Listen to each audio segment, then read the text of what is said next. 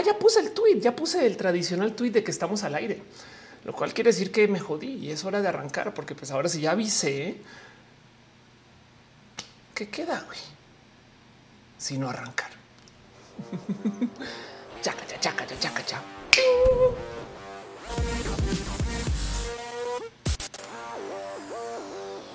Ay, ay, ay, ay, ay, ay, ay, ay, Gente bonita del Internet, gente nerd, gente cool, gente que prefiere hacer un pago online que ir a la tienda, gente que prefiere hablar con una computadora que hablar con un ser humano, gente chida, bonita, espectacular de la web, gente que se ha registrado a más websites y se sabe más claves secretas, passwords, logins, two factor, lo que sea que números telefónicos y que de hecho no se sabe el número telefónico de ningún amigo o amiga.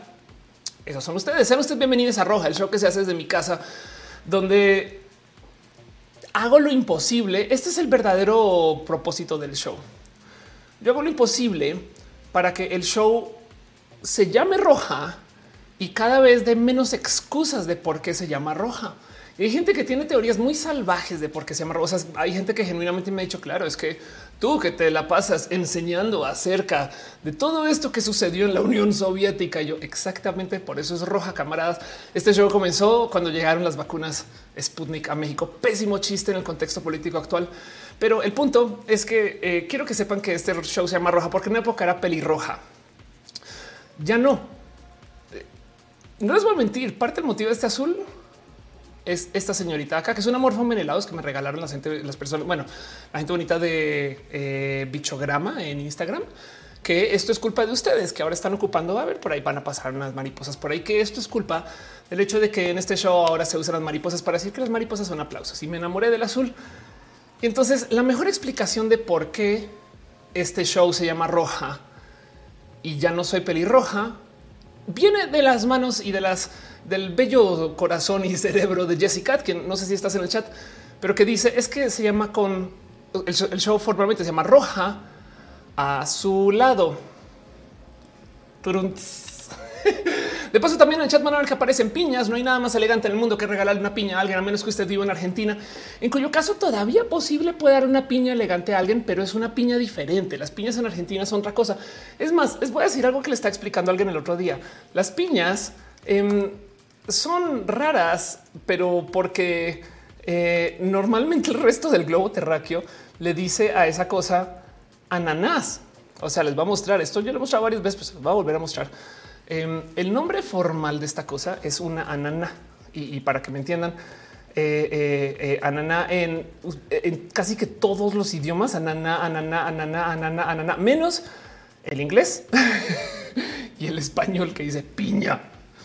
Pero como sea, el caso es que de vez en cuando aparecen piñas en el chat y eso es porque primero que todo comprueba que ustedes son seres humanos que viven, que no son bots, aunque hoy vamos a hablar del tema y sobre todo que si nos vamos a regalar piñas de esas, o sea, ananás, em, que sea con gusto y con clase. Por eso aparecen ahí en el chat de vez en cuando las, las, las piñan ananas. Y, y también a lo mejor podríamos inventarnos que tiene que ver con la canción. Entonces, si quieren también regalar plumas para hacer pineapple pen, yo no les voy a culpar. Como ven, llevo 20 minutos, creo, y no todavía no he explicado nada de qué va el show. Entonces, ahorita en este momento hay gente que acaba de llegar y se está pensando, güey, yo vi que Ofelia era alguien. ¿Qué está pasando, güey? Técnicamente este show no es un stream cualquiera y yo sé que como influencer puedo hacer ese stream, pero quiero hacer tantito más también porque llevo 10 años de hacer streams, entonces uno le comienza a añadir cositas. dice en el chat. Ay, ¿quién fue que lo puso? Anilu dice, vive en una nana debajo del mar. Ven, caja. Bob Esponja. Alfonso Piñata dice, mi pueblo se dice que una persona fastidiosa es una piña bajo el brazo. bueno, bien. Ok. Y pues justo como yo asumo que la gente no sabe porque chitios dice porque sí, qué risa que siempre explicas. Claro que siempre hay que explicar. Es más, hasta en los TikToks se me da. Yo soy la única idiota que en TikTok presenta la sección de TikTok en la que estamos. Hola, sean ustedes bienvenidos a este TikTok de consejos de la tía Ofelia, consejos con altura. Y como si tocara, no? O sea, para eso hay un capítulo de descripción, pero bueno, el caso, el caso es un stream. Pasan cosas muy bonitas en este stream y solamente quiero que sepan que este stream sucede porque ustedes se encargan de que suceda. Lo primero es el hecho de que llegan. Así que si les puedo pedir un favor, no más eh, así de corazón, si pueden poner un tweet, un comentario, un grito a la ventana, si pueden escribir en un papelito que luego usen ese papelito para enrollarlo alrededor de una piedra, lo atan con la cuerdita y lo tiran por la ventana. Y si rompe el coche de alguien y le cae en el coche, si rompe la ventana de alguien más, y a mí no me importa, pero lo importante es que dentro del papel diga ya Roja está en vivo. KLE en la explicatriz.com. Dice en el chat este Diana, eh, cinco años siguiente antes que usaras Facebook porque pensabas que Facebook no se usaba. Sí, eso pasó. Love you forever, yo a ti. Gracias por estar acá. Besitos. Y sí, exacto. El punto es que sepan que este show sucede porque ustedes están acá. Hay un chat, estamos en vivo en twitch.tv diagonal of course, facebook.com diagonal of course, youtube.com diagonal of course y en su corazoncito también, como siempre. Carly dice que desde los 18 tienes 26, llevas 8 años siguiendo mis contos. Muchas gracias. Yo también me siento joven. Marta Patricia y también hay mucho corazoncito contigo. Marta Patricia García dice: Ya llegué después de mucho tiempo. Te extrañaba. Gracias por estar acá. Casandra Sánchez una vez te viene al metro y no pude saludar. Chale. Lo bueno es que para la gente que no lo tiene muy presente, voy a estar de gira. Ya les cuento más de eso. Pero donde iba con todo esto es el hecho de que este show tiene chat. Esto es muy importante porque aquí pasa todo. O sea, por eso lo muestro todo lo que pueda. Me explico si, si estoy haciendo algo que no muestro este chat es porque me toca. Pero la idea es que aquí es donde sucede toda la magia, motivo por el cual muchas cosas raras suceden ahí en ese chat. Lo sabrán ustedes. Pero el punto es que también hay este show porque ustedes dejan sus abrazos financieros en ese chat o, en los espacios en los que se conecten o, cuando vengan. Saben como que pasan tantas cosas en este show de todos modos. Pero el punto es que también es de ustedes. Por favor, Laurita, alguien ya está dejando abrazos financieros. Muchas gracias. De verdad, cariños y amor para ti. De verdad, amor máximo. Hay gente que está suscrita desde el Patreon. ¿Qué significa el Patreon? Eh, pues nada, es un lugar donde se suscriben para dejar sus abrazos financieros independientes de cualquier plataforma, porque el día de mañana, capaz si YouTube no le gusta que yo deje de decir que soy la plataforma más cool del mundo, YouTube nunca me canceles y Facebook también me cancela porque dejo de decir que Facebook es el mejor espacio para hacer streams. Tampoco me canceles Facebook y Twitch ni hablar. Twitch la plataforma de los streamers. Pero bueno, el punto es que algún día eso puede que no suceda. Y entonces Patreon me rescata de eso y agradezco mucho a la gente que está suscrita desde el Patreon de verdad.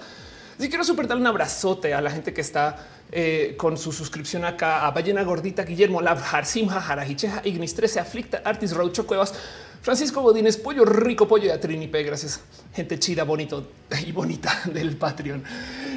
Está en el chat un minuto. Dice: ¿Qué piensas del cosmos o espacio? Es lo que más hay. Es impresionante si lo piensas y, que, que, estamos acá. Es bien raro, pero bueno, Denis entonces está en el chat y nos deja sus maripositas y piñas. Gracias. Connie Paisa dice: ¿Cómo te? ¿Cómo se llama tu corte? Y el en vivo de hoy.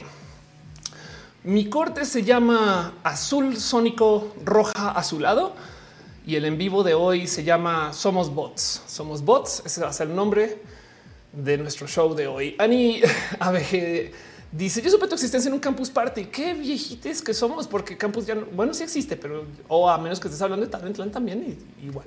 Pero qué chido. De hecho, vuelvo a Talentland este año. Por si no sabían, Ale Chica Pulca, eh, Ale Chica Pulque Guevara está dejando enlace al Patreon. Muchas gracias. la pastela de la cocoa está por aquí. Qué chido. Maya Masami está dejando saludos. Muy bien. Ya me paso con ustedes. Denme unos segundos porque también quiero super dar las gracias a la gente chica que está suscrita. ¿Qué quiere decir suscrita? que en el YouTube sí se suscribieron, que en el Twitch se suscriben. Hay cuatro personas suscritas en Facebook que desafortunadamente no me dan los nombres, pero yo sé que por ahí está Sanda Bella y Y, la gente chida que me hace amor y cariño en Facebook sepan que yo les tengo en mi corazón de todos modos. No no puedo jalar sus nombres, pero de todos modos, las otras personas que están conectadas desde las otras plataformas, un súper abrazo a Sankoku 666, Víctor Hugo el Calderón vía Enixval Valentina, un polinomio, un polinomio se balanceaba. Stephanie Fanny de Crazy 014, Talia de Monserrat, soy Daniel Soliloquio de Lunes, Sensatez de Mente, Ro 3195, Renier Cruz, René Alberto Ortega, Mina Catarrado, Perosoa, Rafael Villalobos, Pollo Rico, Pollo Perro H, te queremos felizmente, te queremos a ti, Perruno H y Perrun Cero, que creo que no eres la misma persona que Perruno H. Entonces, claro que también te queremos a ti, Perrun Cero. Paulina C. Pasos por Ingeniería, que tiene un canal bien culpa. Mela Gutiérrez, Pablo Z, G, All Boy, bajo MX, un Tactic Penguin, ni un Snake, Néstor Maldonado, Nat Rosada, Mubasa, Musicarina, Miss Wizard 02, Mike Lugo, Mejía Art, Maite Turral de Farias, María Morales, Mariana Romgalo, María Paula Cardona, Main del Rey, Magdalena Álvarez, Lun 07, Luis Maclachi, Lucero Quilla, Leonardo Tejeda, Labra, uh, Rama del Koala, Kril, Katza, Julián Galo 6, José Cortés, Jessica Mi, Yadeloid, Irene RN, Ichigo Chami, House of Pancakes, Holy Hall 23, Héctor Ferruela, Haji BS, Gustavo Rochas, Great Dragon en Glanfar, Gibran Rivera, Jerónimo Quintero, Germán Briones, también un súper, súper abrazo a Garnachita, Gabriel Mesa, Flavio Madaya, Cira Hernández, Fernando Rivielo, Fanny GMS, Estefanía Lanis B, Erin Zue, Eri Frank, un abrazo de Manuel Marroquín, e, e, M, M, M, M, de Riego, de Riego Donovan del Valle, Diana en Twitch, de los PP, también tenemos a ti de los PP. Y familia, David Torres, Daniel Vargas, Dale Caro, Cintia Kent, Cristian Franco, Corbite 100, César Imperator, Cat Power, Carlos Cravito, Carlos Como, Burning Core y también un súper, súper, súper abrazo em, este, a Brian Marroquín, Brenda Pérez Lindo, eh, Bert Hernández, Becky Santoyo, Bayana Gortía, Cena Baez, Arnulfo García, Arbano Bobs, Keras, Angie, Arias, Andy, Erika, Andy Mejía, Andrés Felipe Hurtado, Murillo, André Bete, Ana Virgen, Alex Simen, Alejandro Ortega, Ale Galván, Akiame 007 y Aflicta. Y por supuesto, a ustedes. Rainbow David dice que está riendo, qué chido. muy bien, muy bien. Em, sepan que esto está sucediendo. Em, ¿Quién más está por aquí en el chat? Denme dos segunditos. Está aquí. Eh, JS dijo pasos por ingeniería, no pocos. Claro que sí, pasos por ingeniería, gran parte de este show. Erika Peralta dice pastel de coca y gracias aflicta. Aflicta si te buscan te mandan muchos buenos deseos. Em, de paso, eh, cosas que me gustaría también anunciar. Sepan que este show es moderado y entonces por consecuencia hay gente del team de moderación que está haciendo cosas bien chidas y bien cool. Y necesito que sepan que esto sucede. Em, madre mía, denme un segundo que tengo que un enlace que me tengo que enviar a mí misma. Eh, ya sé por dónde me lo puedo enviar, porque tengo un anuncio de parte de Team Moderación que no había copiado aquí entre mis enlaces y mis cositas. Ya voy con ustedes. Dice en el chat eh, la pastela gracias aflicta. Dice Frank Oliwis, Ángel Michael Puria dice hola. Mónica Nella le dice saludos con cariño, Felia. Saludos con todo el cariño del mundo. Muchas gracias por estar aquí, de verdad. Y el punto es que eh, este show sucede porque es un show moderado. Y entonces para esa moderación hay un team bien pinche chido de gente que hace todo tipo de cosas bien bonitas y sepan que esas personas que están acá son nadie más y nadie menos que Caro, Uva, Uriel Montes, Fabián Ramos Monse, Tutix, el hígado de pato, Aflicta y Gama Volantis. Gracias por su amor y su cariño. Gracias por ser parte de esto. De verdad, de verdad, de verdad, de verdad, de verdad. Pues bueno, el punto es que sepan que Team Memoración es gente eh, este, pues, que está por su cuenta. y conozcanles, entérense quiénes son, qué hacen, eh, sepan qué es todo lo que hacen, eh, cómo se conectan, cómo vienen, de dónde vienen, para dónde van todas esas cosas. Por ejemplo, Gama Volantis, por si no saben, vende peluches. Estos mismos peluches que están acá atrás. Em, este aquí está el peluche y que estamos hablando la semana pasada, que nada más y nada menos también hace apas. O sea, este APA sucedió, pero la consiguen en gama volantis bajo oficial. Em, donde de paso también se topan de las otras cosas que hace que no son necesariamente peluches. Aquí estás. Hola, esta foto la voy a saludar hasta que subas otras. Em, pero en el Inter sepan que aquí están los peluches exitosos, profesionales, chidos y bonitos. Harrison Benavides dice moderación no le gusta escribir en mayúsculas. Exacto, no escriban mayúsculas y se puede, no más porque la gente luego se descarrila con eso. Eh, una palabra por aquí o dos. Bueno, pero si esto en mayúsculas se vuelve una competencia y se vuelve todo en mayúsculas. Entonces es parte de las reglas chidas que están por ahí. Raymond Davis con su voz sin moderación de este programa puede provocar daños a las mayúsculas. Total. Sánchez le gusta mi pela. Muchas gracias. Mi pela es muy homemade. Por si no sabían, digo, es lo que queda de mi cabello desteñido. Estos colores los ocupo yo usando Arctic Fox y el corte literal también soy yo. Hígado dice así es. Harrison Menayes, evitemos el abuso de mayúsculas, por favor. Claro que sí. Otras cosas que suceden que vale la pena mencionarles a ustedes que eh, son parte de este show y que son parte de las cosas chidas que hace Team Moderación. Sepan que Pato, por ejemplo, el hígado de Pato y Caro, eh, Caro, dale Caro, eh, hacen sus respectivos streams. Entonces denles follow en sus canales twitch.tv diagonal hígado de Pato, donde aquí ya, pues bueno, ya estás transmitiendo de paso y aquí hay varias cosas que le pueden seguir. Y también twitch.tv diagonal dale Caro, que me van a encontrar por ahí en el chat, por si no tenía la mínima idea que esto está sucediendo. Tengo también aquí justo un enlace. Esto quien lo envía. Esto está cosísimo. No estoy aquí. Está. sepan que eso también está sucediendo. Anuncios que me pide la gente chida el team de numeración que están sucediendo una preparación para certificación CISSEP, que es Certified Information Systems Security Professional. Y como dice acá, sesiones de estudio, análisis de preguntas en preparación para presentar examen de certificación para obtener su certificación CISSP. Eso lo pueden este, eh, seguir si les interesa, si es parte de su eh, línea de trabajo, línea de estudio o demás. Ahí está, usted ahí. Hay más, hay menos que la dije. Jocelyn dice qué pedo contabilidad para hablar rápido. Estoy muy rota con eso. Es yo me gusta pensar que a lo mejor es que eh, este no sé, este, estoy resumiendo roja.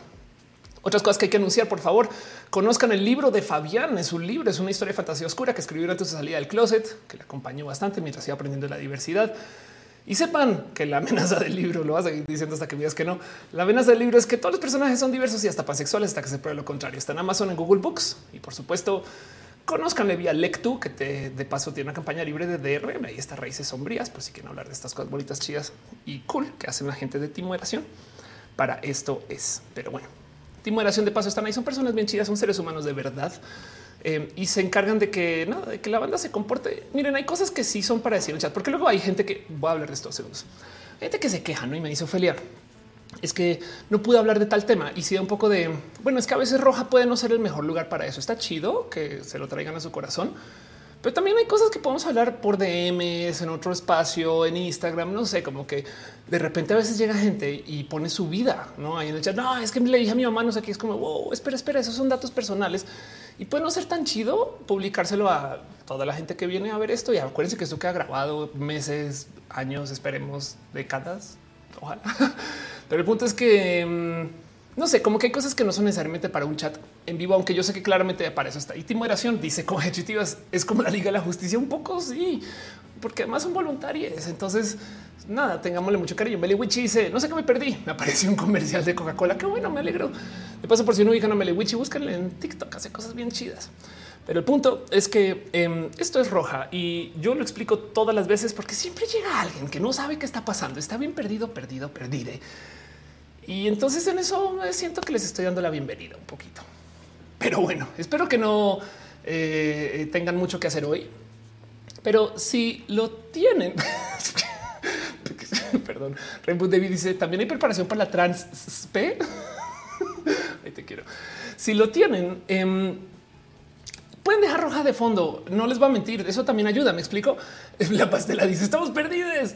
¿Qué hacemos ahora? Ya no sé a dónde ir. Yo no sé dónde es arriba y dónde es abajo, como Shinji en su sueño. El punto es que sepan que esto ya sucede una vez a la semana y ayuda mucho que lo dejen de fondo. También porque vamos a estar en vivo tres horas. Saben como que esto va a durar un rato. Y la idea es uno hablar de temas, platicar. También se trata de reunirnos me explico. O sea, el show también es más una conversación, una plática, un abrazo.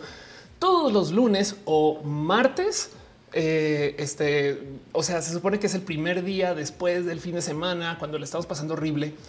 Y entonces por eso pues, los lunes en la noche o los martes en caso de festivo. La próxima semana va a ser el 7M antes del 8M. Entonces vamos a ver qué pasa un poquito, porque también va a ser como un roja feminista. Le voy a echar vueltas a eso, pero bueno. Fucking Chenchoy dice por qué se llama roja si en realidad es azul? Porque el show es roja a su lado. Gracias por ese chistín. Rocío Volante dice Oli, dejen su like, por favor. Claro que sí. Airplays dice esto es roja y lo explicas cada vez porque soy la explicatriz. Exacto. Jocelyn dice Olis. Meluiche dice porque a su ya lo habían tomado. Rocío dice yo estoy pasándolo mal. No nos han pagado. Lo siento mil. Vamos por un abrazo hoy, por lo menos. Y dice Meluiche también porque el sillón es rojo. Exacto. Y el sillón es como kit el auto fantástico. Este es el sillón fantástico. Dice Cecil Bruce, aquí en Argentina es feriado por carnaval. ¿Hay algún motivo atrás de este carnaval o solo se llama carnaval? Dice Jessica lo dijo. Exacto, es el mejor, el mejor motivo por el cual se puede explicar que este show se llame roja. Pero bueno, el tema es que hay muchas cosas que van a suceder y yo todavía no he acabado con la promoción desvergonzada. Hay una cosa más que les quiero compartir y es que estoy y estamos de gira. Yo y mi pareja Ghost vamos a estar paseando por México. Ya hay cambios de fechas y cosas. O sea, mejor dicho, ya se le añadió esta lista, pero sepan que vamos a estar ya casi en Hermosillo, en Monterrey, luego René va a Cancún, luego vamos a Puebla, luego vamos a Coatepec, por si están por ahí por Veracruz, luego nos presentamos aquí en la Ciudad de México. La fecha de Cuernavaca ya se movió porque vamos a hacer otras fechas en ciudades que René ya está anunciando y también la fecha de Guadalajara definitivamente es así, se queda ahí donde está. Siempre que se quieran, tengan dudas, hay un website que se llama alegres y violetas.com donde pueden ir y seleccionar su ciudad y ahí está toda la información de las ciudades que sí están, cuándo y dónde y cuando ya vayamos anunciando perfectamente. Y les puedo desde ya spoilerear una cosa que no está ahí como se llenaron las sillas de la Ciudad de México, se va a abrir otra fecha en la Ciudad de México, no más que ya no hacen en marzo, sino hacen abril y va a ser un show con Elisa Sonrisas, la mejor trans editora del Internet y con Cintia Híjar. Vamos a estar buscando para abrir más fechas aquí en la Ciudad de México, pero sepan que esto está pasando porque René también está un poco descabezada. O sea, René un día dijo voy a México y hacemos fechas. Y yo no mames, perdón, me va a tomar dos segundos, no más dos segundos para las gracias a la gente chida bonita que está dejando sus abrazos financieros. Por ahí pasó Rocío Amaranta Ruiz Blancas. Gracias por tu abrazo. Fernanda Cerdas dice necesito saber con urgencia tu opinión sobre los nuevos Pokémon. Hizo un chiste del tema. Voy a buscarlo rápido. Em, a ver, from of course, of course, Pokémon ay, qué difícil que es programarse para decir Pokémon y no Pokémon, como la canción, pero el acento, ahora qué hacemos con eso. Hice este chiste donde decía, mientras tanto, los nuevos starters de Pokémon en México, porque como aquí no dejan poner mascotas en las cajas de cereales, entonces así se ven, así se ven. ¿Saben qué, los, ¿Saben qué les voy a decir que me da tristeza de Pokémon ahorita? Que ya se hundió en el recuerdo Pokémon Arceus ya no existe, ya se fue. Yo creo que fue el Pokémon más, más corto de la existencia de Pokémon. Me explico, es como que yo no creo que ni un anime duró tan poquito, güey. Y eso me da un poquito de no mames, güey, qué. Pero de resto soy timpatito y es lo único que voy a dejar con eso. Dice en el chat Sánchez Sofía, yo estoy esperando la segunda fecha para la Ciudad de México. Ya viene, va a ser el primero de abril. No más tenés en tu corazón y pronto anunciamos para que se pueda ir comprando y reservando. Hechitivas dice se llama carnaval, la celebración anterior al inicio de la cuaresma. Órale, es que ya viene la Semana Santa. No mames, mind blown. Básicamente consiste en una fiesta para desenfrenarse antes de estar muy quietillos. Vaya, vaya, vaya, vaya, vaya, vaya, vaya, vaya, vaya. Daniel dice fuck. Meliwich dice ni siquiera tuve la oportunidad de jugarlo todo mientras estaba el hype porque salió Arceus en temporada de exámenes. Sí, exacto. Arceus es el verdadero. Esto, sí le pasó a Arceus. O sea, esto fue un chiste para mí, pero esto es, esto es Pokémon Arceus. Ahorita, ¿dónde está? Te más dice cómo está con la de los streams, sobre todo en YouTube. Re bien. Llevo 11 años de vivir de esto y entonces agradezco mucho. Pero no más voy a dejar dicho.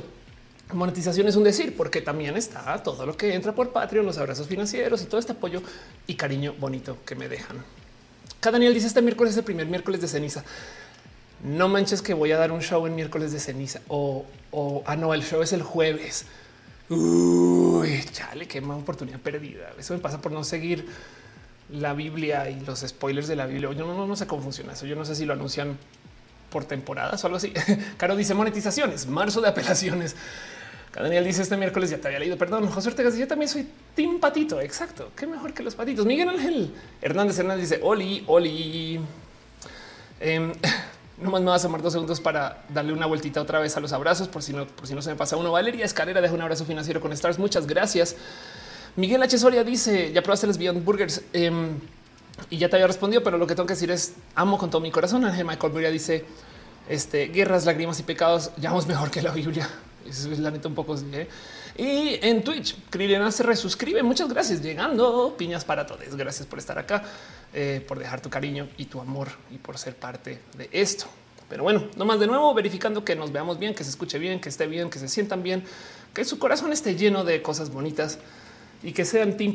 Y si no son Team no se preocupen, la diversidad les va a querer mucho de todos modos. Aquí no nos odiamos. Hoy quiero hablar de un tema que ya había hablado antes, pero eh, quiero volver a discutir nomás para actualizarlo un poquito, para escuchar sus sentires ahora. Verles hablar de esto en Twitter me llena mucho el cora porque ya topo mucha gente que ya sabe un poquito por dónde va la cosa. Pero por consecuencia, hoy voy a hablar de un tema que ya he hablado antes. Entonces va a haber gente que va a decir ya sabíamos eso, Ophelia. Nomás téngame paciencia porque la idea es volverlo a platicar ahora que mucha gente ya lo vivió. Ok, y voy a hablar de los bots que el otro día descubrí en Colombia a los bots de Twitter. No les dicen bots, sino les dicen zombies y me hace mucho más sentido porque hay muchos seres humanos detrás de esto. Entonces suena más raro o como distópico decirle zombie, no que bot, que suena software.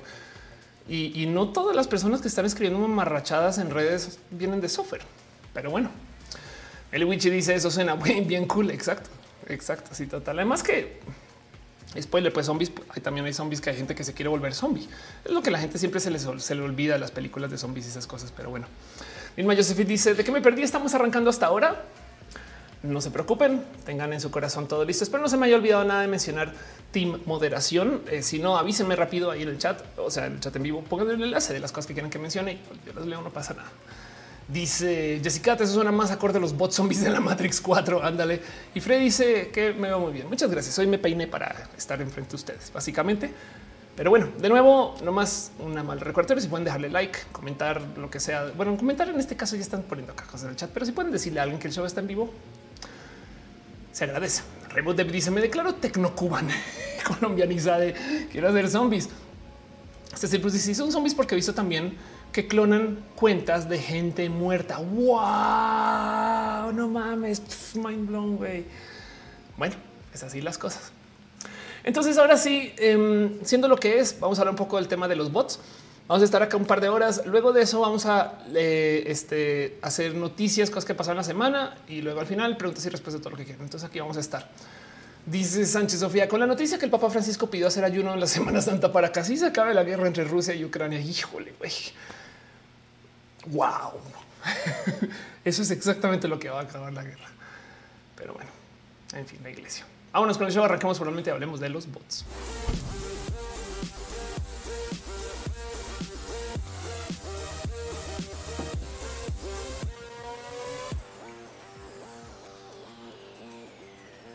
Yo sé que yo he hablado bastante de este tema, pero um, tuve una metida de patas que documenté en un evento Fog of Nights y lo estoy buscando aquí nomás para presentárselos a ustedes.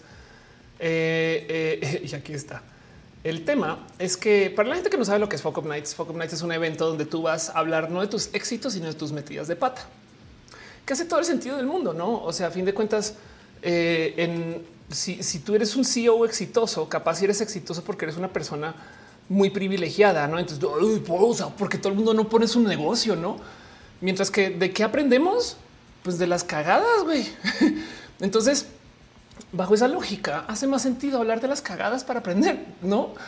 Y entonces, Focus Nights se trata de eso. Yo hablé de esto en Focus Nights y es el famoso evento de la taza de Starbucks donde en esencia lo que sucedió es que eh, yo un momento voy a poner esto para que sea bien. lo que sucedió es que aquí estás. Eh, yo fui a un Starbucks y me mal generizaron. hay gente que ya no recuerda esto, pero bueno, qué bueno de paso. Pero cuando digo me mal es, o sea, no, no es que le metieron las patas con mi nombre, es que metieron la pata con mi género y yo corregí a esta persona y esto tiene toda una novela detrás. Para gente que me conoce sabe exactamente qué fue lo que pasó y, he, tratado de proteger mucho la identidad de esta persona en Starbucks, que tanto que no está diciendo una mujer. Pero el punto es que esta taza se volvió famosa. Y, de nuevo, el tema aquí no es que hayan metido las patas con el nombre, que lo hacen muy frecuentemente, sino con el género. Si, ven exactamente lo que está pasando, esto es un poquito más profundo que solo oh, un typo, sino es una persona que a propósito estaba entrando en un acto de transfobia, que ya se disculpó y demás. Y entonces hay una novelota detrás porque metí las patas porque yo fui la persona que puse esto en redes. No de esto hablaba en mi of Night, que si quieren ver la conferencia, aquí está, donde decía: si yo no me hubiera, si yo no hubiera sido streamer y no hubiera explicado nada de esto, la gente no se entera. Y si no se entera, no me trolean. Y entonces, bien que pude haber puesto la queja de la taza y ya, pero no, yo me fui a dar updates cada media hora. No.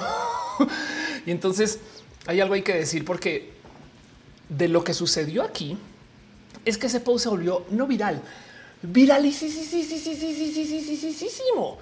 O sea, el tema es que esto explotó. Y miren, yo sé, yo soy influencer, sí, vivo de tener números en redes, sí, ya soy streamer también. Pero del otro lado también no soy tan influencer, me explico. O sea, este post explotó como se lo hubiera posteado Yuya, no alguien así con millones y millones de followers. Y el tema, y esto también lo conté en los Fuck Up Nights, es que explotó tanto que despertó intereses muy raros.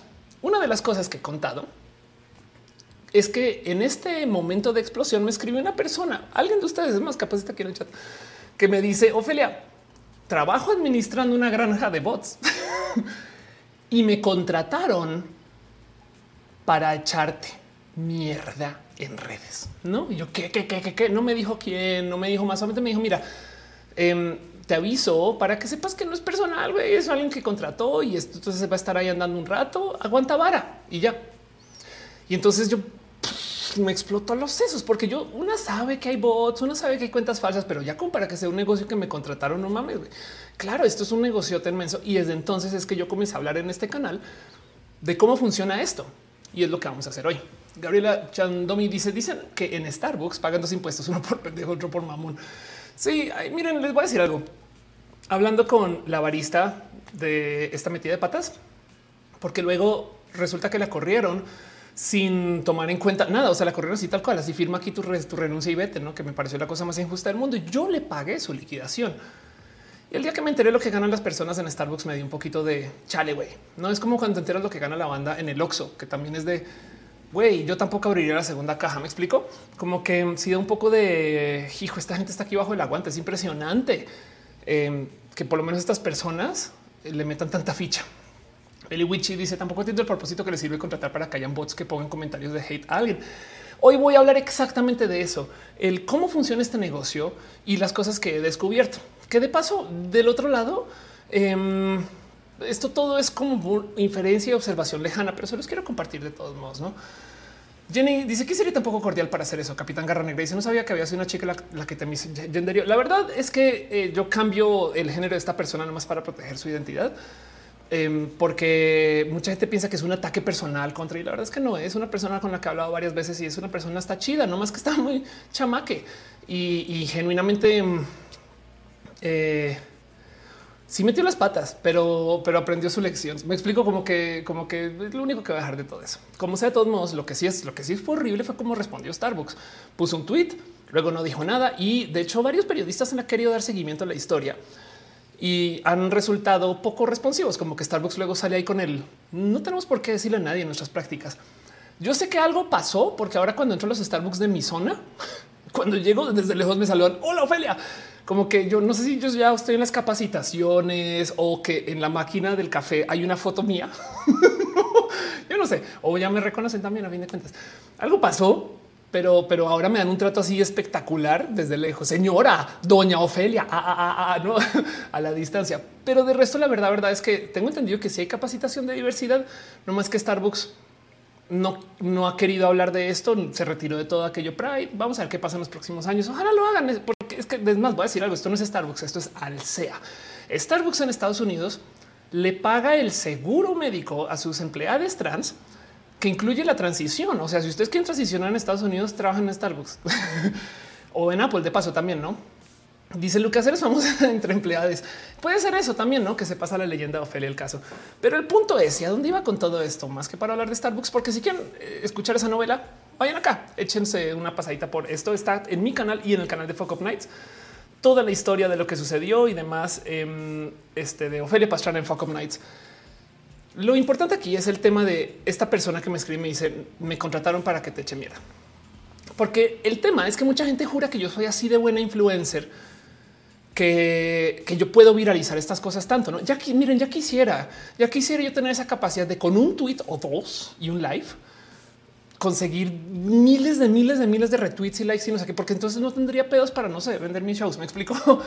Está en español, dice Alexis. Sí, está en español, no más que se llama Fuck Nights, pero está todo en español.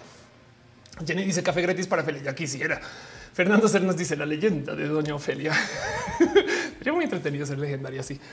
Pero el punto es que em, ese pequeño episodio se escondió dentro del hecho de que yo soy influencer. Soy buena, pero no tan buena.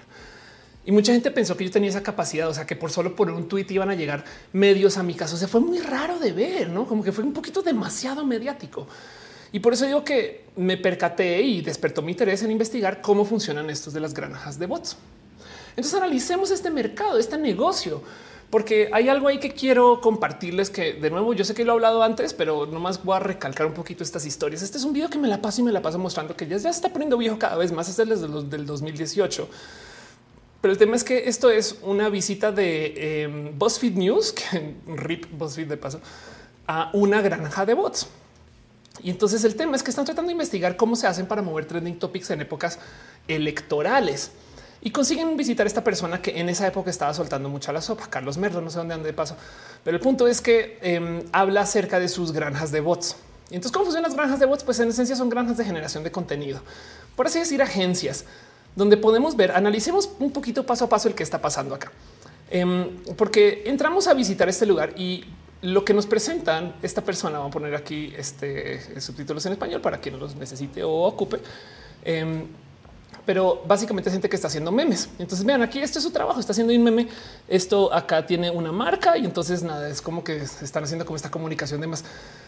Y, este güey entonces les dice, a ver, cuéntanos un poquito de cómo le haces con las noticias falsas. Entonces el güey dice, el dueño, el Carlos les dice, tenemos, a ver, para que esto funcione, lo que tenemos aquí son periódicos.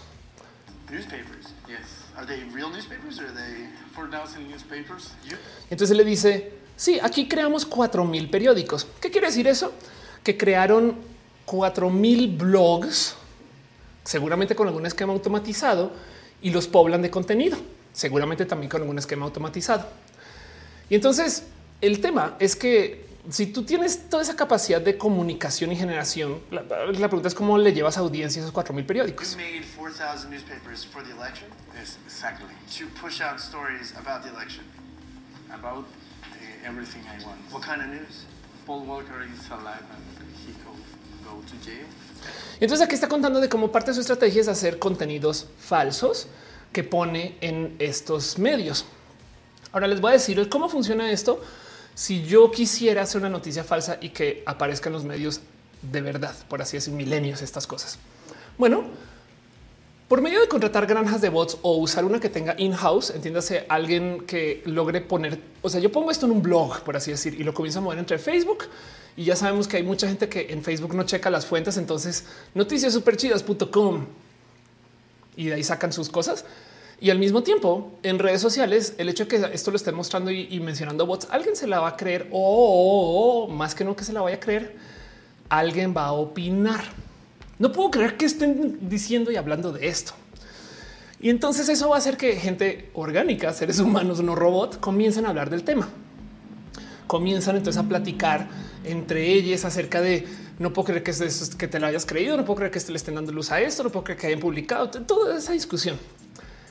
Y los medios masivos lo que hacen luego es que levantan estas notas que dicen en redes sociales está diciendo tal, que son súper, súper, súper tramposas, porque no es que estén diciendo esto pasó, sino están diciendo en redes sociales están diciendo que esto pasó. Pero como ya está en el medio masivo, entonces la gente lo entiende como un entonces si lo están diciendo es porque sí pasó. Y hay todo tipo de cosas raras que suceden. Hace nada un caso de una que cayó por una noticia realmente falsa de una cosa que se inventaron en Reddit acerca de un mesero, la aquí en roja. Pero el punto es que esto es una de las estrategias de comunicación que usan estas personas. Nico Melgarejo dice falacia argumentativa ad verecundiam. Y entonces, y, y por ahí va la cosa. Esto es uno de los negocios que tiene. Imagínense poder decir, podemos posicionar cualquier noticia real o falsa sin pasar por los periódicos, ¿no? Eso es un servicio que se podría vender. And did people believe that story? Yes, a lot of people. What? Six. That's a thing? Six million people. Six million people in Mexico believe that Paul Walker is alive and in jail here. And that's your fault. The way to make fake news on Facebook is create a, a page now, uh, put the, the fake news, and pay a lot of money. Ya vieron por dónde va eso, ¿no? Entonces la estrategia y lo que dice es, mira, crea la página, pone la nota y luego pagas como desgraciade para que se promueva. Y la verdad es que Facebook lo que va a decir es, sí, pues me dieron dinero, entonces lo vamos a mostrar mucho. Y mucha gente genuinamente se la va a creer. Meliwich dice, ¿quién creó la noticia que Juan Gabriel vive en Cuernavaca? Una de estas personas. Una de estas personas, la neta. Fernando Cernas dice, el rigor periodístico ya murió. No, pero a ver, los medios masivos tienen el problema que tienen que generar notas para traer clics. Entonces, aparte de la nota chida, súper seria, súper cool, luego publican lo que sea con tal de que el medio se siga moviendo. Pues que el problema es en parte creado por el algoritmo de las redes sociales y en parte creado porque se monetizan solo desde anuncios, no? Pero sí estoy totalmente de acuerdo. em, que, que esto no funciona así. Dice la pastela, me gusta que los canales estéreo estén separados en el stream. Qué chido que lo digas, no sabía y nunca me he fijado si está bien balanceado, entonces espero que sí. Gracias. Em, dice en el chat, eh, eh, un segundo me checo quién lo dijo.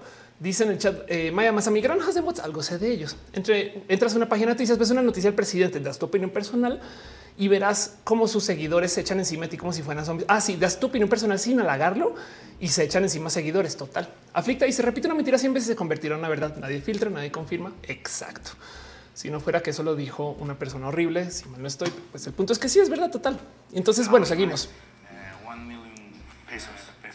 Real media is, is- will be talking about the, the fake news. So if you, Si ven eso, lo que dice es si tú mueves tu noticia lo suficiente con bots y falsos y demás, eventualmente los medios de verdad van a levantar la noticia. big,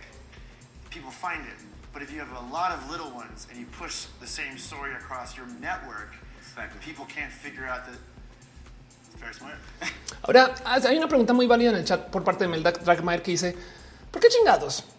El dueño del Fake News Factory va a develar todos sus secretos. Es una pregunta muy válida. La neta es porque está hablando este güey y entonces puede ser porque genuinamente quiere vender más.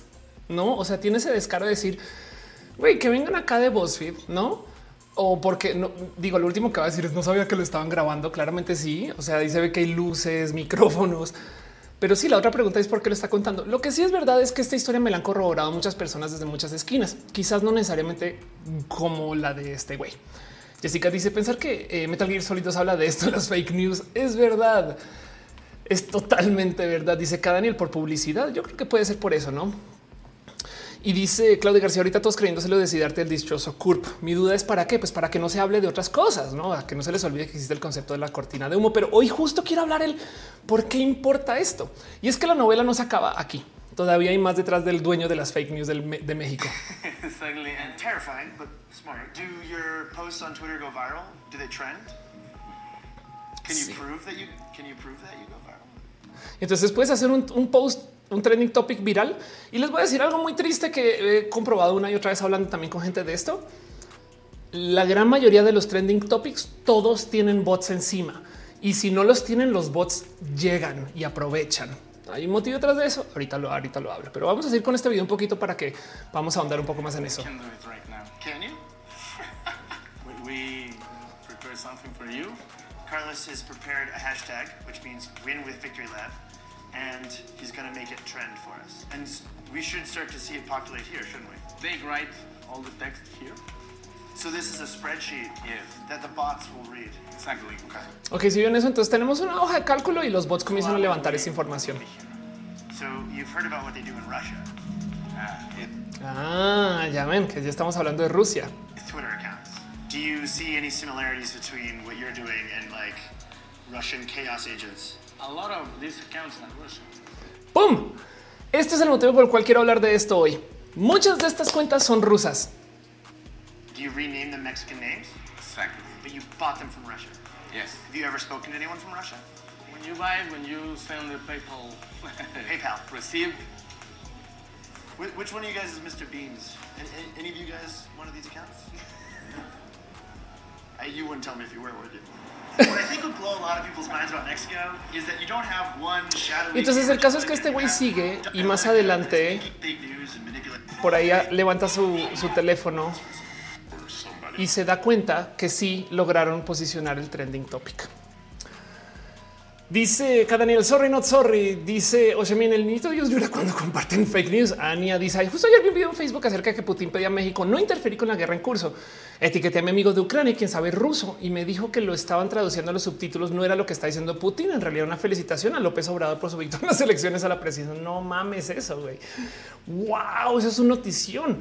Em, dice Perla Leal, funciona como el lavado de dinero un poco así. Y dice Meliwichi, pero si nadie cree las fake news, no pierden su propósito y al revelar su secreto la gente podría ser más escéptica.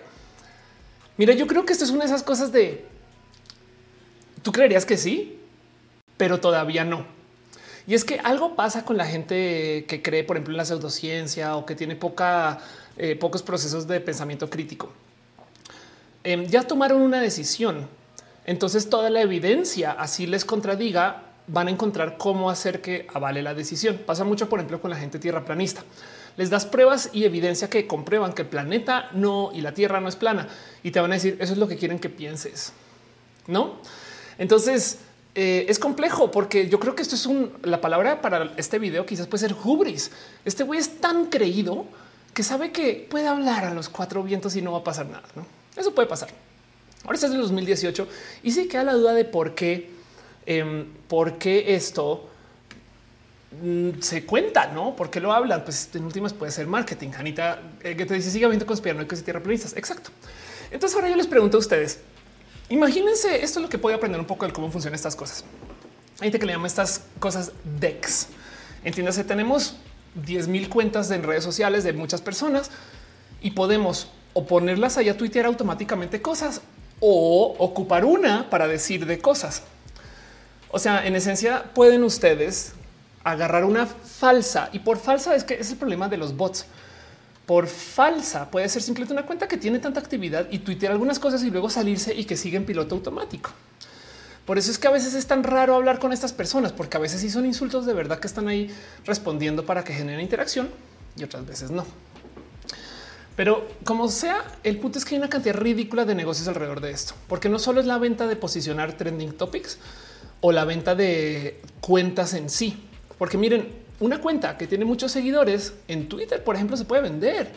Quieren tener un chingo de followers, vayan con alguna de estas personas y le compran una cuenta que tiene 500 mil seguidores, cambian la arroba, cambian el avatar y comienzan a tuitear de sus cosas. Y si digamos que se van 200 mil, todavía les quedan 300 mil. Y con eso pueden ir y comprar un patrocinio o bueno, conseguir uno. Me explico, pueden ir pararse enfrente de no sé, Vans y decirle tengo 300 mil seguidores. güey. O sea, patrocíname. Me explico, esto puede suceder. Ahora, si eso no les sorprende, vean este negocio ruso. Esto también es un poco más impresionante que exista la, neta, neta, neta, neta, neta. Em, esto es algo que también vengo presentando aquí en Roja desde hace rato. Madre mía, ¿por qué no puedo hacer que esto? Aquí estás. vengo presentando aquí en Roja desde hace rato. Esto es una, a ver, ¿a qué traduce esto en español de paso? Una máquina expendedora. Ok, eso es una máquina expendedora que vende likes falsos en Instagram. Ok. Y entonces ustedes van, están en una plaza comercial, van, meten ahí sus moneditas o sus pesos, dólares o lo que sea que se use para su tarjeta de crédito. Y ah, dame mil followers más en Instagram y listo. Ahí están. También puede comprar likes a sus fotos si quieren. Ya y listo. ¿Cómo funciona? Pues van y activan a los bots y se acabó. Piense que eso ya se puede hacer de todos modos de modo remoto sin tener que ir a estos servicios. no, pero en este caso en particular, esto, esto es parte de uno de esos negocios que se podría organizar. Ya ni siquiera para qué tengo que tener una persona recibiendo los pedidos. Pongamos una máquina expendedora ahí en la plaza y listo. El Wichi dice las empresas no se fijan que los influencers que contratan tengan interacción. No, no, no, es que este es el tema. La interacción también se puede coordinar con los bots. Entonces, de hecho, no sé si tengo esto aquí. Eh, lo voy a buscar eh, rápido en mi cuenta de, Instagram, perdón, de, Twitter cotización real. A ver si con esto lo encuentro rápido. Em, pero resulta, si aquí está. Ok, vamos a ver. Esto es una real cotización que me llegó hace muchos ayeres. Es una en varias. Esta me las envían a cada rato de paso. Pero esas son las cosas que te venden estas granjas de bots. En Twitter puedes comprar followers que lo llaman cuentas vírgenes, cuentas personalizadas, seguidores, retweets, favoritos. Puedes comprar votos en encuestas puedes comprar este, citas a tweet con cuentas diferentes y tweet personalizado. O sea, tú puedes hacer que los bots opinen de cosas, no? Y más ahora que tenemos chatbots, entonces pueden generar texto en español. Me explico. O de plano pueden solamente generar impresiones a un tweet. En Facebook puedes hacer share, likes, reacciones, likes, rating a cinco estrellas, interesados en asistir, gente que asistirá a un evento y que confirme reproducciones a video, comentarios personalizados. En Instagram puedes comprar seguidores, likes a publicaciones, reproducciones a videos, views, eh, o sea, eh, eh, views a, stories, comentarios personalizados. Y en YouTube puedes comprar vistas, likes, dislikes, suscriptores y comentarios personalizados. De hecho, este está bien. Chequen esto. Están, están cobrando a un dólar el suscriptor. O sea, si tú si ah, va a tener un millón de seguidores en ah, no, perdona, un peso, retiro en un dólar, un peso. Es muy diferente, pero sigue siendo va a tener un millón de followers de suscriptores en YouTube. Sigue siendo un millón de pesos. güey. Pero el punto es que em, esto te lo cotizan y esto lo hacen. Dice Meliwich, los bots se ven bots o son difícilmente identificables. Se identifican por contexto. O sea, chequen con esa, con esa cotización podrían ustedes abrir una cuenta en Instagram que tenga seguidores, likes, interacciones, comentarios, que genere trending topics también en Twitter, la misma cuenta, por ejemplo, porque pues tienen su cuenta que es no, etc. Y, la neta, neta, está para alguien. está muy cabrón. Dice eh, Jessy, eh, mira la teoría de conspiración de la Germán que empezó con bots y después fueron reales. Es que eso es una estrategia real. A eso iba. Hoy quiero hablar un poquito de las estrategias que venden estas granjas de bots o que la gente juega sabiendo que esto existe. Hoy quiero hablar de que esto es una realidad. Entonces mucha gente, por ejemplo, esto es muy común en el mundo de la estrategia digital. Mucha gente a veces lo que hace es que compra bots y al tiempo se mete en un escándalo. Entonces la gente piensa que llegaron muchos seguidores por el escándalo y ya. Y de paso en esa mezcla sí van a llegar personas, seres humanos. Irina dice en Twitch un problema hace poco por gente que compraba bots para echarle mala onda a gente haciendo streams. Ándale, Claudia García manda abrazos y dice mi mamá te manda a decir que te quiere. Besitos, mamá de Claudia. Em, dice Yuri Maldonado en dónde se postulan para hacer bots. A ellos dice, pero las fake news no las quieren ver o fue porque Trump ya no está en el poder. Y dice Melewichi, yo me meto en escándalos sin querer y no es por bots. Total. Y es que entonces quiero que volvamos un poquito al problema que tienen estas personas. Estas personas, como, como nos muestran aquí en su visita a la oficina del rey de los fake news, estas cosas, em, estas personas lo que tienen es un chingo de cuentas que van comprando. No exacto, manejan muchas cuentas. Y el tema es que estas cuentas requieren de estar activas. Déjense que interactúen con seres humanos, requieren de estar activas porque eh, si no, pues a veces pasa Twitter y borra las inactivas y ya. Entonces tú acabas de gastar, acabas de comprar mil cuentas y te borraron 10, te borraron 500, no pierdes varo. Así que tienen que mantener las cuentas activas. Pero del otro lado también, si las cuentas están shadow están mal posicionadas, no le hablan o tienen un tweet, ese tipo de cosas, Twitter las va a considerar diferentes. No van a tener tanto poder de comunicación. Hay un chingo de reglas que tienen que cumplir los tweets que cuentan hacia los trending topics. Por ejemplo, si ustedes incluyen el hashtag dos veces, Twitter ya dice eh, este ya no cuenta en el voto, por así decir. Eh, si, si su bio no la han llenado, si no tiene una imagen de avatar, Twitter va a decir esta cuenta es potencialmente fake. Entonces pide que las cuentas estén medianamente completas y luego de eso que tengan interacciones. Y el mejor modo para validar si una cuenta es real es si interactúa con otras cuentas reales. Esas son cosas que me han dicho estas personas que trabajan en estas cosas. Así bajita la mano me tiran el tipo, me lo van comentando en redes. Así que tengo entendido de paso, porque todo esto es la investigación de Ofelia. ¿eh? O sea, si ustedes saben más, déjenmelo saber aquí en el chat también, ¿eh? en los comentarios, si están viendo esto en diferido. Pero el punto es que em, estas personas necesitan que estos bots interactúen. Ese es su trabajo. Necesitan que los bots estén activos hablando con gente. Entonces, el tema es que si tú necesitas que la gente interactúe contigo, y yo les pongo este reto a ustedes, ¿qué es lo mejor que funciona? Poner chistes, poner fotos, mostrar comida. La verdad es que mostrar comida sirve muchas veces, pero el punto es que lo que más genera interacciones es insultar banda. Y por eso hay tanto pendejo en redes, güey, porque son estas personas manteniendo estas cuentas activas para crecerlas, para validarlas contra el algoritmo o para genuinamente eh, eh, que tengan más presencia y ya, no? Como que el tema es que los bots, mucha gente no tiene presente, pero los bots son mercenarios.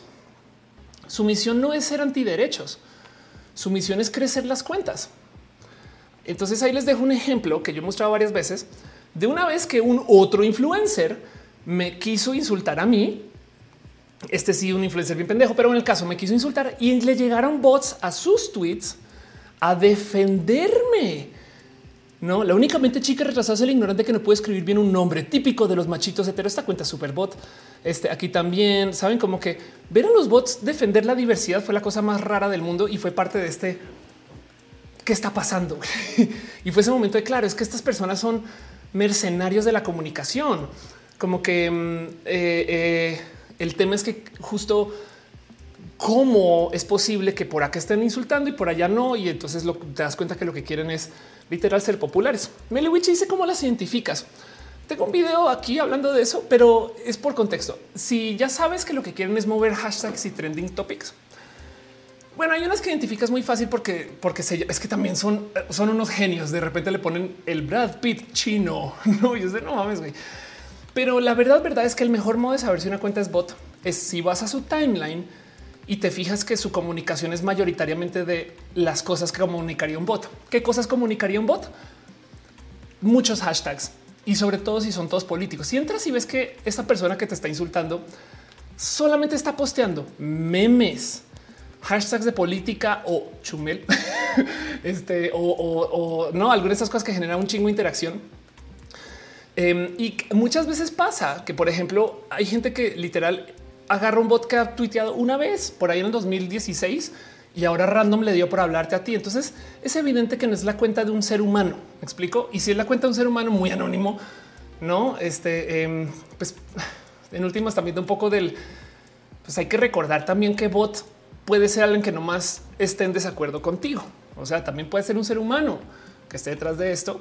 Y entonces es muy difícil porque hay unas cuentas que son fifas horribles, no llenas de prejuicios y otras cuentas que Em, los bots claramente existen con un motivo de negocios. Así que hay unas cuentas que te das cuenta que son como parte de eso y es por pinches lectura e intuición. Es muy difícil, pero como seas, dejo ahí el recuerdo que no es contra ti, es solamente porque te están usando para generar interacción. ¿no? Fernando Serenas dice también son bots si solo retuitean. Hay algunas personas que solo tienen Twitter para retuitear, pero por ejemplo, si vas a que si retuitean y comentan cosas a veces puede ser, pero sí hay bots que son solo del retweet porque eso se vende, es parte de los servicios. Están ahí para darle retweet a otras cuentas. Fin, se acabó. Luis dice: Yo solo uso Twitter solo para hablar de política y compartir memes. Me consideran bot. Pues depende, tocaría ver tu cuenta. Em, y, y, la verdad es que sí hay mucha gente que se comporta como bot, no? Pero del otro lado, como dice Melewichi, exacto. Yo vi que Winnie Pooh comunista 32 no es una cuenta real. A veces eso me da mucha risa porque esto me claro. La gente que viene a decirte las netas, netas en redes son los que se llaman las netas de verdad. 149622433211998. No, fue que voy acabas de crear la cuenta. Güey. Entonces em, depende de cada cómo le leas, no? O sea, es muy posible que eh, algunas personas le leas bot, algunos bots le leas persona pero como si hay que entender que este negocio existe y, de lo que quiero hablar ahorita es un qué locura, porque este negocio en últimas, si bien existe en México, si vieron que las cuentas son rusas. Arnulfo dice: ¿Acaso soy un bot? Si te identificas como bots, lo eres. Ahorita te dice eh, que te dice mi cuenta Insta parece bot. Arturo Moreno dice: Soy un bot. Aida Núñez dice que bonito te queda ese color de cabello. Muchas gracias. Muchas, muchas, muchas gracias. Y entonces hay que preguntarnos un poquito el qué hacen estas personas que sean tóxicos o cuáles son los negocios. No, Ángel Michael Boris hablan de cuentas anónimos y anónimos. Pues fíjate que Anonymous en particular es un movimiento que viene cuatro chano necesariamente de las redes, entonces capaz si no están como parte de esto que dices, no? Pero bueno, pero sí te entiendo, te entiendo completamente. Em, puede ser. Este se suscribió, ya te había celebrado. Eh, nomás estoy repasando un poquito por las piñas y estas cosas. Melda Dragmay dice: Yo creo que hay una red en LP detrás de los bots y de hecho hay estudios sobre cómo los bots utilizan los árboles de relación entre palabras que se publican. Lo que me sorprende es que hay respuestas que sí va de mi test de Turing. Es que nunca se te olvide que un ser humano puede ocupar la cuenta por un tiempito. Eso puede estar sucediendo, por ejemplo. Y Santos dice una vez me dijeron bot por tener poquitos seguidores en Twitter. Bueno, eso tampoco. Lo que sí también es que hay que tomar presente que mm, eh, tener bots no necesariamente solo tener muchos followers. O sea, acuérdense, retweets, likes. Hay mucho más. Y entonces cosas que hacen estas personas, por ejemplo, em, es un hecho que sí existen personas que contratan a las cuentas en redes sociales, estos granjas de bots, para amenazar a personas activistas. No, esto es un hecho. No, o sea, si hay gente que paga dinero para insultar a gente activista y perseguir y demás. ¿no? Y yo tengo aquí mis propias teorías conspiranoicas, porque no son más que eso. No tengo, no tengo pruebas, pero tampoco tengo dudas. Por ejemplo, cada que yo me discuto con las terfas y las transodiantes en redes, por ejemplo, este canal resulta siendo muy reportado contra el algoritmo de YouTube. ¿Qué quiere decir eso? Mis videos son desmonetizados. Para la gente que no entiende cómo funciona esto, YouTube monetiza tus videos y tiene un nivel intermedio. Cuando dice este video, yo no sé si es como chido para toda la familia. Entonces se le llama la monetización amarilla. Y la monetización amarilla dice el video todavía está, no lo estamos censurando, no lo estamos quitando, ahí sigue. No más que no le vamos a poner los anuncios de la plataforma de anuncios, sino que vamos a poner los anuncios de la gente que cuando cargue su anuncio a la plataforma diga no me importa si la persona es bien problemática, la neta. No hay como una cajilla que, le pueden dar clic y entonces ahí pueden decir me vale gorro. güey. O sea, si es el Rix, ponle anuncios ahí. Esto sirve para todo el mundo. Y entonces, obviamente, no mucha gente le da clic a ese botón. Así que que te pongan esa monetización limitada quiere decir que adiós la gran mayoría de los anuncios. Y la otra cosa es que, que no se nos olvide que las redes sociales existen para mostrar estos videos para que se vendan anuncios. Entonces, si tu video no está mostrando anuncios, ¿para qué chingados desgasto yo el algoritmo en promocionarlo? Así que el, verdadero castigo de la monetización no necesariamente es que te quiten el dinero, es que te bajan del algoritmo de promoción. Porque no estás haciendo varo, güey. O sea, perdón, haz videos que hagan varo. De hecho, si ustedes quieren una estrategia social ganadora de comunicación, si sus videos logran que la gente vea muchos anuncios, YouTube lo va a promocionar por izquierda y derecha. Eso es todo. Pero el punto es que la monetización amarilla es real y existe y tú puedes apelarla. No tú puedes decirle, oye, yo creo que no. ¿eh? Y entonces ahora un ser humano va a ver el video y dice, pues no, siempre no. Pasa esto con YouTube. No más para que entiendan la locura. Cada minuto se suben 500 horas de contenido a YouTube. Ok, a repetir esa estadística. Cada minuto se de subir el equivalente a 500 horas de video. Entonces, obviamente, no hay ningún ser humano que pueda observar todo esto. No existe. Todo esto lo tiene que observar computadoras. Por eso es que eh, YouTube tiene que ocupar algoritmos para decidir a quién monetiza y a quién no. Y por eso cuando le picas a, oye, vamos a apelar esto, un ser humano tiene que entrar a verlo, pero de aquí que llegue, a veces pasa como una semana, que todavía es bien rápido, ¿eh? la neta. Yo a veces digo, no mames, güey, para tanto pinche video, viene un güey a ver el mío, ¿no? O una morra. Ángel Michael Boris, se te olvidó ponerte el sombrero de la conspiración. Tienes toda la razón. Tengo un sombrerito de la conspiración aquí guardado desde aluminio para que el gobierno no pueda controlar lo que yo estoy diciendo y lo ocupo como ahorita para poder decir las cosas y las netas. Pero bueno, el caso, esto es la monetización amarilla. No voy a guardar el sombrero porque se acaba la conspiración. Em, y no, un momento, todavía está hablando de esto. El tema es que cuando yo me discuto con las transodiantes, mágicamente muchos videos en mi canal aparecen. Al otro día voy y miro todos en amarillo, porque claro, alguien fue a reportar. Y entonces puede ser nomás una morra transodiante con mucha dedicación, no que pasó toda la noche dándole reportar a todos los videos. Güey. O puede ser que contratan estos servicios. Y si es un hecho que cuando yo me discuto con las terfas, mágicamente mis, todos mis tweets por una semana por ahí comienzan a recibir un chingo de hate de estas cuentas. Entonces yo creo que tanto así como las terfas famosamente, sobre todo las de Toluca, contratan a estos grupos de vatos violentos para sus actividades de violencia. Esto es una gran cosa que Andrea Odes está documentando en Twitter hace muchos ayeres. Yo creo que también tienen ahí a su cuate o cuata de la granja de bots y las ocupan para estas cosas. La neta, la neta. Yo no, yo no las pongo eh, por encima de esto. Y, no les, o sea, igual y si les cuesta poquito o algo, saben, pero pues parte del esfuerzo. Belly se me pasó en TikTok que me reportaron muchos videos y nada más lo tienen, pero es hate acumulado. Exacto, exacto. Eso pasa. Dice Rainbow David, ya había tirado mi gorro imaginario la conspiración y se me manchó de polvo de hadas. Lo siento. Entonces, eh, Cadena dice: Yo soy de Toluca. Disculpas, es nomás algo que pasa con las terfas de Toluca. Pero el punto es que mm, esto sucede. O sea, hay gente que ocupa por millones de motivos a estas granjas para hacer la vida a los activistas de cuadritos o a las activistas. Y entonces esto es todo un tema que toca perseguir y darle, darle luz, no? Porque último tú estás indefensa, tú eres activista. El witch se me reporta mis videos nuevos para lo que dije hace un mes. Sí, claro, capa de invisibilidad mental. Bueno, me voy a quitar ahora sí mi sombrero a la conspiranoia porque vamos a seguir hablando de lo que yo creo que está aquí. Dice eh, Anita, las cuentas premium de YouTube también las cuentan para las estadísticas de anuncios. Afortunadamente las cuentas premium siempre pagan. Entonces en eso agradezco mucho. En la monetización amarilla, toda la gente que venga a mi canal con premium igual paga y eso lo agradezco mucho, mucho. Arnulfo dice los peores tercios en mi vecindario. Em, tengo entendido que el peor lugar ahorita es Guadalajara porque ahí es donde se puso genuinamente violento, o sea, de BAT y este taser y estas cosas. En Flavio dice quién estaba comentando las terfas de Toluca. Andrea Odessa, Odessa. Búsquenla en este el Twitter. Pregúntenle. Las terfas de Toluca es como un equipo de fútbol. la pastela dice mi imaginación o Twitter luego te esconde automáticamente menciones de bots. Sí, em, no es tu imaginación. De hecho, Twitter tiene el tema que sabe cuáles cuentas son falsas, pero no toma la decisión porque potencialmente no lo es. Así como nos cuesta a nosotros decidir y saber a Twitter también le pesa. De hecho, por eso es que ahora el botón de dislike a lo mejor ayuda, les da un puntito más de decisión en el algoritmo para saber si las cuentas son o no son.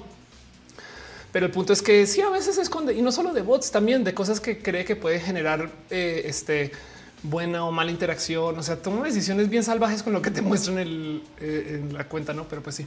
Alfonso yo soy cuenta premium. Si pagas Leonardo Inés dice yo pensé que mi cuenta no tomaban en cuenta para las monetizaciones. Me sentí culpable, me siento poderoso. Ahora si tienen premiums tienen mucho poder. Em, y dice aflicta justo de Twitter más o menos sabe, no? Ya Twitter sabe más o menos total. Leonardo Inés dice me refiero a que mi cuenta es premium. Qué chido. Se agradece mucho. No es obligatorio para, para nada, excepto para que no vean anuncios, pero sepan que esas cuentas YouTube las toma también mucha estima. Y entonces el tema es que volvamos a lo que pasó con este güey el rey de las noticias falsas y de dónde vienen sus cuentas y qué fue lo que pasó. No, porque todo comenzó con que este güey decía, o sea, no el periodista, sino el vato, el otro vato decía: Sí, compramos cuentas rusas, no esta plática que tiene acá afuera. Y entonces ahora tenemos que tener una conversación que es de lo que quería hablar en todo el video. Yo hablando una hora, diez minutos y no he llegado al punto. Pero el tema es que esto es una historia rusa porque Rusia, digo, si bien México también la aplicó, o sea, a mí me, da mucha risa hacer el chiste de que México, que era el país del acarreado, ahora se inventó el acarreado digital, el bot. ¿Me explico? O sea, los peñabots y ahora los AMLObots son en gran parte de desarrollo mexicano y hasta nos podríamos orgullo. O sea, México logró automatizar el acarreado, si piensan en eso. Pero el tema es que también hay que entender que Rusia muy famosamente logró aterrizar este negocio. Y el tema es que sabemos de esto porque les han cachado varias veces. Em, hace nada salió a luz todo este cuento de cómo, o sea, en Estados Unidos traían todo este pedo de por qué, por qué hay tanta gente haciendo estas cosas en redes sociales que nos ha llevado a discutir. Sí, hay que discutir en redes y sabemos que esto pasa mucho, como dice Melewichi, como que AMLO, AMLO 2335 no es una cuenta real. Exacto.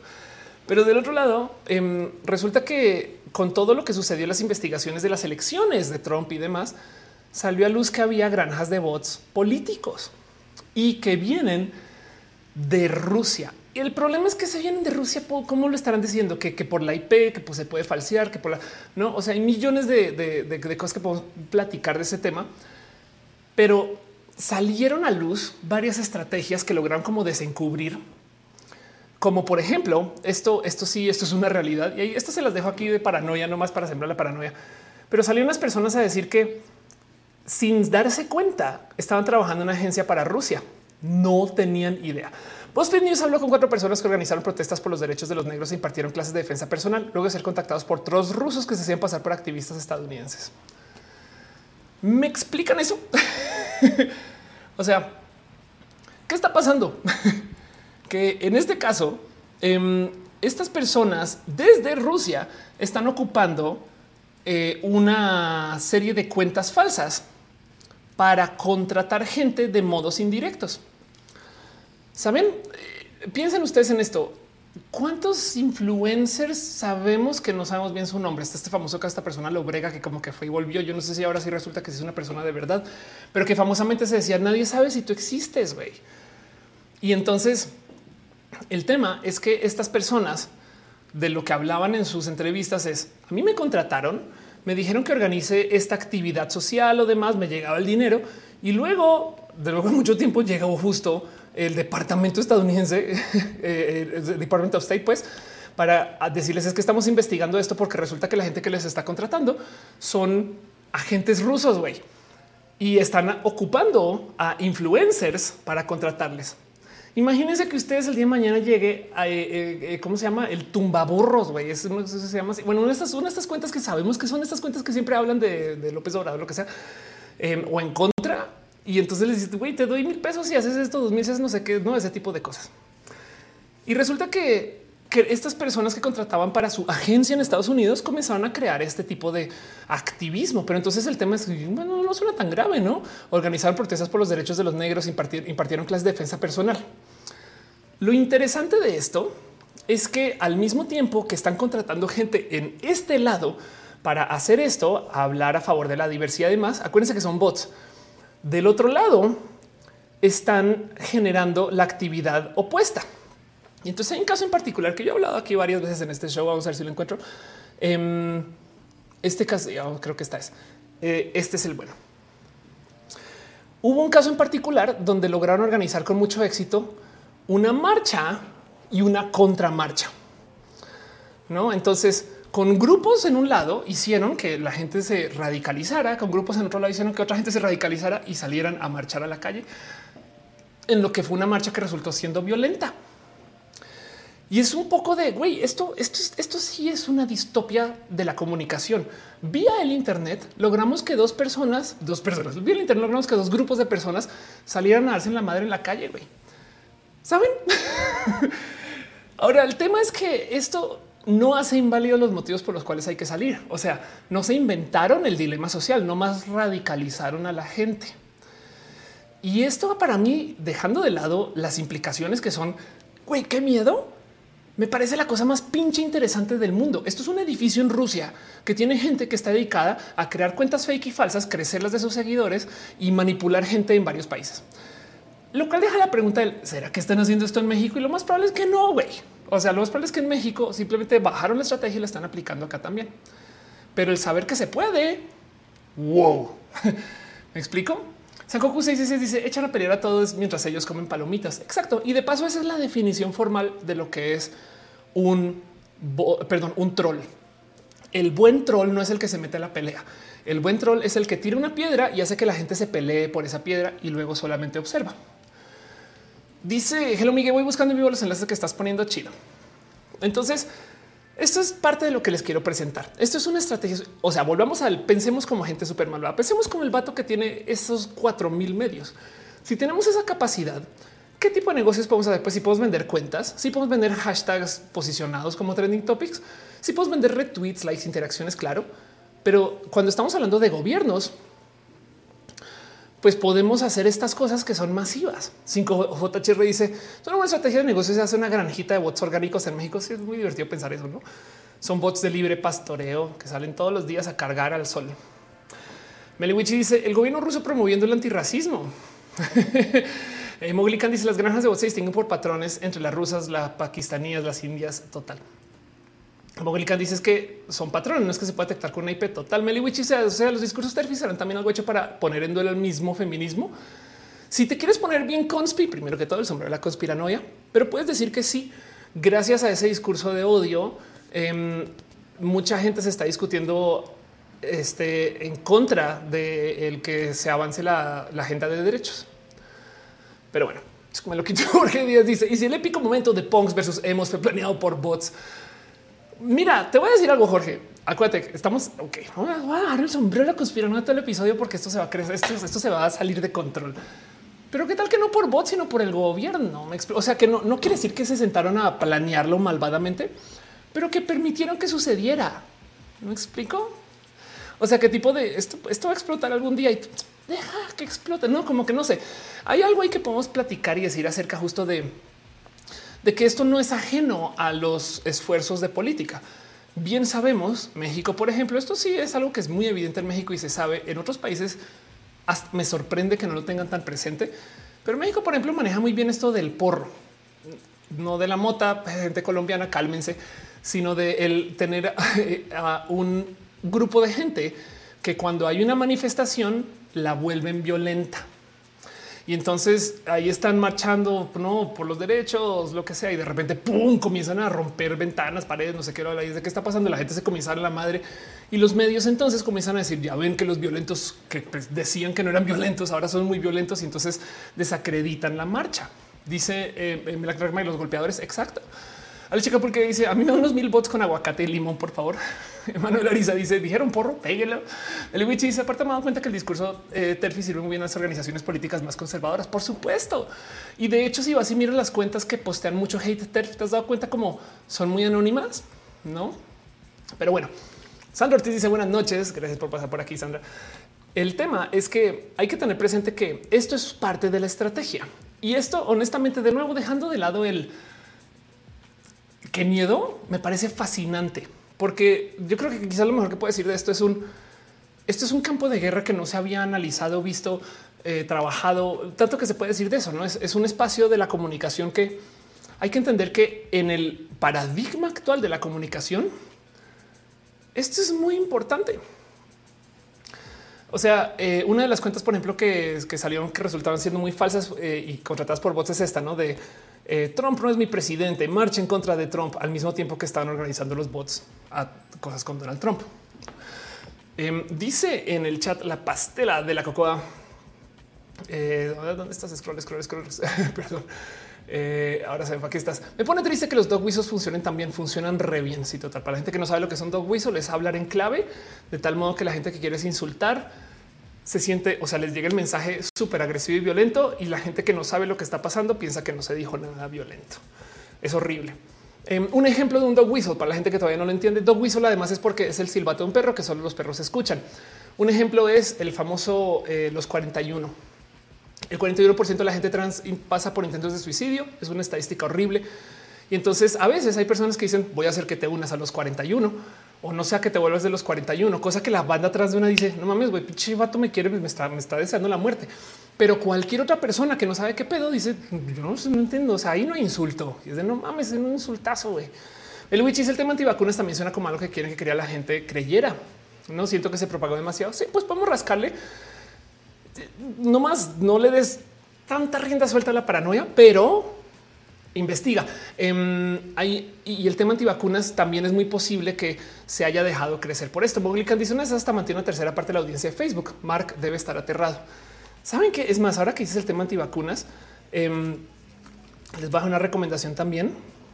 Esto es un videazo hecho por Vox em, que habla de por qué y cómo la gente conservadora estadounidense se volvieron eh, antivacunas. Entonces es un análisis de cómo antes de la pandemia no eran tan antivacunas. Todo esto sucedió durante la pandemia. Y el punto, lo, yo creo que el, gol más grande de todo esto lo mencionan hacia más adelante en el video, a ver si lo puedo encontrar muy rápido. Em, y es que hay un estudio, a ver si lo encuentro, que topa más o menos en qué medios confían las personas conservadoras. Ahora esto es Estados Unidos. Esto definitivamente no aplica para México. Pero ¿dónde estás? ¿Dónde estás, carajo? Así, ah, por aquí va. Esto es. Esto, es, esto me, voló los sesos. Estos son los medios que consumen las personas que se avientan a Lean Democrático Democrat. Saben como los medios que por lo menos el 40% de la gente demócrata confía en y vean los medios. CNN, NBC, ABC, CBS, PBS, en White New York Times, BBC, no como que son los medios que la banda, por así decir, en centros, centro izquierda, porque en Estados Unidos o, no tan a la derecha, confía, demócratas. Mientras que los republicans solo confían en dos fuentes de noticias. Uno es Fox News y el otro es las redes sociales. Esto me rebasó, güey. O sea, de nuevo, esto es un pedo estadounidense, pero esto comprueba lo fácil que es decirle a un segmento de la audiencia estadounidense noticias falsas. Y entonces esto se los dejo ahí. Esto es un video que publicó este Vox que dice cómo los conservadores estadounidenses se volvieron contra la vacuna. La verdad es que también es guapísimo este video de cómo muestra la información de paso. Pero el punto es que mm, esto, esto también le habla un poquito al por qué es tan fácil para algunas personas creerse las barrabasadas que hacen estas cuentas falsas. Y entonces el tema es el siguiente. Twitter sabe que hay un chingo de cuentas falsas. Esto es un hecho, es un hecho muy cabrón. Y esto se viene hablando desde hace muchos ayeres. Eh, se rumorea que son el 40% de las cuentas de Twitter. Twitter una vez por ahí también se había mencionado que es como que el 20%, el 20 entre el 40%. ¿Por qué chingados no hace nada Twitter? Es que se imaginan el desmadre publirelacionista que sería para Twitter el que de repente limpien todos estos bots. Primero que todo, ustedes ahorita pueden comprarle bots a otra persona. O sea, pueden ir ya y regalarle 100 mil followers a Chumel, si así lo quieren. No? Y entonces, obviamente, hay mucha gente muy famosa que tiene seguidores o que tiene bots que ni siquiera nunca contrató. Pero la gente no tiene eso presente. Entonces, si Twitter de repente pasa y borra el 40% de su base de usuarios, Vamos a tener una cantidad ridícula de gente famosa, periodistas, políticos y demás quejándose de no mames, me quitaste un chingo de mis followers. y del otro lado, la otra cosa es que mientras más followers y cuentas activas y, actividad general tenga la red social, más se avalúa Twitter. Entonces, como dice cada Daniel, es parte de su negocio. Exacto. Tendría un problema relacionista muy cabrón. Entonces Twitter como que baila porque Twitter defiende la diversidad pero baila este juego de borramos. Ah, Se acuerdan de las purgas, no em, borramos algunas, pero no, no avisamos, se avisamos y por eso a veces lo que te dices, mira, esta cuenta es muy seguramente bot. No la he borrado, pero te la escondo. No se han visto que hay algunas que salen ahí en ver más ese tipo de cosas. Y entonces el tema es que sí, claro, por supuesto que hay purgas, pero además del otro lado es que hay que entender lo difícil que es limpiar estas cuentas, no? O sea, claro que Twitter eh, este, eh, quiere apoyar, pero pues del otro lado es su negocio. Me explico. Twitter está eliminando cuentas falsas como nunca, poniendo en riesgo el crecimiento de usuarios. Y, el tema es que eh, son tantas cuentas y se crean tan rápido que pues les pasa exactamente lo mismo que pasa con YouTube y los 500, las 500 horas de video por hora, que limpias y limpias y siguen, siguen añadiendo. No se puede mantener al día con la inundación de cuentas basura. Y del otro lado el tema es el siguiente. Acuérdense que cuando yo les dije que mi canal se desmonetice, yo le digo que lo ve un ser humano y un ser humano va y lo ve. Entonces, ahora pensemos en esto. Ese ser humano, ¿qué otras cosas ve, güey? Porque el mío es inocente. pero hay gente que sube cosas horribles que se reportan y capaz muchos seres humanos tienen que vetar o ver u observar eso. Y es un problema. No, no, no, no, no, no, no, no, no, no, no, no. O sea, Facebook muy famosamente ha tenido que ayudar mucho al problema de salud mental de la gente que contrata para observar lo que está pues tratando de limitar su publicación, porque son cosas, güey, muy ilegales. No, ni hablar de la cantidad de porno que pasa por el frente de los ojos de esas personas, pero horrible, de contenido robado, dañado, que no se debe demostrar, que no, que, que, que, que no quieren compartir. O sea, o de la o, o, déjense del porno, de, del, o sea, del porno rudo, ese feo horrible que, o sea, nada de la gente, la gente que hace contenido independiente, erótico, delicioso, pero hay gente que hace cosas pero descaradas y luego las sube a redes sociales. Eh, abusos a menores, no y no más los insultos, todo ese tipo de cosas. O sea, el tema es que dice Milton, Facebook lo bloquea, pero es que ese bloqueo a veces hay muchos seres humanos que lo están viendo entonces, todas esas cosas horribles del mundo a veces pasan por ojos de gente. Es otro motivo por el cual no siempre limpian tan rápido. Entonces, dejo todo esto aquí porque no es que necesariamente quiera disculpar las redes sociales, pero por eso es que este negocio de los bots vive. Y entonces ahora volvamos a de lo que quería hablar. En pleno momento donde Rusia invade a Ucrania, por supuesto que le suben la llama a este pedo, güey.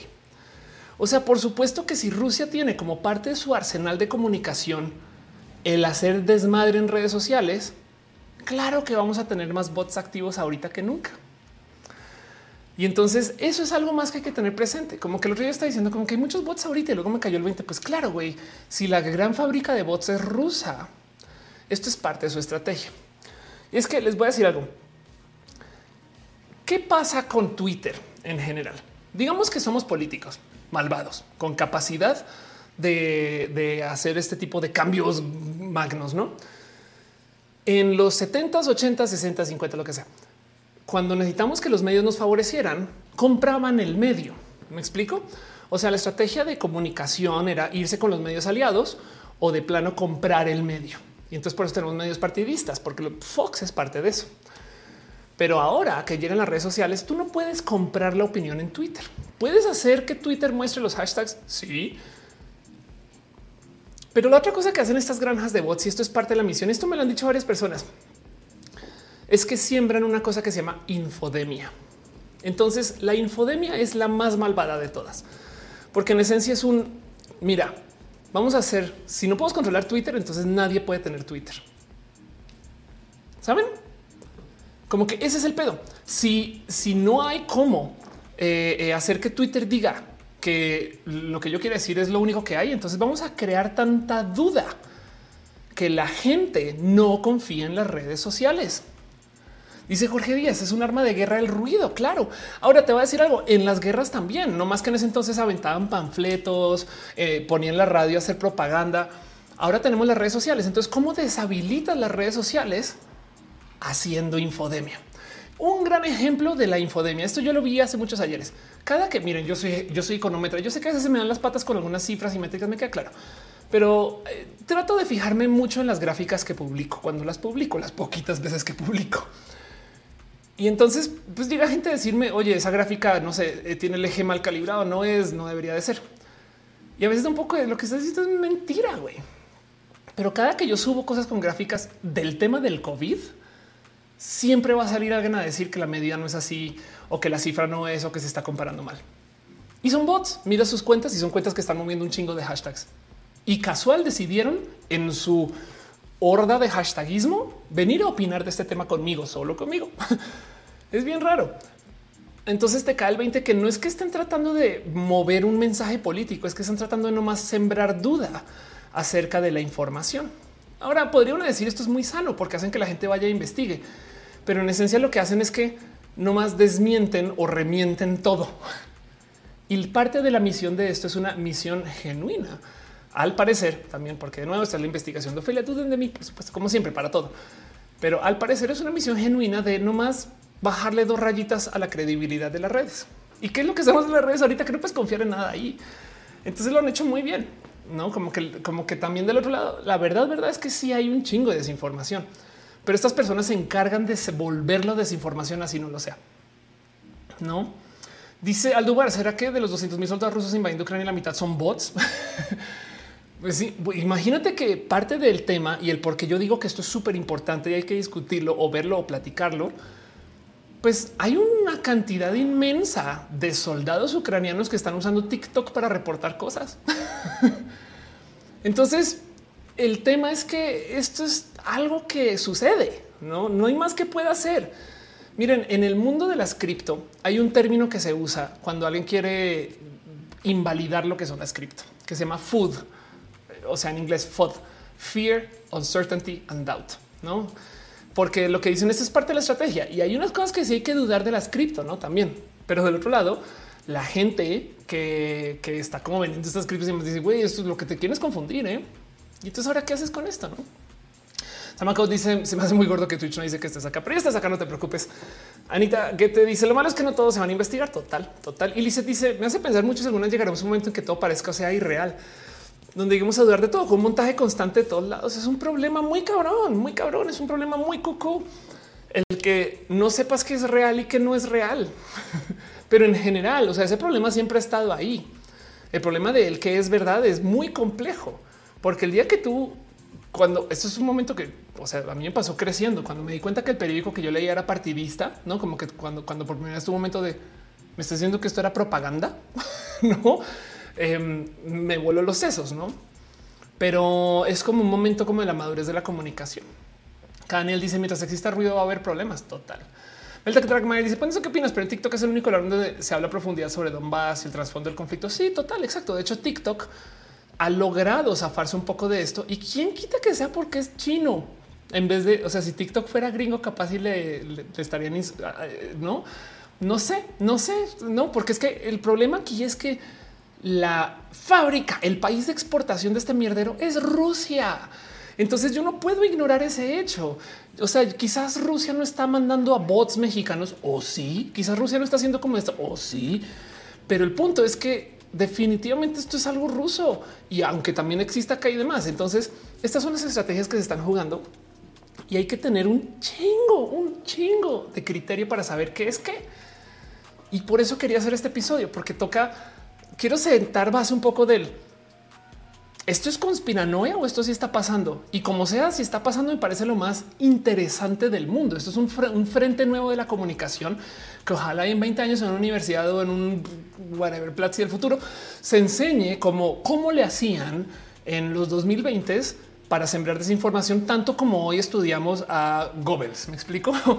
Luis Marclachi dice el fin de semana salieron noticias de que una chava había desaparecido en mi ciudad, luego que la hermana encontró al final de la policía detuvo era parte de un grupo de secuestradores. Órales.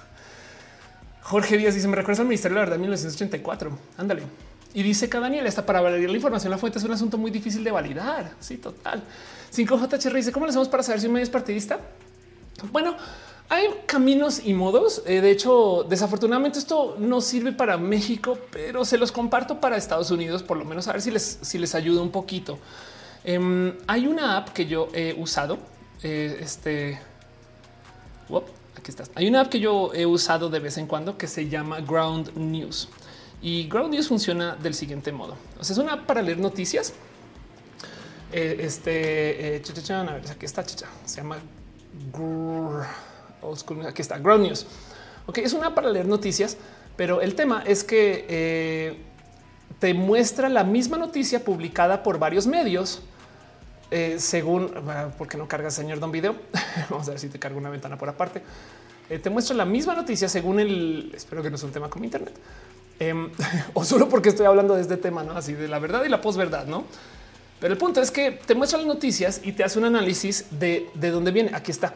Eh, izquierda, derecho, centro, no? Y es un es, una locura de, espacio, porque entonces, por ejemplo, tú puedes ver eh, X o Y noticia y digamos que me interesa esta noticia acerca de lo que sea, no? Eh, Colin Kaepernick. Y entonces acá te muestra abajo el sesgo que tiene el medio que lo está publicando, como que tu tipo puedes ver la misma noticia desde cómo lo publican los medios de izquierda o los medios de derecha. Y es muy cabrón ver cómo cambian los encabezados, no como qué tipo de no sé. Eh, Joe Biden acaba de conseguir extra vacunas para Estados Unidos, no Fox News el débil de Biden logró que se malgastaran las vacunas estadounidenses y la noticia es la misma de izquierda. Biden heroicamente consigue que traigan vacunas a Estados Unidos y un poco de wow, qué locura, güey.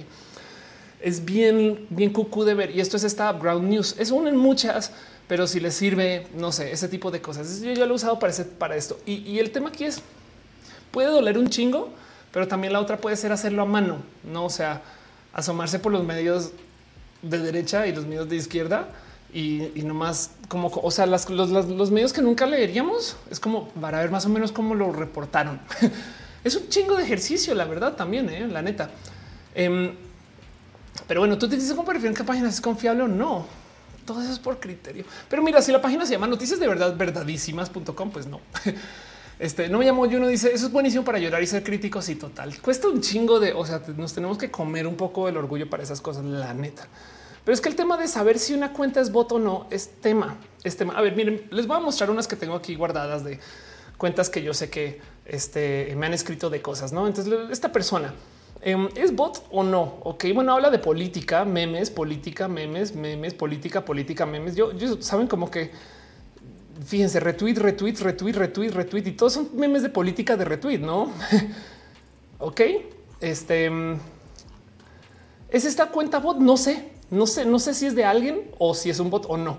Ok, Em, es esta cuenta un bot, no? Pues bueno, también de nuevo no tiene avatar. Este me da follow de paso. Este y entonces ahí ven cómo le ven que retweets de memes, memes, retweets de política, retweets de memes, retweets, retweets, retweets de política, retweets de política. Saben como que será que le interesa mucho la política o lo único que hace es dar retweets a cuentas que hablan de temas de política? No puede ser. Es esta cuenta un bot o no? Saben? Y podemos seguir haciendo este ejercicio. Pues esa ya tiene foto de una persona, güey Ahora, esta cuenta, si mal no estoy, por ejemplo, junio 16 del 2021, noviembre 20 del 2020. Desde el 2020 no escribe, no? Entonces vaya uno a saber, capaz y sí, capaz y no. El tema es que es bien difícil de medir eso. Lo que sí les puedo decir es, aún todavía hay modos para que la gente se haga bot siendo seres humanos. Ese es el problema. Hay de Núñez dice: Tengo un tío que solo tiene redes sociales para lavar a AMLO. pues es un bot. Exacto.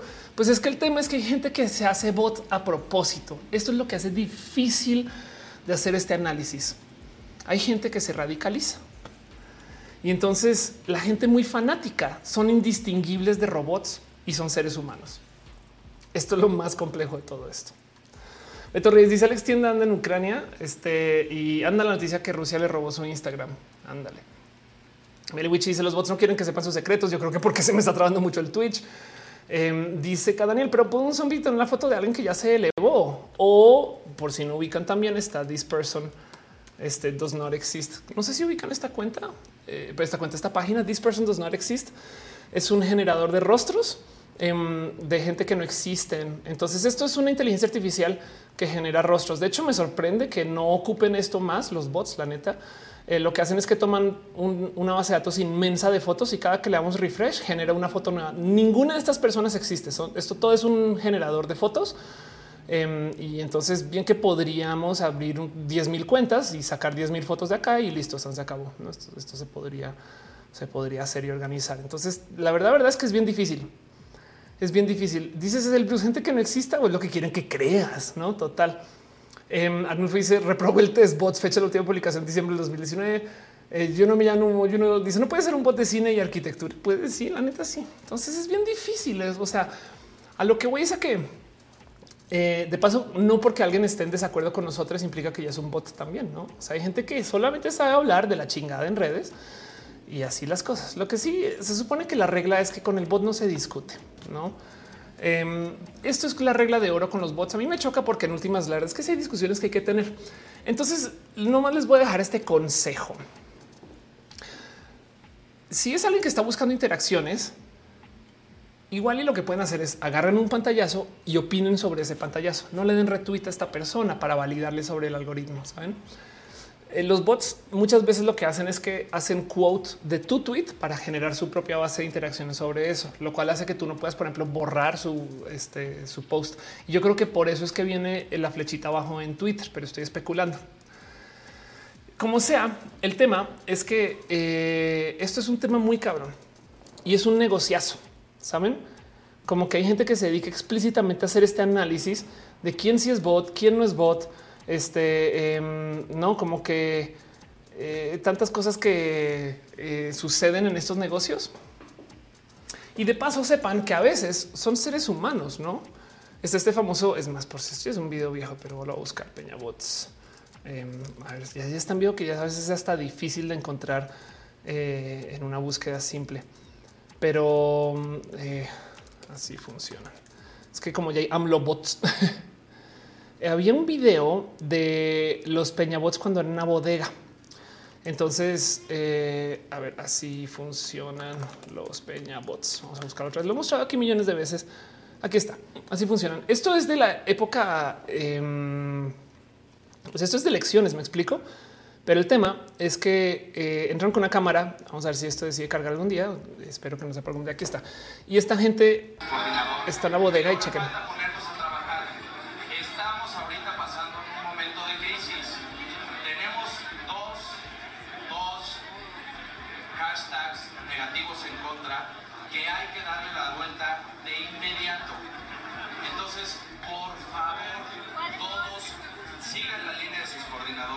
Vuelvo a explicar qué está pasando. Esto es una bodega llena de banda. Esto es en épocas de elecciones y en esencia están en redes sociales todos y les están diciendo a un chingo de gente que por lo menos son esas personas que están aquí de rojo. Ok, ahora todo el mundo tuite con el hashtag no sé qué. Hay que ponernos a tuitear todos al mismo tiempo usando el hashtag es momento de México. Eso es bien viejo, eso es el 2017. Pero um, esto pasa y ahora hay que entender que esto se automatizó. Entonces hasta podría decir así se ven las granijitas de bots. Exacto, cuando eran granjas este, análogas. Pero bueno, cierro con eso este tema. Y, de nuevo les digo que traigo esto aquí porque mm, ahorita hay más presencia de bots y parte de la misión, la neta, neta, sí puede ser el desviar el mensaje, hacernos discutir. Como que a veces veo, yo no sé, o sea, yo sí creo que hay gente que genuinamente está muy a favor de Rusia y Putin Em, pero del otro lado hay un poco como de, no sé cómo ponerlo, fanatismo, así como hay gente que no entendemos por qué es tan amlover en redes, como que hay gente muy Putin lover, pero cabrón. Y, la presencia es da un poco del, o sea, yo siento que o yo no me he tomado un Kool-Aid o yo me tomé el Kool-Aid del otro lado, no como que me da un poco del, hay algo ahí donde su posición es tan inflexible. Entonces no sé exactamente qué significa esto. Lo que sí puedo decir es que esto es un negocio y esto sucede y esto es ruso.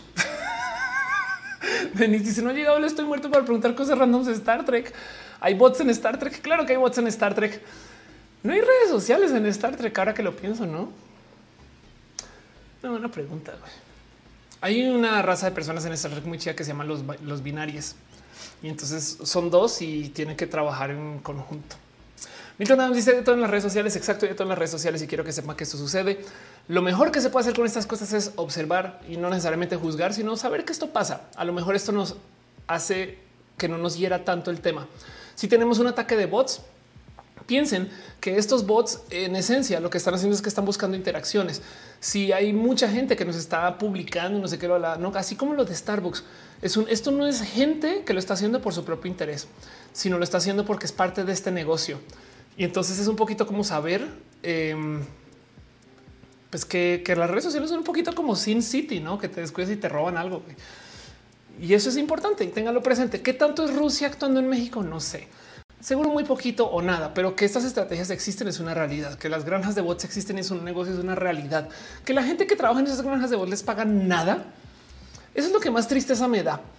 Algunas de estas personas, vamos a decir, estos chavales, en esencia van a un lugar a que les paguen pesos por el día por hacer copy de odio. Saben como que pues, ya aterrizquitemos un poquito lo que están haciendo, que es horrible. Su trabajo es escribir insultos, güey, insultar banda en redes. yo sé que suena súper divertido, pero se los juro que luego el quinto insulto ya están haciendo copy paste. Y para rematar, como son cuentas que están sembrando hate, no pueden crecer mucho O sea, cuando ya se vuelven muy famosas, les pasa como lo brega, que la reportan, la cierran, la sacan, ¿no? Entonces, en esencia, son cuentas que crecen un chingo. Y eso es cuando les pagan, porque los trolls, o sea, los que vienen de cuatro chan y pachan estas cosas, güey, lo hacen a riesgo de que cuando la cuenta, su cuenta, saben, ahí sí, el, eh, no sé, el, el Jackie Chan ruso, que así, así les ponen, güey. Eh, cuando esas cuentas crecen mucho, se les reportan y las cierran. Entonces son como influencers que nunca llegan a ser influencers, no? Por lo menos, no sé, Rix creció. Bueno, Rix es un pésimo ejemplo, pero hay youtubers que han crecido sus cuentas haciendo este contenido súper controversia, pero como dan la cara, entonces se quedan con sus cuentas y luego monetizan súper chido, no? Por lo menos, güey. Mientras que el rol de estas personas pobrecitas les pagan pesos por manejar unas cuentas que nunca van a crecer y entonces tienen que volver a comenzar desde ceros y, no hacen más sin insultar a banda. Güey, sea un poco no, pero bueno. El amigo dice: Varios de mis amigos han trabajado por ello y el pago es una miseria. Confirmo. Meliwichi dice: Los que hablan de la próstata deben ser copy paste porque siempre dicen lo mismo. Sí, es muy probable que estas personas que hablan de la próstata, si te fijas, pueden ser de este tipo de cosas, no? Em, dice que Daniel hagamos una granja de bots que tenga comercio responsable. No es mala idea. ¿eh? En una época había gente de la diversidad que tenía una actividad pro promoción de la gente de la diversidad aplicando la estrategia sígueme y te sigo. ¿Qué sígueme y te sigo?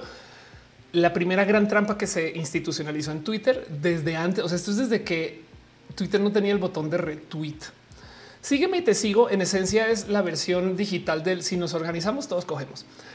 Básicamente es un yo voy a estarle dando follow a toda la gente que le dé eh, like a este tweet o lo que sea. ¿no? Entonces eh, le damos follow a esas personas, pero esas personas por acuerdo me dan el follow back. Sígueme y te sigo. Y entonces en esencia se crean estas redes de darnos como follow mutuamente y todo el mundo crece de seguidores. Este eh, sígueme y te sigo es viejísimo. Y en una época alguien como asesor esto para la diversidad comenzó a hacer un sígueme y te sigo de la diversidad para que entre nosotros nos diéramos tantos follows que todos creciéramos o todas, todos creciéramos de seguidores. Amolante dice, ¿por qué no me subí las redes en ese momento? Esto tuvo su momento, pero sí. Denis dice del 0 al 10, ¿qué tan bot te consideras? La neta, neta, sí sería bien chido ser bot. Saben como que yo sí sería feliz siendo data, sobre todo con el tema de cómo maneja el sueño data. Itzel García dice en la web does not exist. Nunca me salió una persona de tez negra, puro güerito. Órale, qué buen apunte. Este 5 porque alguien habla de la próstata. No sé, pero tiene una obsesión con eso. Seguramente porque genera este, interacciones. A ver, les voy a decir exactamente a qué se refiere Meliwichi con el tema de la próstata. Eso es lo que me pasa mucho em, en redes. Miren, hace nada puse eh, un tweet. Es más, lo voy a buscar. Of course, um, Stirling. Para la gente que no sabe, un Stirling es una máquina de vapor y entonces es una viejísima máquina de vapor que este es un motor de vapor que alguien adaptó para el té. Entonces, ese es un video que subí, no? El motor Stirling de vapor para el té, que luego me di cuenta que no es tan chido porque yo pensé que esto se usaba para eh, mover la, bolsita del té y resulta que no solamente son están reusando el vapor del té para mover un motor, un motor Stirling. Entonces, esto de por sí está de no mames, güey. Si igual y si quiero tener uno, pero random en este post, una persona me dice: ¿Y esto qué tiene que ver con tu próstata? y si da un poco de qué pedo, güey. Ahora, la pregunta es si es Ignacio Pobete es cuenta falsa, no de estas de las de el maestro de las fake news o si esta es una persona que de verdad así piensa. Resulta ser un FIFAs, pero hubo chance que no. Saben algo de vertigo y seguro los follow back Fridays que se en Twitter en 2000. Ah, claro. Sanders dice lo tonto es que todos tenemos pero está totalmente de acuerdo. Antonio Vázquez dice sale morenos, pero parece más de la India. Manches, amo. Arnulfo García dice Arnulfo García dice este, ah, perdón. Sanders dice lo tonto es que todos tenemos. Coco dice maricón todos nota proof. Um, y dice el Nurfo. Ahora sí, mi última follower este fue Isis de Platzi. Creo que la única que me sigue. Um, y Claudia García dice que habló Metroflog. Total. Entonces hay algo ahí que hay que platicar, hay algo que tener presente. Lo que sí es hay una realidad de la comunicación y es que las redes sociales son algo nuevo. Entonces estas estrategias de cómo lidiar con las redes sociales, la infodemia, los bots, las granjas, hay que analizarlo, no? Porque, porque estos son inventos que están pasando enfrente de nuestros ojos, no? Para la pastela dice el juego favorito de Twitter es un FIFA o una TERF o un bot. Le añado banderas. Están poniendo ahí. Denis dice, eh, Wally San, gracias por pasar por acá. Y, dice cinco te con ese don. Sí, total, total. Jorge dice hablando de Star Trek, acaba de empezar a verla y ya soy fan. Qué chido. Me alegro mucho porque además viene mucho Star Trek en nuestro futuro. Entonces cierro todo este tema de nuevo con el recordatorio que la cantidad de negocios que existen alrededor del hecho de tener bots son inmensas, inmensas. Y este cuento de que contratan activistas me rebasa, pero claro que puede suceder. O sea, desde el freelance, desde la distancia, pues claro que pueden levantar no este el teléfono y contratar a alguien y nunca decir quién es, no? Y así a ti, si ustedes les ofrecen, no sé, unos pesos por estar escribiendo unos tweets y unas cosas, pues habrá gente que sí lo toma, no? Como que hay algo ahí que hay que tener presente que esto sucede, no? Y entonces eh, da de raro porque mm, hay negocios que todavía no han llegado acá. Como que yo me pregunto qué sucedería si la neta instalan una de estas en México. No, una mágica expendedora que vende followers. o sea, se puede, me explico. No como que no sé, ir aquí a Perisur y salir con 10 mil followers nuevos. ¿Por qué no? Güey, te ganas un varo. Gamón, hicimos unos pesitos extras de la comodidad de mi casa. Ve, exacto. Cada Daniel dice yo como Daniel 911503 digo que tienes toda la razón de 92 y yo tengo miseo. Este y Meli dice hicimos uno para hacer la generación off de YouTube de NSWS. Dice ojalá digas un rojo sobre la apropiación cultural. Es un tema bien complejo y por eso no lo he levantado todavía. Pero sí tienes toda la razón. Entonces ahí les dejo. Quiero nomás que sepan que esto pasa. Dice Meliwichi también tiene para followers en VK. Sí, claro, total. No, de hecho, no hay red social donde no puedas comprar followers. Eso es un hecho. Eh, Instagram, por ejemplo, permite que tú automatices y crees tus propios bots. Una estrategia muy común en Instagram que hacen muchas personas es la siguiente. Digamos que ustedes hacen una cuenta de gatitos chidos ¿no? y quieren que crezca esa cuenta. Bueno, pueden scrapear las fotos, o sea, pueden hacer un software que vaya a websites y levante fotos de gatitos y poble o llene o las cargue a Instagram. No, eso, eso de entrada se puede automatizar, pero bueno. Luego, desde esa cuenta, le comienzan a dar follow o like o hasta comentarios pueden dejar en posts de gatitos de otras cuentas. Y se pueden poner además muy listos o listas con el cómo programan ese otras cuentas, porque si otras cuentas puede ser si una persona les da follow, se van con sus amigues, saben? O si una persona les da follow, se van con los intereses de esa persona porque esa gente que le rodea ese grupo de interés, capaz y también le interesa la cuenta de los gatitos. Y entonces automáticamente tenemos una cuenta de Instagram que se está llenando de contenido y que está dando likes. De hecho, a veces solo con los views en las stories la gente da va a la cuenta. Y esto hace que entonces se dé un follow back, lo cual hace que tu cuenta crezca. Esto está perfectamente permitido bajo las reglas de Instagram, con la excepción que Instagram pone límites de cuántos follows, cuántos likes y cuántas interacciones se pueden hacer de modos automatizados. Pero esos límites van por los miles por día. Y entonces hay mucha gente que hace esto. Hay mucha gente que por supuesto que todo el día está, como dice Gama Volantis, acosando amantes de ajolotes. Sí, por supuesto, claro que sí. Por supuesto que tú deberías de ir y darle no más like a la gente que le gusten los ajolotes en sus cuentas. Em, y lo puedes automatizar. Y hay servicios donde tú puedes contratar a alguien para que te programe ese bot, por supuesto. Entonces esto existe. Por eso es muy difícil definir lo que es un bot. Un bot es alguien que viene a una granja de bots para sembrar noticias falsas por medio de confundirnos usando la infodemia. O un bot es un software que yo programé para dar follow y follow back.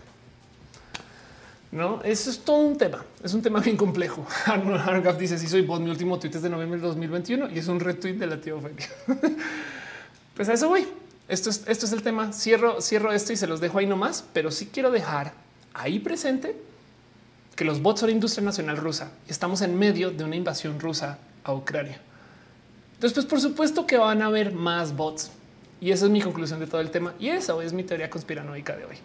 Hola, estoy muerto y se nos descubrió. Te descubrí en Star Trek. Hola, estoy muerto. Es lo que pasa. En fin, dígame cómo se siente con eso. Nos vamos a la próxima sección les leo un poquito. Voy leer dos o tres cositas que tengan ahí en el chat.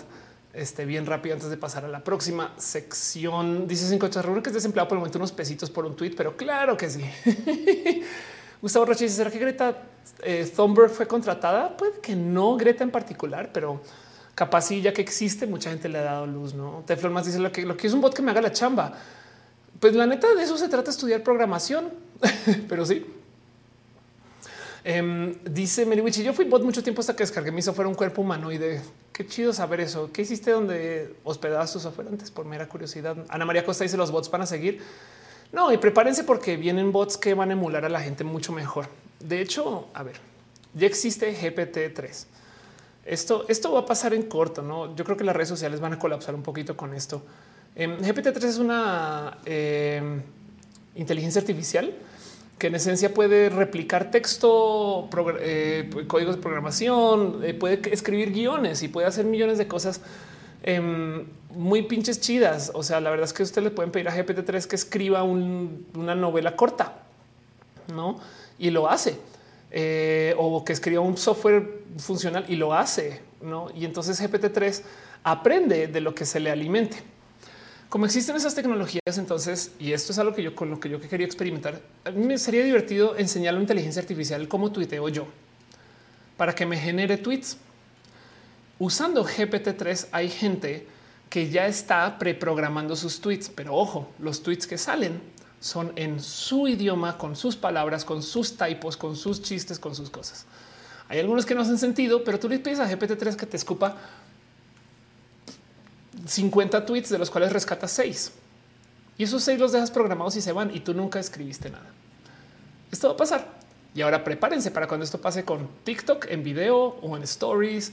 Saben como que el momento que la síntesis de medios pueda generar todo, llegará un momento bien raro donde no, no vamos a saber quién es ser humano y quién no.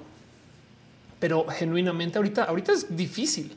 Pero luego después cuando sea totalmente automatizado va a ser mucho más complejo y luego el quién va a consumir eso, no? Porque tampoco vamos a saber si la gente que consume son seres humanos o no. Y eso yo creo que es lo más difícil de este tema.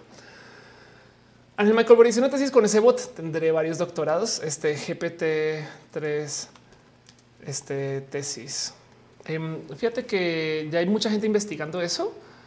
Este está bien cagado porque hay mucha gente que está justo dejándose como la pregunta en redes de le puedo decir a GPT-3 que me genere este la tesis y es de pues sí, la verdad es que no es gratis, pero sí, claro que GPT-3 te puede completar la tesis.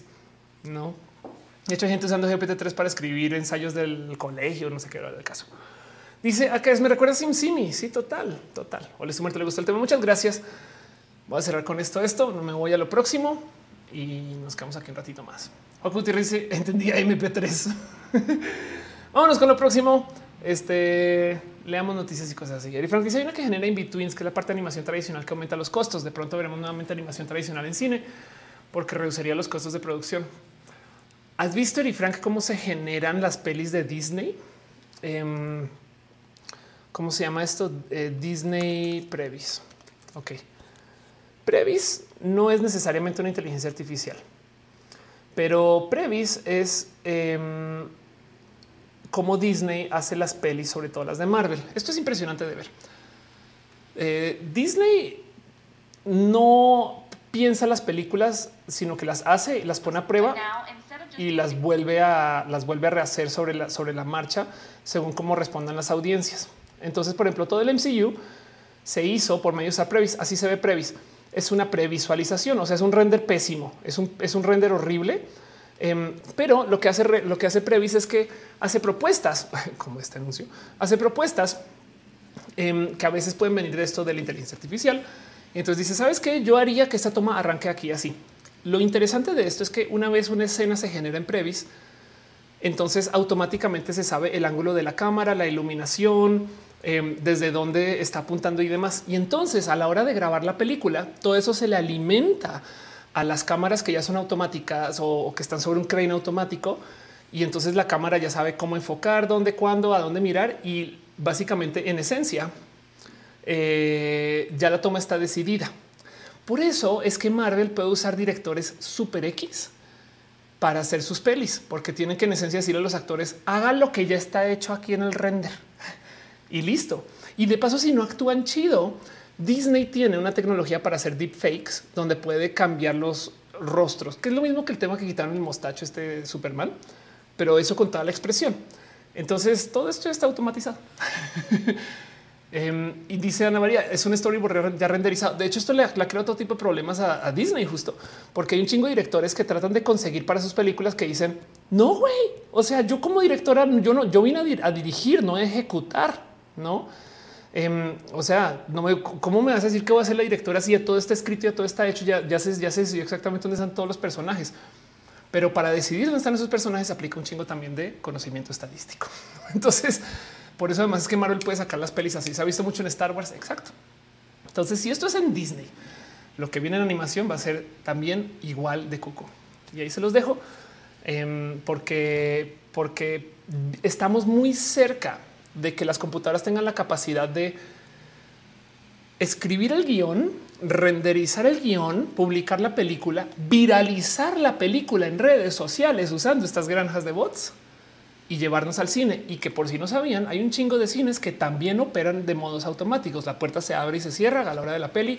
El proyector se prende y se apaga a la hora de la peli. La peli llega y se descarga por caminos satelitales a la hora de la peli. Y para rematar, lo único que le queda al ser humano es vender comida. Eso es todo otro tema, pero bueno. Vamos a un mundo, un mundo muy cucu, dice Freddy. Claro que sí. ¿Será que usaron esto en Eternos? Por supuesto. Previ se viene usando hace muchos años. El Witch dice que pasa un actor pasa algo y ya no va a participar en la película. Hay que borrar el personaje. Sí, y eso ha pasado. Em, este hay casos de personajes que van cambiando. Claro que sí. Está el caso de Rápido y Furioso. Hay mucho que decir acerca de los cambios de. Es más, de hecho, tienen la capacidad de reemplazar este eh, actores ya recontratados, no también. O sea, con eso que pueden deepfakear. Meliwich si se la comida te la vende un robot y ya. Pues esto sería bien, nomás veámoslo desde el punto de vista de la distopia. Las computadoras encontraron un modo para deshabilitarnos por dos horas. Nomás ponen el teatro y ahí vamos como seres humanos a ver una película que renderizaron y listo. sí, JHR dice, lo vamos a ver como con Black Panther 2. Otra vez es con el capítulo de Doraemon y su productor de animación, lo hacía toda hasta la distribución. Luis García dice pronto veremos actores renderizados por computadora. Ya, esto ya pasa. O sea, Luke Skywalker, eh, este ya, ya es un render, güey. Y, Leia también. Musicarino y Army of the Dead, agregar comediantes pues que ha tenido toda la peli grabada. Cada Daniel dice a Wally le gusta esto. Total. Evelyn García dice hay bots que actúan en películas como First Horror Movie Written by Bots. Exacto. Entonces piensen en esto a la hora de pensar en los bots y vámonos con las noticias y cosas que pasaron la semana. Ahí se los dejo nomás. Veo Wolf total.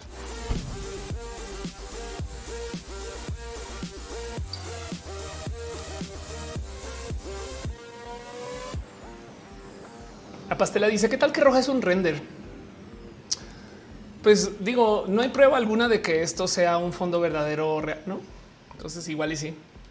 Pero fuera de broma, a mí sí me encantaría tener mi versión este Hatsune Miku de Ofelia, dar conciertos, esas cosas sería bien chido. Dice Rubén, eh, ahora más azul que nunca. Exacto, es un roja azulado.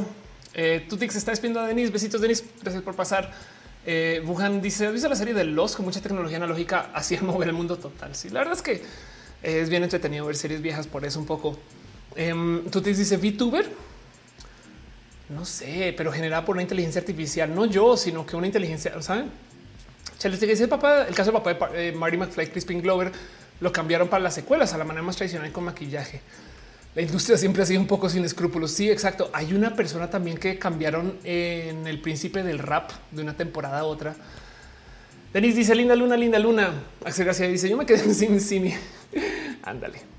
Pero bueno, en fin, a veces pasan cosas entre semana y yo me siento a tomar una nota de esas cosas para presentarles a ustedes como un pequeño resumen de cositas de la semana que vale la pena, no sé, por lo menos observar y tener presente. No son necesariamente las cosas más importantes o sí, pero son cosas que ya nota hay que hablar de esto. De hecho, ya me lo han preguntado aquí en el chat varias veces. Entonces, lo primero es hablemos acerca de Rusia y Ucrania.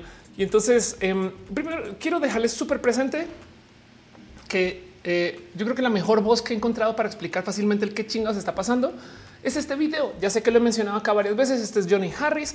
Hay millones de cosas que podemos opinar acerca de Johnny Harris. Me queda claro. Este no es exactamente el más óptimo de los videos, pero es un muy buen video. Tiene un muy buen resumen porque levanta cosas este, muy bonitas acerca de las intenciones de Putin. Y esto se hizo antes em, de que de la invasión. Entonces, la verdad es que el güey le atinó, no, pero en últimas, ¿qué fue lo que dijo? Una cosa que yo fui a repetir en redes sociales, donde cuenta la siguiente historia. Básicamente, Rusia y Ucrania se divorcian y entonces Ucrania comienza a hablar con el nuevo de la familia, que es la OTAN. Por esa plática a Rusia que no le gusta ese tipo de pláticas que está teniendo con alguien más, le da la amenaza de sabes que si sigues hablando con ese güey, yo me meto a mi departamento que también es mío porque yo tengo llave y no me responsabilizo por los daños. Digo, es un modo súper simplista ver lo que está pasando, porque hay millones de cosas que hay muy presentes, como por ejemplo, no sé si saben que cuando se cayó la Unión Soviética, Ucrania se quedó con la gran mayoría de armas nucleares del mundo.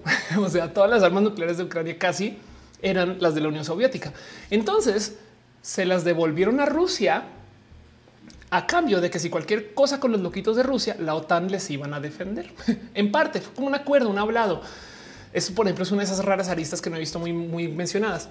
Y la otra cosa que también, y lo menciona eh, Johnny Harris, es que eh, se ve como tenemos esta visión de que Rusia es el grandote y demás. Por si no lo tenían presente, Ucrania es donde inicia la cultura rusa. Me explico. O sea, por así decir, Rusia comienza en Ucrania. Entonces, mucha gente que dice: Imagínense que fuera como si México fuera por México, México fuera por Texas, no?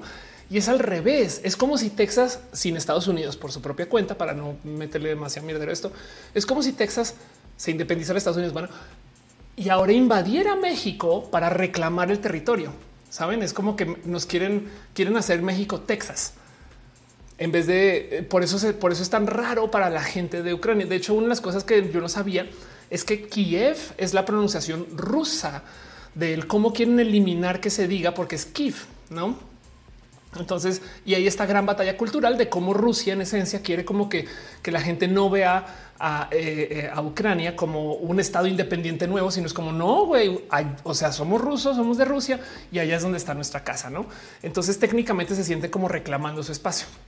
Dice Rocío, la OTAN dejó abandonada Ucrania para rematar en este mierdero. Entonces, todo esto es parte de esta discusión, esta plática, pero de nuevo Johnny Harris lo presenta mejor y no más quiero dejar ahí presente que pues sí, esto está sucediendo, es horrible, está la chingada. No es que esté diciendo está súper cool y demás, no, simplemente es que es una cosa bien pinches compleja. Pero, pero eh, sepan que esto está pasando. Dice Eri Franca, quienes dicen que Estados Unidos era lo mismo si México se asociara con Rusia o algún amigo estadounidense por la cercanía y la ventaja militar que implica. Por supuesto, es que es que ya lo hizo. O sea, Estados Unidos invadió Cuba y Cuba todavía tiene el embargo. Me explico. O sea, o sea, no es que es que ya pasó. Em, y de paso, también pasó en Venezuela. no, o sea, el parte del desorden venezolano es Estados Unidos poniendo sus trabas porque Venezuela se puso a hablar con los que no, con la familia que no le gustaban. No, Meliwich es el universo alternativo. Ted Cruz quiere ser dueño de México. Um, Frank dice: Hay quienes dicen que Estados Unidos haría lo mismo si México se hiciera. Perdón, Peque Santo dice Kiev, Kiev, eh, Kiev. Eh, Rocío Manate dice: Pero la OTAN dejó abandonado. Meriwich dice: La OTAN no sé cuánto les defendió. Se dice que envió de armas, pero se ven solos contra Rusia. Sí, exacto. Parte de lo que está sucediendo ahorita es que Ucrania, em, de hecho, Ucrania se, al parecer se ha podido defender re bien y ha pasado todo tipo de cosas raras. Eh, se está hablando, creo que esto fue hoy o ayer, este tema de que están buscando que Ucrania entre eh, como fast track a la Unión Europea. Em, Sandra Atonal dice, ¿por qué sale todo eso de Rusia? Eh, ¿Qué es todo eso de Rusia? No, me queda lo de Gama dice, hace rato quise dejar de abrazo económico y no me permitió y no he visto abrazos, así que creo que hay un error en YouTube. Yuri Maldonado dice, la Federación Internacional de Taekwondo le quitó su grado de noveno dan por la situación con Ucrania. ¿A, Putin? ¿O a quién? Cagado. Eri Frank dice eso que México está justo al lado. Creo que haría algo más agresivo. Sí, la neta, sí. Hechitivas dice yo solo me quedo con el señor extractor. Bueno, fíjate que bien que podrían argumentar que por eso es que hicieron un acuerdo económico con México. Me explico como que fue un poco de es que güey, para super mega prevenir que nos vamos a unir con México. Me explico. Em, dice eh, este. Ángel Michael. La guerra también la puedo resumir y la volvemos analogía como un edificio de apartamentos. Piso uno está Estados Unidos, segundo la Unión Europea, luego la OTAN. El tercero está Ucrania, el cuarto Rusia. El inquilino el cuarto piso sabe que los de primero y segundo piso lo oyen todo. Si el inquilino en el cuarto piso deja subir a los de primero y segundo piso que hace el tercer piso, ya sabrán que era el inquilino en el cuarto piso. Rusia no quiere que Estados Unidos ni la Unión Europea sepa qué hace. Pero las necesita otros países de Europa para mercadeo. Y el colmo es que si se podría resolverse otras formas diplomáticas, aún así Rusia no responden porque atacó la forma. Sí, eh, esto de paso, si tienes toda la razón, está, es, es, parte, o sea, es una cosa que tiene millones de aristas, pero el punto aquí es que Rusia no, no quiere que Ucrania hable con nadie que no sea por fuera del grupo ruso, ¿no? Fin. Y Ucrania de paso es un espacio muy importante.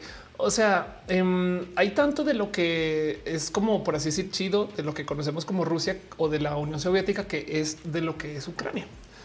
Y han estado pasando todo tipo de cosas raras. Por ejemplo, Rusia la sacaron del sistema SWIFT, que quiere decir que tú ya no se pueden hacer transferencias interbancarias internacionales, lo cual es un golpazo económico muy cabrón.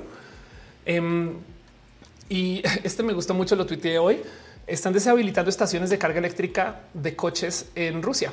¿Por qué? Pues porque la empresa que administra o administraba esto es ucraniana, pero pues obviamente el hardware está en Rusia. Y entonces literal intervinieron los cargadores para que digan chica tu madre Putin. Este lo siento, no hoy no vamos a cargar tu coche eléctrico. Eh, y ya, y este es uno de millones de ejemplos de cosas que están pasando, porque también hay que saber diferenciar. Esto pasa con China también. ¿eh? Una cosa es Rusia, es su gobierno, y otra cosa es Rusia, la gente de Rusia. De hecho, hay mucha gente que está protestando para que Rusia se salga de su pedo. O sea, como que tú ves a veces hay gente en foros y demás decir, yo estoy en Rusia y la neta no aprobamos esto. Eh, entonces hay que entender que esto es la guerra de Putin, no? Que es muy diferente a esta historia de eh, buenos y malos, sino esto es un caso de esta persona que está ocupando este poder y que además puede tener una misión mucho más compleja que solamente esto que está pasando en Ucrania y hay que ver por dónde va. No, Monse Jarbio deja un abrazo financiero. Muchas gracias, piñas para ti. De verdad, el Wichis dice que el mío existe ahí, pero tampoco hay una probabilidad de que alguien hubiera estallado esto que no fuera Rusia. No, y es que hay que decir, miren, luego vi a alguien ahí comentando. Es que tantas aristas, tantas. Aristas. Luego vi a alguien por ahí comentando cómo es posible que esto esté pasando y la gente esté en pánico. ¿Por qué invaden Ucrania? Y luego no tengan la misma visión con el tema de Israel y Palestina. no, que es una literal invasión. Video eh, existe en Portugal, la situación en Europa está delicada. Todos están muy preocupados. Exacto. Y sí, sí es verdad. La verdad es que eh, digamos que esto sí se vuelve un escalamiento nuclear. Todas las ciudades grandes están en radar. Yuri Maldonado dice el presidente de Ucrania pidió hace una hora em, eh, que los países que no acepten rusos en sus países como protestas tampoco está cool. Pues es que exacto, es, desde el desespero, no es que justo lo que quieren. A ver, eh, eh, si se arma suficiente incomodidad rusa, es posible que ayuden a que el gobierno se detenga. ¿no? La pastela dice roja, me levantó el ánimo. Muchas gracias, de verdad, gracias por estar acá. Tú me levantas el ánimo a mí. Donovan del Valle dice la foto me Ucrania en armas me recuerda eh, este, los propos que hacían en Hunger Games con el sinsajo. Sí, eso también pasa. tú dices yo sigo a la Next en Twitter y por la cresta. No puedo creer que a estas alturas de la historia se siga haciendo esto. Sí, eso es impresionante. Hay osos en Rusia, claro que sí piñas, piñas, aguacates, limones y todas esas cosas bonitas. Claro que todo eso está ahí también. África está dejando también ahí sus cariñitos y amor. Eh, el dice todos los medios. Lo primero que resaltaron es el pánico este, eh, por la acción nuclear. Sí, claro. Sí, es que el tema es que también Rusia tiene, eh, o sea, sí es un país nuclear y además, para rematar, em, Rusia está haciendo esto de modos muy espectaculares. Hay algo mediático en este componente de Putin. Hay que dice mucho porque, por ejemplo, se aventaron para conseguir Chernóbil Chernobyl no es necesariamente un espacio extremadamente eh, eh, estratégico, pero vaya cómo va a conseguir prensa. No hay algo mediático en lo que está haciendo Rusia. Y entonces hay que entender que es para que midan un poquito lo que está pasando. Es que Rusia, Rusia no es el Rusia de las películas. De hecho, nada de las películas, pero eh, lo que vemos en las películas, el gran poder hegemónico contra estadounidense es la Unión Soviética. Rusia es un país que tiene una economía como la de México más Colombia sumadas. Me explico. Si es una economía grande, pero pues también es como, o sea, usted verían ustedes a México invadiendo Ucrania. Me explico en, la, coalición con Colombia. Eh, no, y entonces, ¿qué pasa? Pues Rusia tiene una industria militar titánicamente inmensa porque gracias a esto de la Unión Soviética, pues tienen el know-how.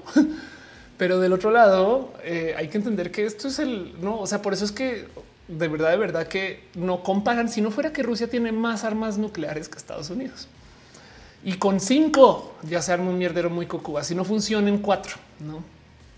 Entonces, claro que hay que tener miedo. pero Putin está siendo además muy mediático con esto. Entonces hay algo ahí. Leonardo Inés dice: mes te mandé 20 pesos por unas papitas, pero con la inflación aquí te por unos cacahuates. Muchas gracias, de verdad.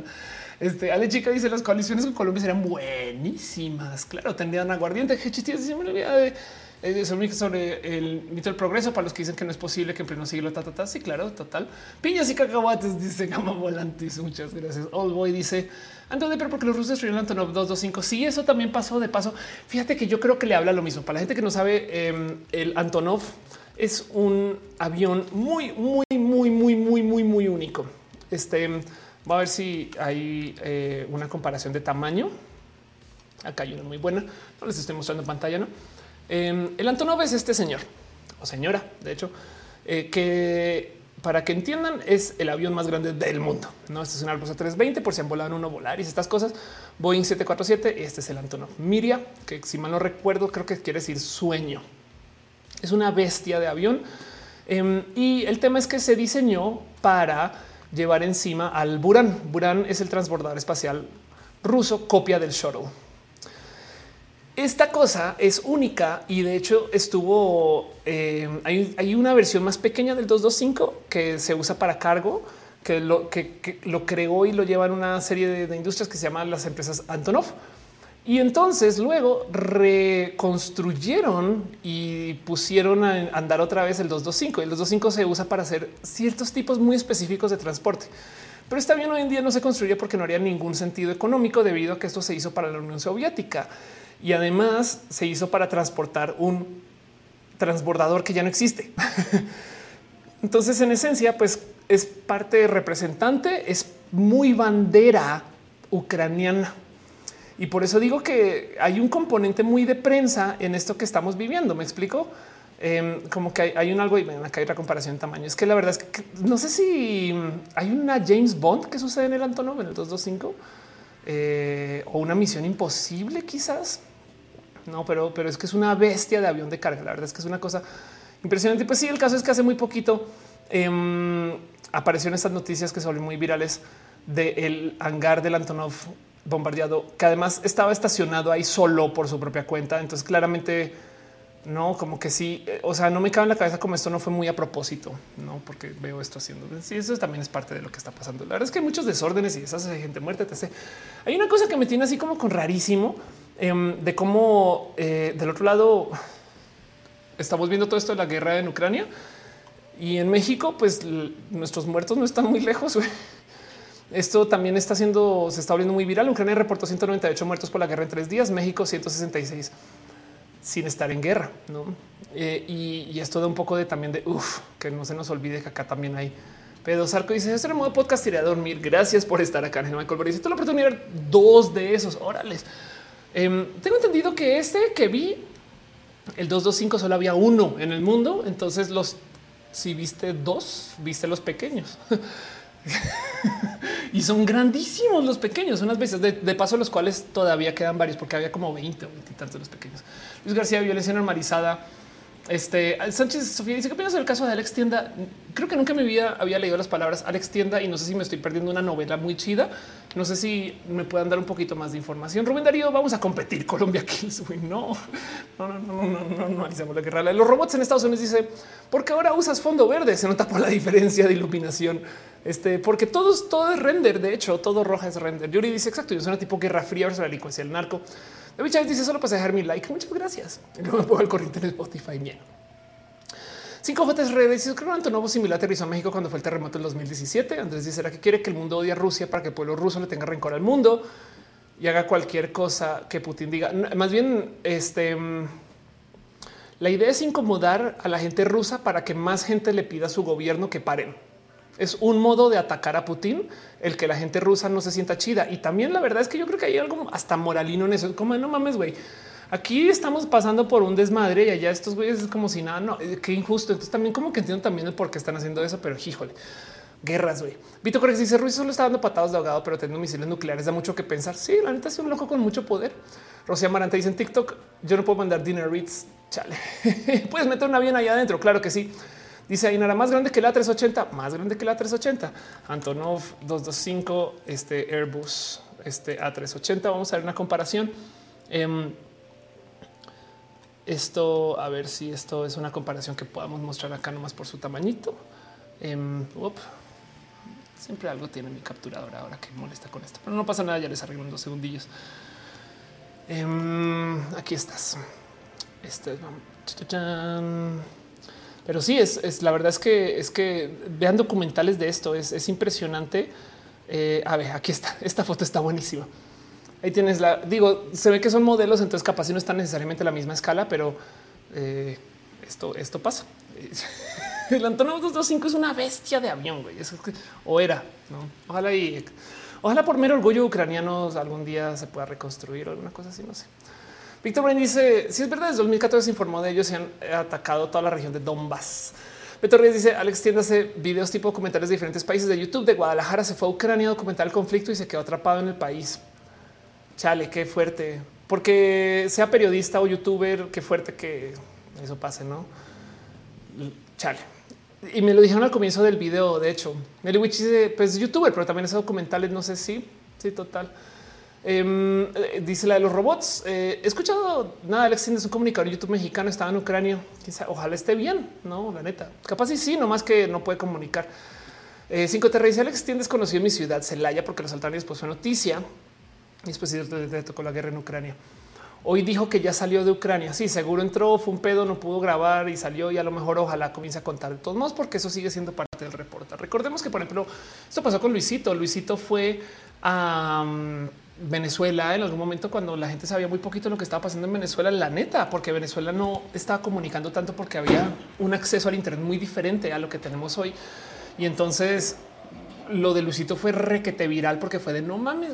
Me acuerdo de ese momento y ya tiene unos ayeres. Digo, evidentemente en Venezuela han posteando en Internet hace muchos ayeres, pero fue un momento donde los youtubers no existían allá como existen acá. Entonces, este tipo de investigaciones con todo y que vienen de youtubers, sabéis, yo lo sigo viendo como investigación, o sea, reporteo, pues no, no sé, yo, yo que no traigo este corazón de que solo porque si está en un medio es una persona de los medios, no?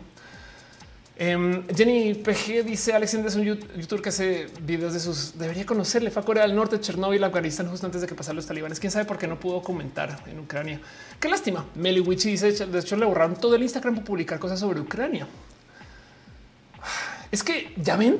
Además, piensen en esto. Si las granjas de bots son rusas, güey.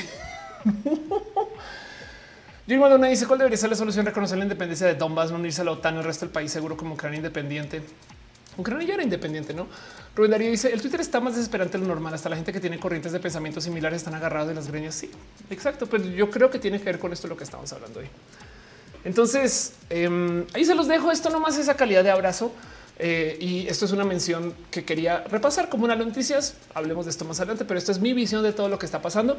Evidentemente mi posición es muy pro Ucrania, anti Rusia y no entiendo por qué hay tanta gente tan apegada a una posición como tan opuesta cuando siento yo que los datos están muy claros de lo que está pasando, pero también capaz si yo me tomé el Kool-Aid gringo. No sé, dejo eso ahí porque pues evidentemente yo no soy la voz de nadie. ¿Qué persona dice? Eh, hoy, todo, eh, es todo de Ucrania. Puedo preguntar de los colores de la bandera que tienes atrás en tu Puedes preguntar. Hoy no, hoy no es nada de Ucrania, solamente es una noticia de cosas que están pasando. Esto es la bandera lencha. Eh, nomás búscalo y listo. Este dice Vito Corex, eh, Gabriel Herrera y su esposa y Ramón de la vida de M están atrapados en Ucrania. Chay dice Drops dijo que en Rusia tiene una especie de agencia que esos tipos de memes de Putin montando el oso. Sí, claro, eh, de lo que está hablando hoy, que está haciendo Anonymous, como que guerra cibernética no está pasando, o sí, no nos enteramos, eh, o a lo mejor sale a luz que Anonymous es ruso.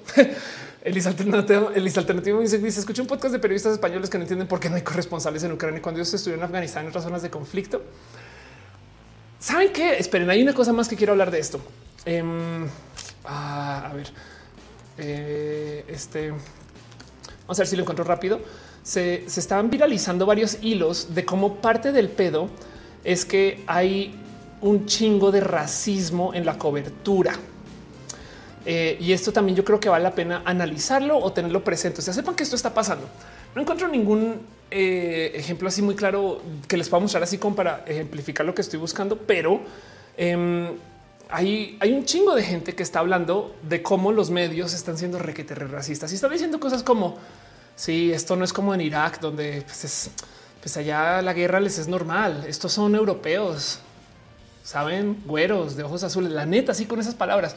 Y entonces eh, es como un poco raro porque como que hay gente haciendo ver peor el conflicto por medio de cómo, claro, es que estoy ahora sí le tocó a los europeos el conflicto. Saben como que si un poco de no mames, güey, la guerra aquí no y acá de repente se importa por esto. Entonces, eso también eh, es un tema em, bien rudo. Sepan que eso está pasando. No lo quiero opinar ahorita, solamente quiero decirles esto está pasando y se los dejo. Pero dice Yuri Maldonado cañón y es real.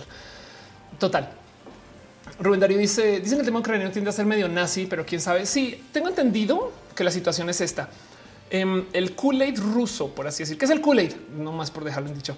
Eh, hubo un caso de un suicidio masivo de unas personas que, si mal no recuerdo, se llaman los hijos de Israel, que corríjame bien con eso, búsquenlo si lo saben, pero de un güey que fue un líder de un culto que llevó a un chingo de gente a que se suicidara en un rancho. Esto fue en Estados Unidos como en los 70 o en los 80, si mal no estoy, porque se supone que venía Nibiru, el cometa, y a explotar la Tierra, lo que sea. Y entonces, para sus, para que se, para que se, eh, para el tema de para su suicidio, pues les daba Kool-Aid con el veneno adentro. Y entonces, pues esto pasó. Así que hay mucha, existe el dicho de gente diciendo, güey, te tomaste el Kool-Aid, güey. No, o sea, como que si de repente te vuelves amlover y, y defiendes a ciegas sin investigar y no sé qué, por dar un ejemplo, Em, entonces el dicho es te tomaste el Kool-Aid. Es como de güey, no duda, no cuestiona, de construyete mil cosas. Entonces el Kool-Aid ruso es que Ucrania es un espacio nazi, saben que en esencia está sembrando todo esto. Entonces Rusia está invadiendo para detener ese odio en Ucrania. Y la verdad es que yo no me compro esa historia porque hay millones de cosas que pueden explicar mejor el por qué Putin, quien de paso ha escrito y publicado acerca de sus intereses, acerca de lo que está sucediendo en Ucrania, de cómo esto es más bien nacionalista. O sea, Putin literal ha escrito y publicado documentos diciendo es que nos quitaron algo que era Rusia cuando se cayó la Unión Soviética y por eso vamos a adueñarnos de, de antes Crimea, ahora Ucrania. no es muy diferente. Pero sí hay gente que eh, habla de esto y demás. Y, entonces hay que decir que también qué raro que para o sea, qué raro que la acción fue tan violenta más etc. Pero bueno, el caso dice hígado de pato. Además, no fue kool fue otro. bueno, pero el punto es que tengo entendido que parte del mensaje pro Rusia es pintar a Ucrania como enteramente dominado por el Partido Nacionalista de la labor alemana. A los robots de inmigración, Estados Unidos está lista para recibir a los refugiados que vienen de Ucrania. Este em, ya casi, casi con vísperas de aprobar a todos, pero se ha visto la misma disposición con los refugiados no blancos. Exacto. Uy, eso me da rabia. Um, Becky Santos dice Jim Jones y Yellowstone fue en Guyana en el 78. wow, todo mal. Pero bueno, lo atiné por lo menos 70s, 80s. Ya ven, esto pasó. Dani Regis es muy raro porque hasta había rusos protestando contra la guerra. Es que es que de nuevo, ojo, Em, una cosa es Rusia, otra cosa es el gobierno ruso, así como una cosa es China y otra cosa es este, el gobierno chino. La neta em, es como imagínense si ahorita López Obrador hace alguna locura militar, no? Eh, y entonces, ¿qué van a decir las noticias? México, todo México invadió a Honduras, no sé. Y entonces es un no, no, no, no, no, no, no, no. Eso es la 4T invadió Honduras. Me explico como que por dar un ejemplo, esto no está pasando. No dude de mí. yo soy youtuber, yo no sé nada. Melewich dice también Putin, siempre va a decir ese disclaimer.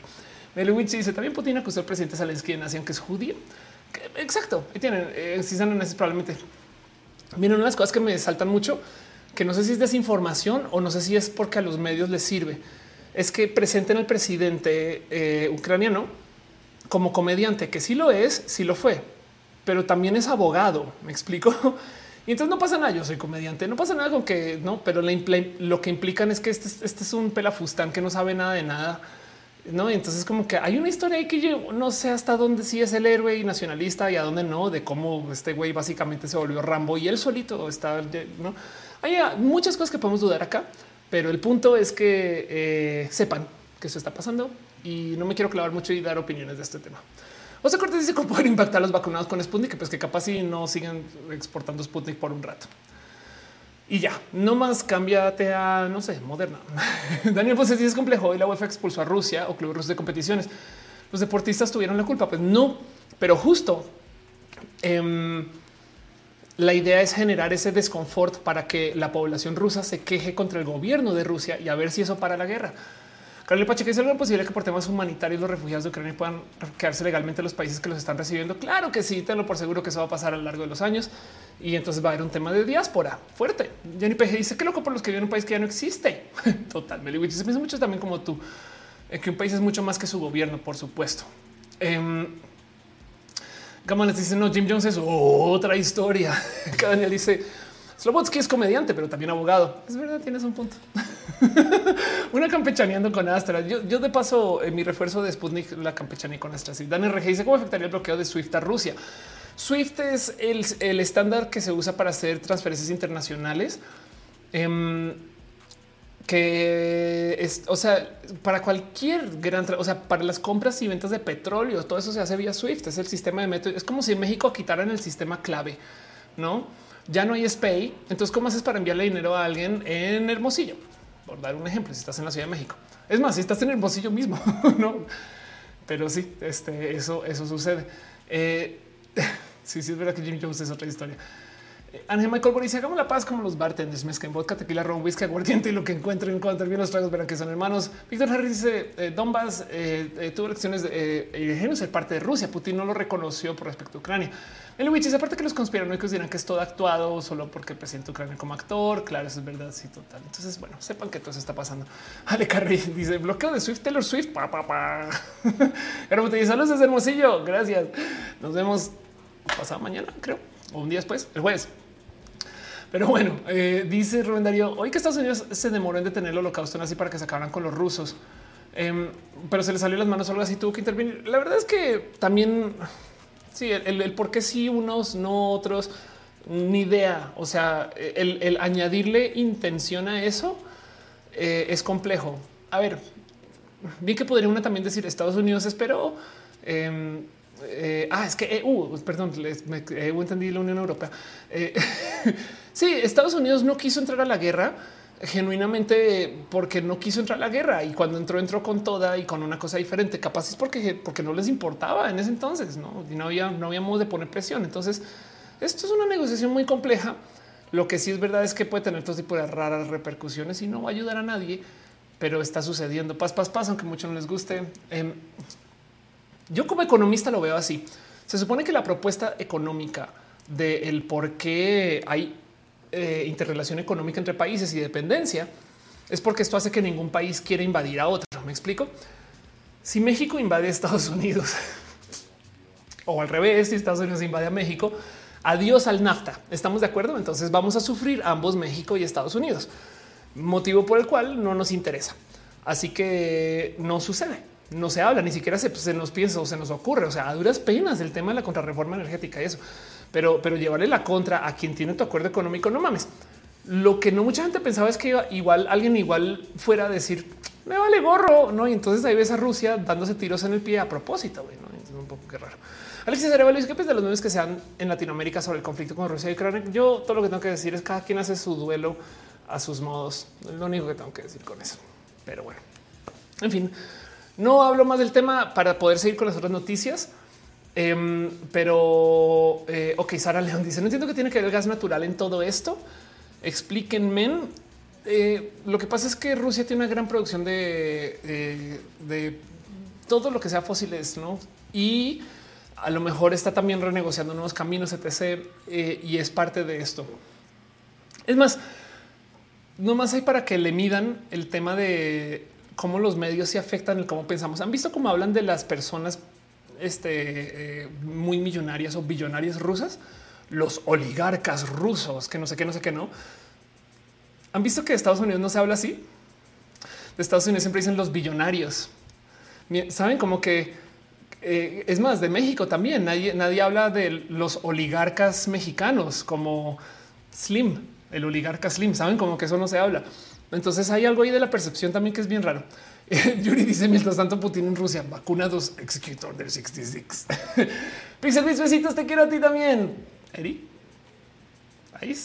Sánchez Sofía dice em, este te le gusta ah, que me fue bien en la grabación con hecho que chido. Sí, claro que sí. Luego subo ese video acá. Meliwich dice mi profe mencionaba que Ucrania tiene mucho gas natural y tungsteno, que es básicamente como el diamante para ciertas cosas como taladros.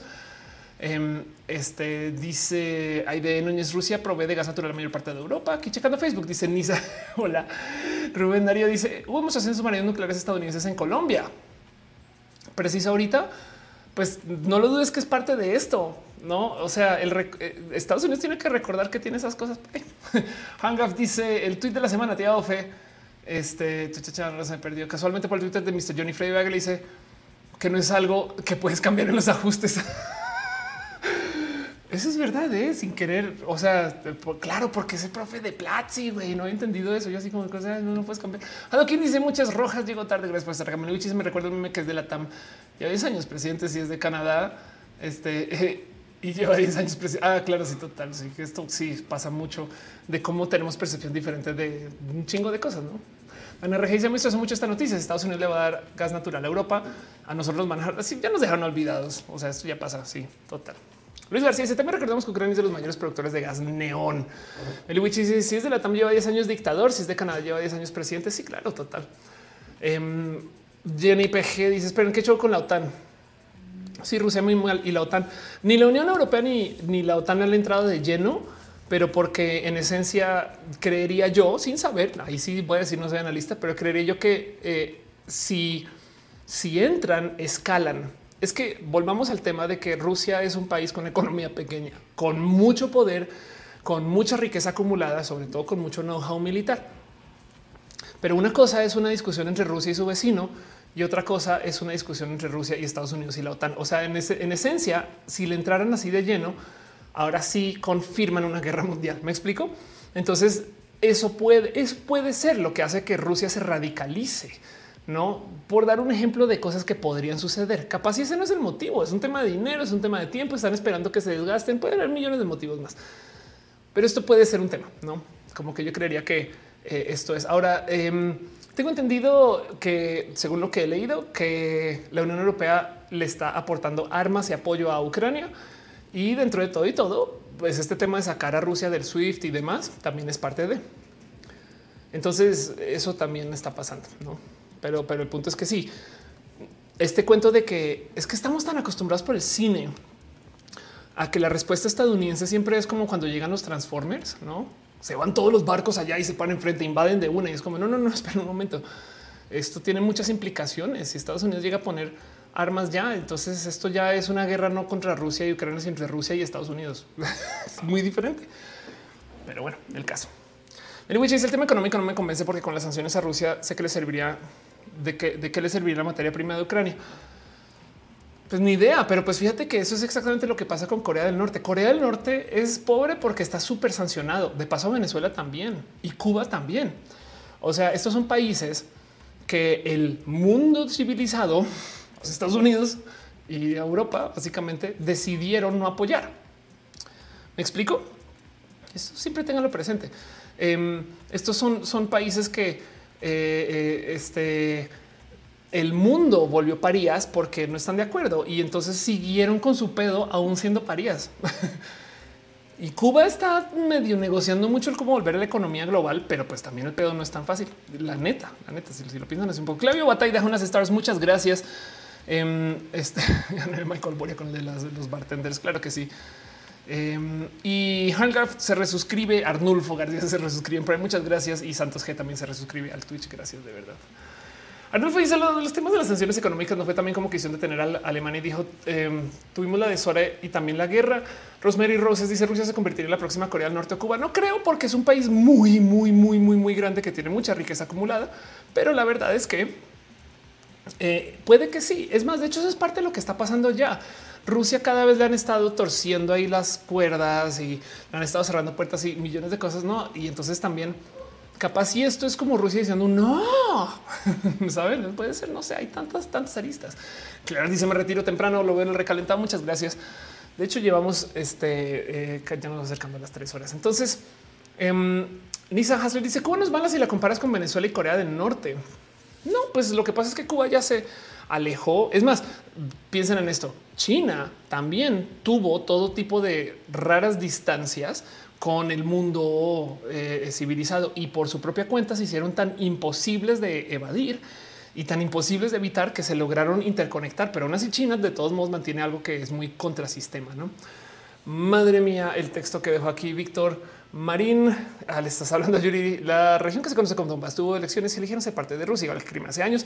Putin no lo reconoció por respeto a Ucrania, pero después de los últimos ataques que sufrió Donbass, donde curiosamente Ucrania no supone al respecto, Putin decidió reconocer su independencia y eso le permitió defenderlos, claro.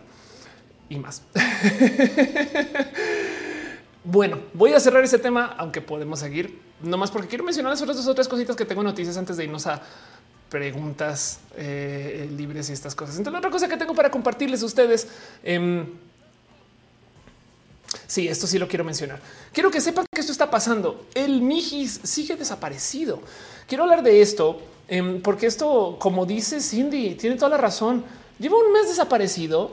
El silencio de los medios es inmenso y, y, es impresionante cómo que es que esto todavía no es una noticia viral. Para la gente que no sabe quién es el Mijis, Pedro Carrizales, quien en esencia es una persona bien chida, güey de millones de cosas. Y hay cosas que no todo el mundo puede empatar con y demás, pero el caso es un diputado del Congreso de San Luis Potosí, quien se volvió muy mediático en su momento. Eh, este, pero el güey literal siempre se presentaba así, no? Y entonces tuve esta persona en la política que representaba un chingo de cosas muy como de no mames, este güey sí vino a dar la cara, no? Su toma de protesta no asistió vestido de traje. Eh, en fin, hay tanto que se puede decir acerca del Mijis, pero el caso es que eso, el 8 de febrero se, eh, se, desapareció Em, se ha visto por última vez las fuentes. 9 de febrero es muy reportado que había encontrado muerto. Sin embargo, la mañana 10, su cuenta de Twitter, administra por su familia, reportó que esto era falso. El 27 de febrero fue a conocer que la Fiscalía de Tamaulipas había reportado a familiares que Pedro Carrizales falleció en un accidente automovilístico. Sin embargo, la familia rechazó esta versión. Eh, este y de paso, eh, esta no sería la primera vez que tiene un tema con esto de coche. Creo que es más esto atentado. Eh, ya tuvo un atentado justo. Carrizales fue atacado en el vehículo en el que se trasladaba. No, entonces, pues sí, lleva perdido, lleva perdido un chingo de tiempo. La gente no le está hablando y quiero dejarlo ahí porque esto es una persona que em, pues me movía mucho. O sea, saben como que vale la pena decir un poco eso. ¿Por qué no se habla más del Michis? Entonces se los dejo. Quiero que sepan que eso está pasando. Ella le gusta como veo. Muchas gracias, Julio Gallegos. Digo, este, justo le comenté a mi papá que el Michis va para el mes desapareció y nos ha tocado el tema de las noticias. Total, no? Arnulfo dice está tratando de abarcar a Rusia con las sanciones económicas. Dicen que le recuerda eh, cómo inició la Segunda Guerra Mundial, que al final Alemania se lanzó para la guerra para recuperar un territorio que creía propio históricamente. Al final terminó armando la guerra por todos lados. Total, total. Luis García dice: ¿Por qué ningún medio ha dicho nada? Exacto. Irinis es parte silencio obligado y también el racismo, el clasismo, quien le creía poco valioso y merecer de su respeto por su pasado turbulento, su origen humilde y solo se burlan. Qué coraje. Entonces, por eso mismo traigo al Mijis a, a Roja se le extraña y ojalá se sepa más o salgan noticias o se diga. No es impresionante que esto no, o sea, de nuevo, como que hay algo ahí. O sea, espero que no sea por política, que no se habla de esto. No sé, como que eh, este, la búsqueda del Mijis. Rosy dice: No manches, lo del Mijis es bien triste. Aparte, político, un activista muy chingón total. Este Hadokin, este eh, eh, llega a ser madres para que habrá detrás de esos asteriscos. la guerra mata el alma, la envenena. Agente settings, señores y señoras. Em, sí. Bueno, otra cosa que les quería compartir es eh, de cosas como que tenía aquí para ustedes. Em, es esta nota que estaban tuiteando que también quiero platicarle un poquito porque creo que quiero hacer oro roja acerca de violencia eh, en medicina. Em, y es de, pues bueno, acercándonos al 8M, que de paso les aprovecho y les hago la pregunta si van a marchar. Acercándonos al 8M, eh, estoy buscando muchos temas de cosas de mujer o de temas de la mujer él les dejo esto eh, que yo, la verdad es que como morra trans, a mí me queda muy presente que, por supuesto, que tenemos un riesgo diferente en medicina porque nos discriminan en todas las esquinas, pero no sabía que era tan presente en el caso de las mujeres en general. Las mujeres tienen un 32% más de probabilidades de morir después de una operación realizada por un cirujano masculino. Y esto se presenta en un estudio este, con más de 1.3 millones de pacientes. ok, entonces el tema es. Eh, este sí, las mujeres tenemos 32% más probabilidad de morir, 15% más malos resultados que si nos atiende una cirujana. Se ve una investigación que es impresionante. Em, dice mucho millones de motivos por los cuales este, los vatos no es que sean ineptos, pero la verdad es que primero que todo hay un chingo de medicina que es vatocéntrica, no? O sea, hay un chingo de medicina que hay que decir Sí, claro, se hizo pensando en vatos, se levantaron estudios de solo vatos. Hace estaba platicando con, creo que era Senia, en Twitter de cómo existen estas fórmulas de consumo energético calórico, pues que existe y se calcula y se usa como tipo que si vas al gym o con nutriólogo, nutrióloga, Y entonces así calculan como lo que vas a consumir. Entonces hay una cifra que es para hombres y una que es para mujeres, ¿no?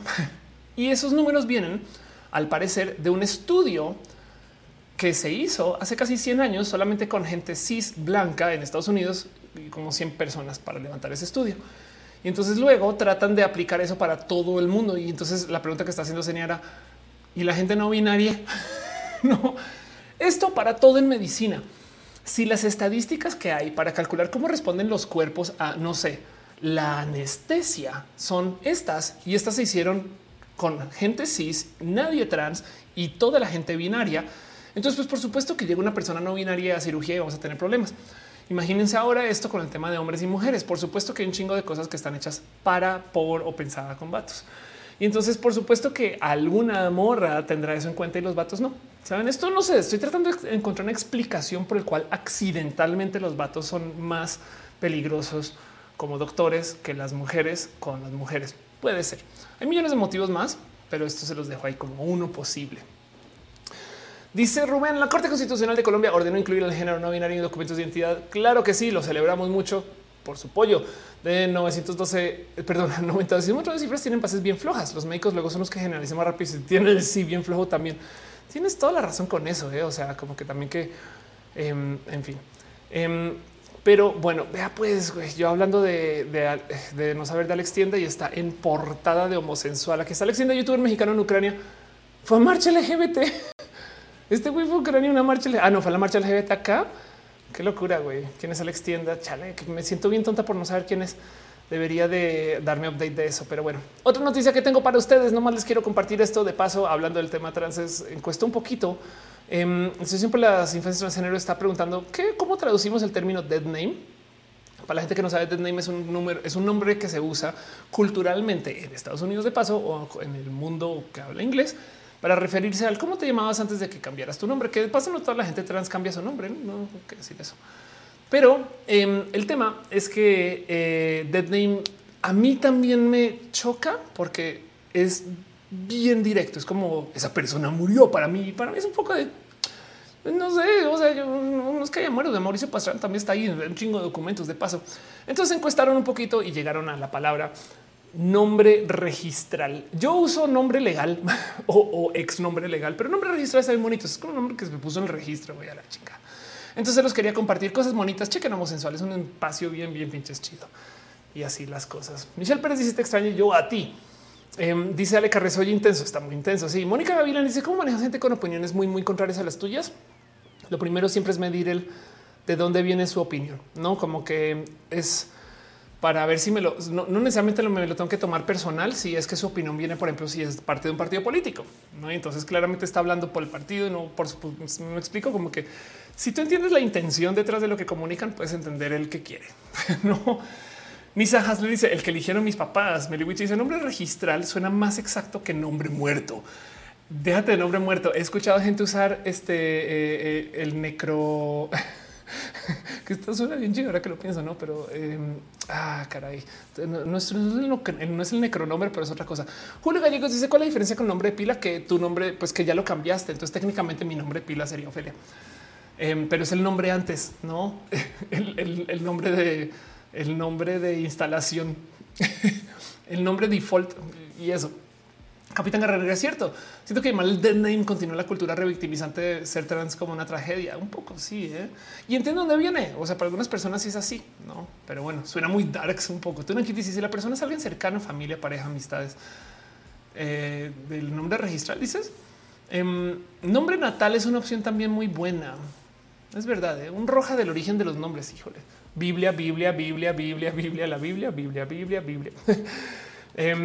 Pero bueno, Juan Carlos Estrada dice disculpa si en la escuela un adolescente es rebelde por lo normal.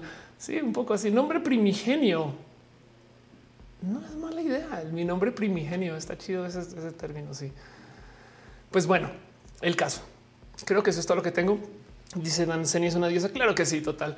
Entonces dice cómo le dijiste tu nombre configuración predeterminada. Si mi nombre está muerto, bien muerto, como mi café. Nick. Elisa Alternativa sería permitirse en general que cualquiera escoja su nombre llegando a cierta edad. No es que se permite. Si a ti no te gusta tu nombre, puedes ir a cambiarlo. o sea, el tema es que sí, sí se permite. A mí me gusta hacer el chiste. Ay, qué bonito tu nombre. Te lo eligió tu mamá.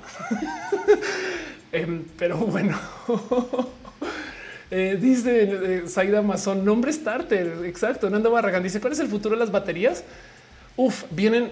Hay, hay una eh, tecnología de baterías que no se ha desarrollado todavía, que son las baterías industriales, por así decir. Ahorita tenemos baterías para dispositivos pequeños, no celulares, laptops, estas cosas que lograron masificarlas para los coches, pero para, por ejemplo, plantas eléctricas y demás, hay que desarrollar unas baterías que tengan una forma que no vamos a entender como batería, pero que igual sirven para guardar energía.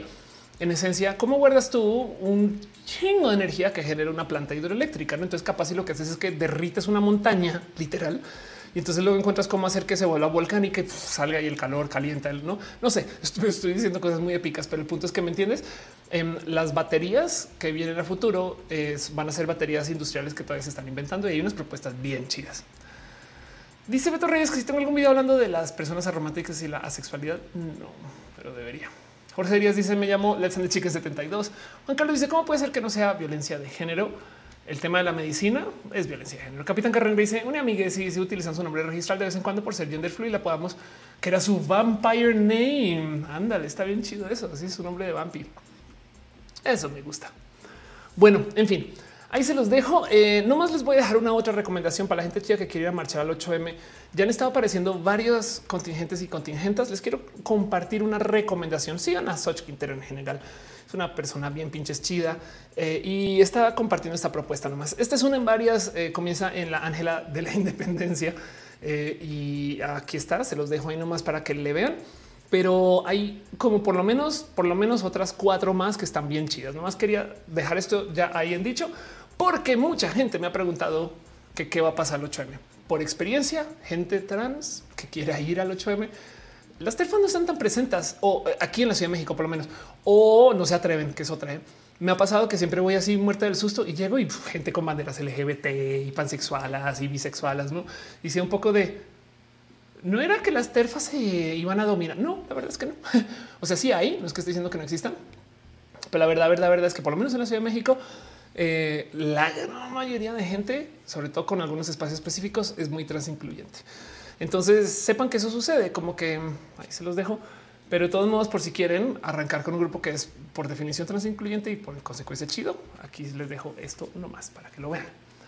Juan Carlos dice: un hombre puede apoyar en el 8 de marzo. Claro que sí. Eh, lo más importante es te va a dejar dos reglas en particular para que tengas presente. Uno es si hay algo que lo puede hacer una mujer y no tú, deja que la mujer lo haga. o sea, es un, hasta un lado.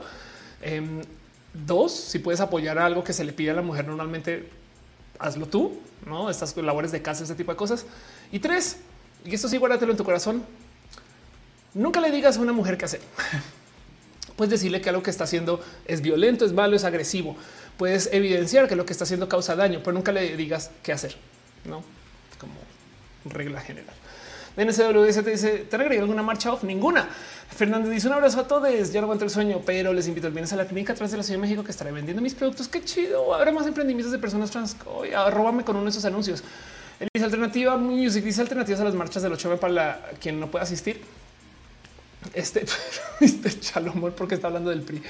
Este, em, Sí, de hecho hay varias marchas de estos temas, sobre todo en noviembre se vuelve a dar otro, si no puedes venir un Pride, pero bueno. 5JHR dice soy un poquito ignorante porque ocurrió el 8M. Eh, este, ok, vamos a Wikipedia para leerte esto.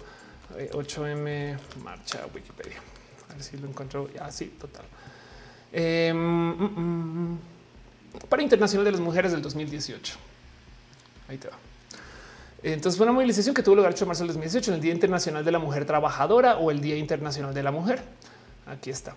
El Día Internacional de la Mujer conmemora cada 8 de marzo la lucha de las mujeres por su participación en la sociedad, su desarrollo íntegro. Eh, en la segunda conferencia internacional socialista en Ocupa en 1910 propuso aprobación del Día de la Mujer. Eh, este es el que es.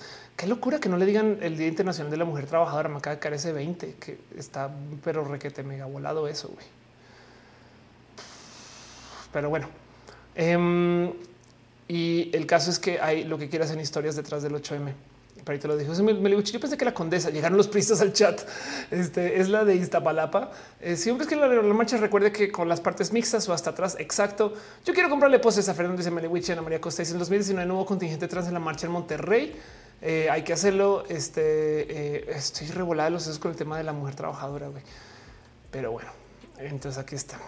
Se está, no se estableció una fecha fija por celebración. La propuesta de Setkin fue respaldada en forma unánime por la conferencia que existe más de 100 mujeres procedentes de 17 países. De paso, eh, las reuniones feministas en México se daban en Yucatán desde hace muchos, muchos, muchos ayeres. Eh, o sea, ya llevan más de 100 años. Pero bueno, esto me hace más sentido, claro. Pero el caso, Meliwich es un pre Beto Reyes dice, ¿para cuándo un migala contigo? Invitado, me invitaron una vez y luego no quedamos en nada y luego ya no, no sé. Nisa dice que vuelve a YouTube. Muchas gracias. Va a pasar la cortinilla para ahora sí irnos a preguntas y respuestas de lo que quieran. Son pre-bots. ¿Estás diciendo que yo hablé de los pre-bots y los peñabots y llegaron a este chat?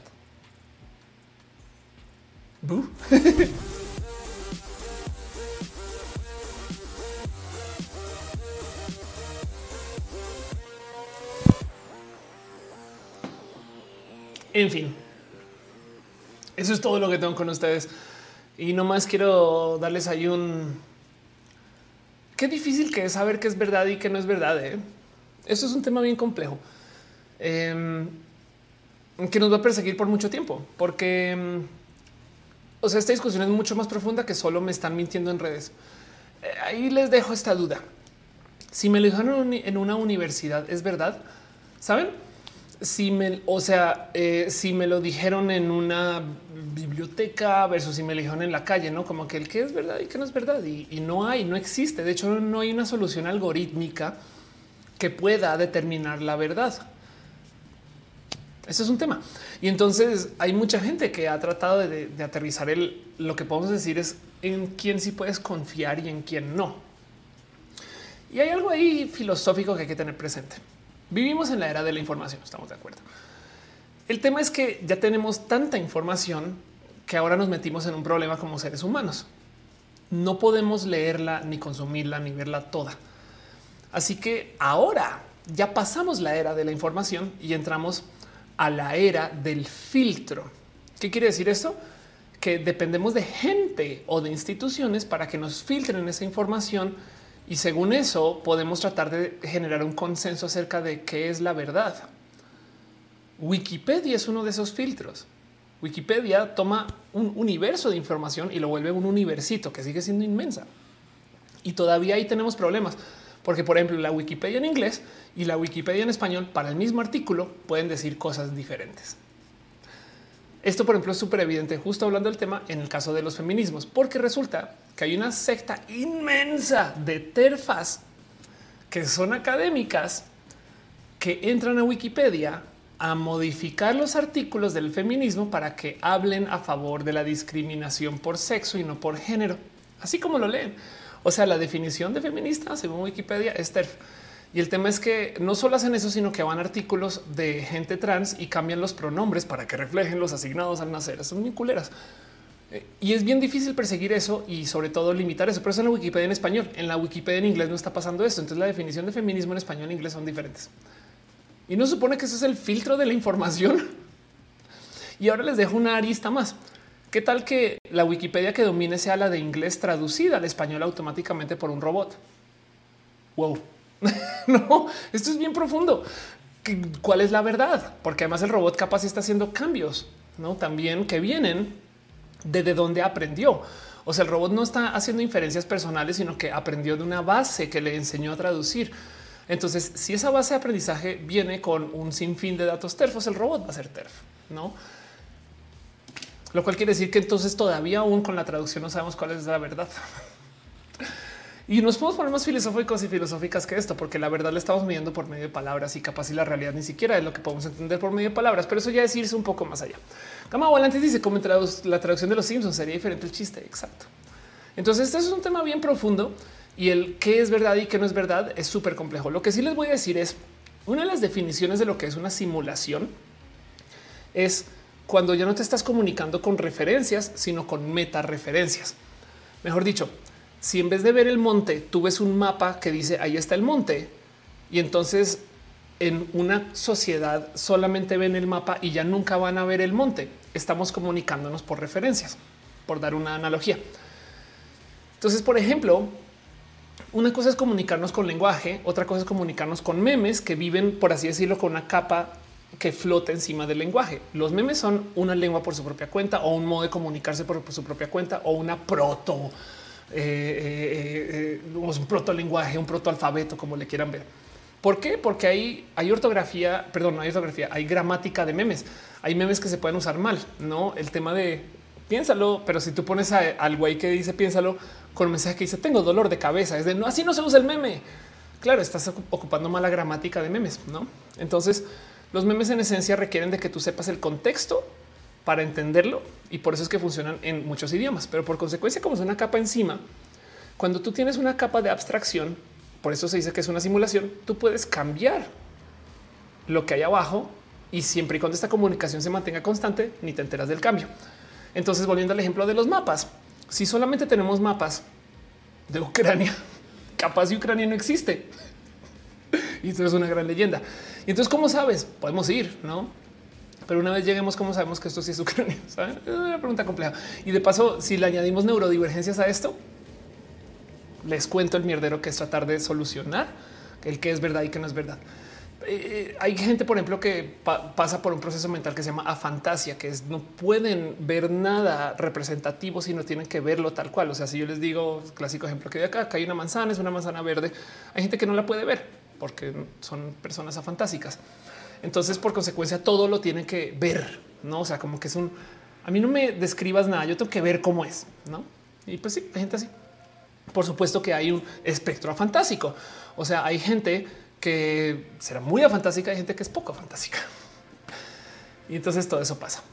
Em, ¿Cómo sabemos que algo es verdad y algo no es verdad? Es una pregunta filosóficamente pesadísima. Lo que sí les puedo decir es que comprobado no hay un algoritmo que lo pueda determinar, lo cual creo que está bien. No como que eh, si, se pudiera determinar la, verdad por caminos algorítmicos, entonces la gente le haría trampa al algoritmo, como en las redes sociales. No, pero bueno, Dana Regi dice yo soy fantástica. Es muy raro explicar cómo imagino las cosas o piensas porque no hay nada ahí. 5T reside como Drax en Guardianes de la Galaxia. Exacto. Em, de paso, eh, hay una situación de las neurodivergencias del espectro autista que justo lidian con el que hay unas personas que necesitan que todo sea muy explícito, como Drax en Guardianes de la Galaxia. Y es muy, eh, para mí, muy hermoso colaborar con gente así, porque te obliga a ser muy precisa de tu lenguaje no? Y, entonces te ayuda a aprender a comunicarte mucho mejor. Para mí, para mí es un, es un regalazo conocer este corte de personas. Pero bueno, Michelle Pérez le dice: ¿Por qué Titanes Podcast no te dejaban hablar bien? Tenían ganas de hablar. Dice Talia, ¿ves por qué tienes que venir a Tijuana? ¿Cómo sé si no eres una abstracción de mi mente? ¿Qué tal que sí? ¿Qué tal que sí? Capac Sonco dice, ¿cómo saber si no soy un robot? Es una buena pregunta. Gama Valente dice como Australia. Exacto. Viví en Australia y todavía no puedo decir si es verdad. Menos Mara dice menos banda transalía hispanohablante vigilando la Wikipedia. Tristemente, Ana María Costa dice conozco a varias personas con posturas terfoides. Dicen me ha hecho mi propia definición, pero leen a figuras españolas. sí, total. Luis García dice como el dinero digital. Además, te voy a decir algo, Luis. ¿Sabías que en cualquier país desarrollado más del 90% del dinero es digital? DNCWS dice, eh, o sea, que hay más terfis hispanohablantes o son más vocales? Son mucho más vocales, están más organizados. Em, o yo también tengo esta mi teoría. ¿eh? En nuestros países que todavía lidiamos con la violencia, no hemos podido avanzar en el discurso feminista de la diversidad. Eh, es una, esto es, una teoría sin fundamentos de Ofelia. El cuento es el siguiente. En el mundo desarrollado en paz, porque estamos hablando de Estados Unidos, em, en su privilegio ya pueden discutir cosas mucho más avanzadas acerca de la interacción social, no como el tema de la diversidad sobre todo, aunque pues también Estados Unidos es inmenso. O sea, en Texas, güey, acaban de ilegalizar que las infancias trans, no ni hablar, pero en los espacios donde hay mucha diversidad, entonces esto ya no es tema.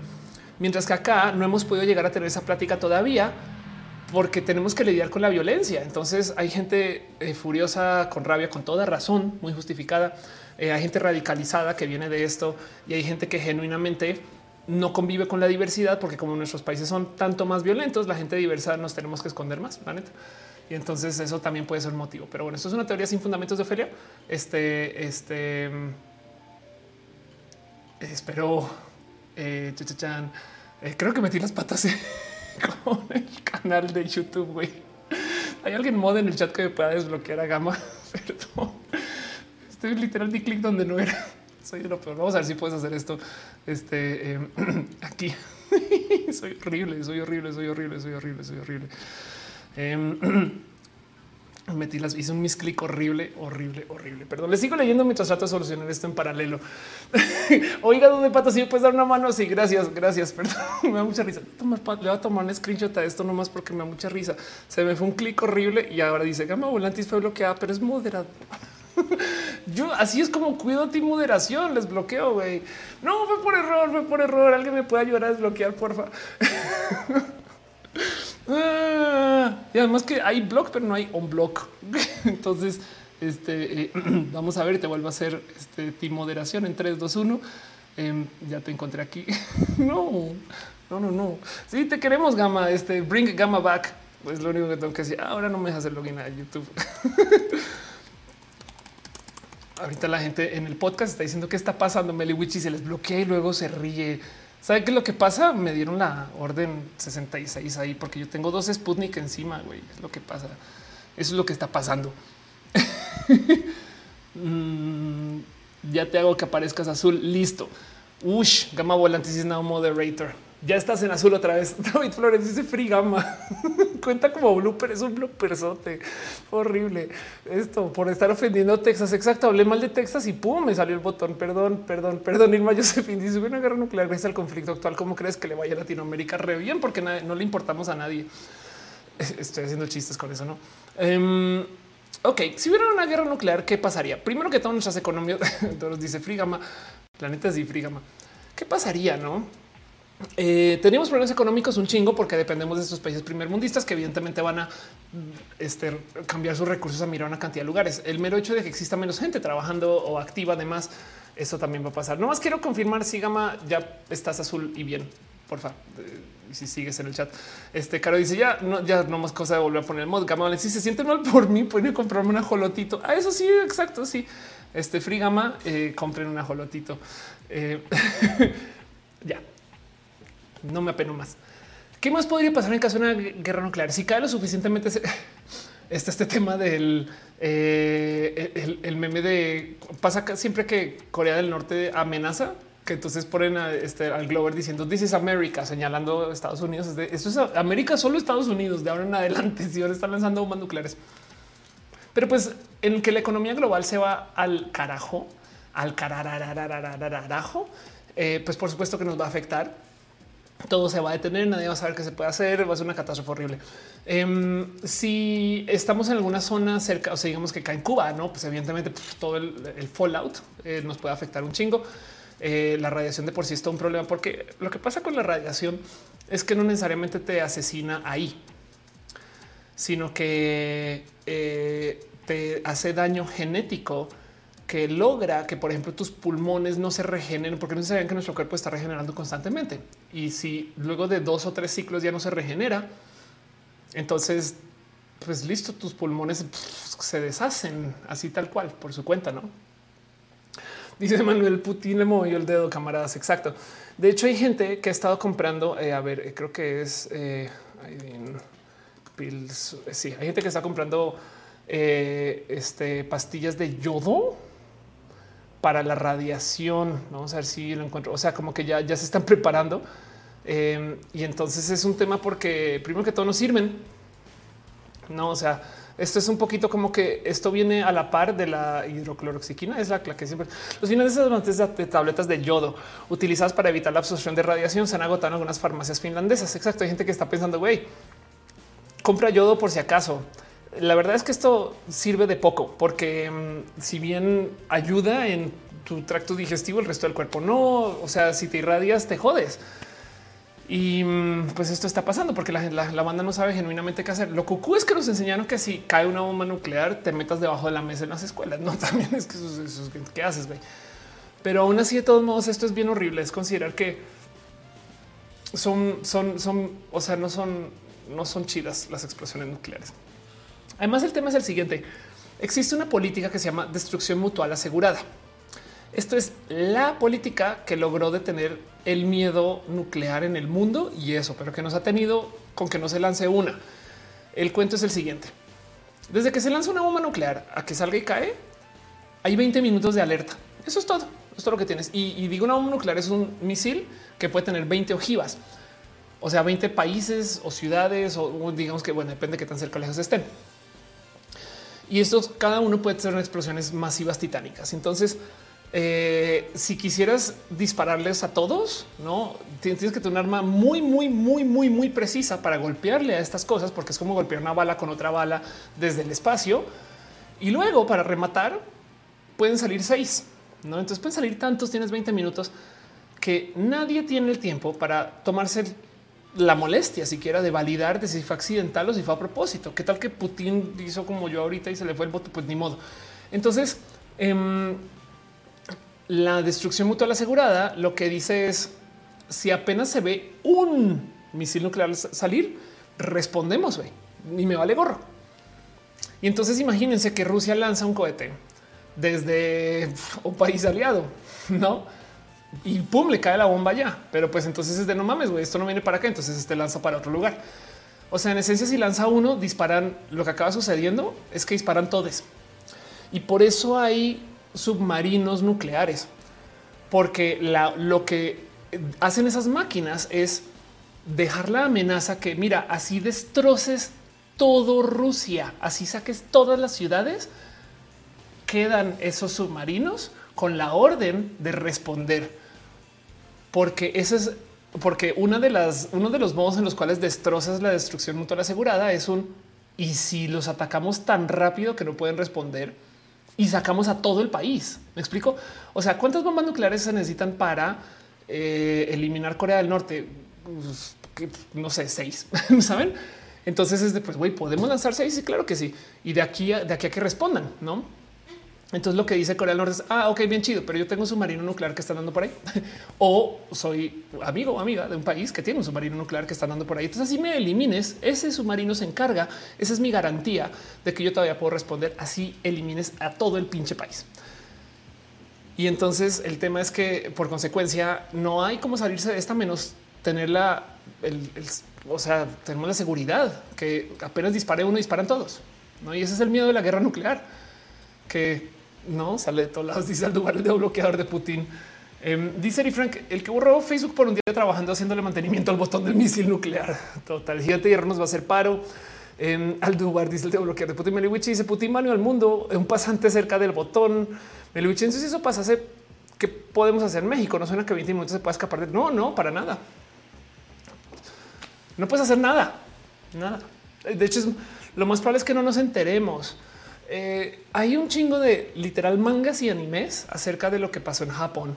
Es bien triste porque tú vas caminando y de repente un día cielo blanco y tu sombra en la pared y a ver qué, cuánto aguantas. No depende de qué tan cerca o qué tan lejos estés. De hecho, en los comentarios de la noticia de la noticia del yodo, esto fue bien triste leer. ¿eh? Entonces prepárense, vamos a la zona SAT por 10 segundos en los comentarios de la noticia del yodo, cuando, donde yo lo leí posteado, eh, lo que decía es, si explota una bomba nuclear cerca a ti, la única pastilla que puedes tomar para no sufrir es de cianuro. Híjole, güey. Rudo, ¿no? O sea, frío, pues. Em, hay que pensar, eh, ¿a quién bombardearían en Latinoamérica cercano? Bueno, em, Brasil tiene armas nucleares o ha tenido, se ha dicho. Entonces puede que Brasil sea miedo. México está muy cerca. Texas, California y Texas eh, son eh, grandes fuentes de, posibles ataques. Entonces el norte mexicano va ahí. Em, Cuba puede ser parte de o no. No sé. La pregunta es a quién atacaría Rusia. No varios madera dice estuvimos a punto de situación de la Guerra Fría y no pasó porque alguien no creyó que fuera cierto. Exacto. Hay varios momentos donde el mundo casi se acaba por eso. El mundo como lo conocemos, no? La verdad es que la guerra nuclear es otro pedo. Es otro pedo. es en fin, Talía dice: Yo no supero la tumba de las luciérnagas. Dice 5 JHR, probablemente México. Sí, exacto. Digo, em, ¿en qué puede amenazar México eh, este, a esta situación? Pues México, dentro de todo y todo, sí tiene potencia nuclear. No más que no, no se desarrolló, pero pues México tiene plantas nucleares y optó por no desarrollar armas nucleares con un gran acuerdo muy famoso. pero técnicamente México podría decirle, o sea, México podría encajar dentro de un país nuclear, no? Dice, dice, tan triste el animal cementerio de los ciénagas. Eh, este en Puerto Rico hay cosas nucleares guardadas. Eh, y lo que diciendo realista, tú sí lo ves pasando. La verdad es que el momento que esto sea una realidad posible, ahí sí la OTAN va a entrar. Me explico. Ahí sí él entra en el mundo. O sea, yo creo que eh, no, yo no lo veo pasando, la neta. Pero, pero estoy siendo, estoy, estoy tirando aquí una moneda al aire, no? Dice Melewichi, ¿por qué Putin la menciona? Yo creo que por el mismo es que hay, o sea, yo de nuevo vuelvo a dejar esto ahí. Putin está moviendo un brazo mediático. No, si algo, si algo extraigo del show de hoy es hay un componente mediático a la invasión de Putin. Y entonces esto puede ser una prueba de que Rusia no está tan chida, no? Y necesita, o sea, si se fijan, está este cuento de que la gente que está invadiendo en Ucrania no son la élite militar de Rusia. Eh, hay todo tipo de videos de hay un comentario de cómo están enviando tanques viejos con gente que es muy joven, que de hecho hay un chingo de chamacos que están en esos tanques que su familia no sabe que se fueron con las fuerzas militares, no? O sea, eh, como que hay un poco de, güey, esto no se supone que, o sea, digo, también es que tenemos esta idea de la guerra muy de Hollywood, que es la raza aria, que son los mejores que tienen, ¿no? Eh, que pues no, pues también evidentemente si tú vas a enviar así los de primera línea, pues envía lo que genuinamente es carne eh, este, de cañón, ¿no? Que es horrible de pensar, pero eso están haciendo. Y entonces, en esta situación, em, también queda el, sí, a lo mejor o Rusia no está tan chido, y, esto es lo que tiene que hacer. Entonces invade con lo que tiene y hace un mierdero mediático muy grande y con eso logra orinar una esquina y dejar en claro que Rusia es en serio y con eso defiende los intereses rusos. Puede ser. O es parte de una estrategia mucho más grande, ¿no? A ver, em, Rusia, este... A ver cómo está. Rusia tiene un portaaviones, uno, uno, uno. Se llama el Admiral Kuznetsov. Ok. Y entonces esto es la respuesta rusa a los portaaviones estadounidenses. No más que eh, para vamos a les vamos para, para, que entiendan el que tanto domina Estados Unidos en esto de la fortaleza militar. Vamos a ver si aquí hay una gráfica. Estados Unidos tiene 11 portaaviones, China tiene dos, Italia dos, Francia, Risa, eh, India, España y Tailandia tienen uno. Entonces, eh, ¿qué son los portaaviones estadounidenses? Son unas bestias que en esencia son pequeñas ciudades flotantes que de paso son nucleares y lo único que les detiene de que tengan que volver a tierra es que se quedan sin comida para los seres humanos, porque energía para andar tienen por años años, ¿no? Y, son autosuficientes. El único problema es que de vez en cuando tienen que parar por comida para los seres humanos y hacer como procesos de estos de la psicología humana. Pero el tema es que el admiral Kuznetsov es una, una bestia de portaaviones que está lleno de todo tipo de complicaciones y entonces famosamente estuvo eh, eh, guardado y entonces lo tuvieron que reparar. Luego ya no lo pudieron reparar. Luego resulta que ya está tan viejo que eh, se puede identificar a leguas, o sea, no sirve para millones de cosas. Lo trataron de rehacer. Este no como que, como que estuvo en puerto un chingo de tiempo y es como esas cosas que de, la vieja Unión Soviética que Rusia no ha podido darle mantenimiento porque Rusia pasó de ser un bloque económico inmenso a ser Rusia, un país que no tiene la capacidad económica de mantener esta guerra como la mantenía la, Unión Soviética. De hecho, lo que eso fue lo que pasó con la Unión Soviética, entre muchas cosas, quebró. Y entonces puede, puede ser, no sé, yo aquí sí genuinamente declaro ignorancia, pero puede ser que parte del pedo es que Rusia de verdad no es tan chido como, como la propaganda de Rusia dice que es. Entonces esto es lo que tienen y por eso parte del componente es hacer splash mediático. Y por consecuencia, entonces de ahí viene el que entren por Chernóbil y digan sí, y las bombas nucleares. Me explico. O sea, tienen que se están pavoneando más de lo necesario. No, la pregunta es si Putin sería capaz de una guerra nuclear. No, quizás miren, ahí les va. La gente que sí sabe de, de imaginarse a Putin capaz, yo hubieran entrado. Me gustaría pensar en eso. No sé, yo no sé, pero me gustaría pensar en eso. Quizás No, eh, quizás por eso es que la OTAN no entra de yo no sé qué, porque, porque no creen que el güey sea capaz. Puede ser. Ana María dice se les olvidó la perestroika. Eh, me María dice las guerras siempre son por la megalomanía de los que están armando. Rusia ahora es una pymes. Este Capaxon que dice vendo pasajes a Marte, llévese a buen precio. Alex Jackson había un video de Aldo de Robot de Platón que habla de una guerra nuclear sería destruirnos y que en realidad estamos en la época más segura de todas por el conocimiento que tenemos de lo que pasaría. Exacto. Quizás el tema de que los países que tienen interdependencia económica no se invaden se rompe con Rusia y entonces quizás hay queda la duda del chale. A lo mejor el sistema no es tan bueno, pero eh, en últimas, la verdad, verdad es que el miedo el miedo nuclear existe desde hace mucho, mucho tiempo. Existe una cosa que se llama el reloj, el Doomsday Clock. Y entonces eh, es una pieza de arte, es un reloj que mide cuántos minutos tenemos hacia el final del mundo y mm, lo van ajustando según qué tan cerca se siente que estamos hacia, hacia el fin del mundo. No depende de la época, lo han movido, o sea, liberan eh, o saben como que es un ok. Yo les dije 20 minutos, no? Entonces aquí están las fechas en las cuales lo han movido. Esto es una pieza de arte, ¿no? Que no se les olvide.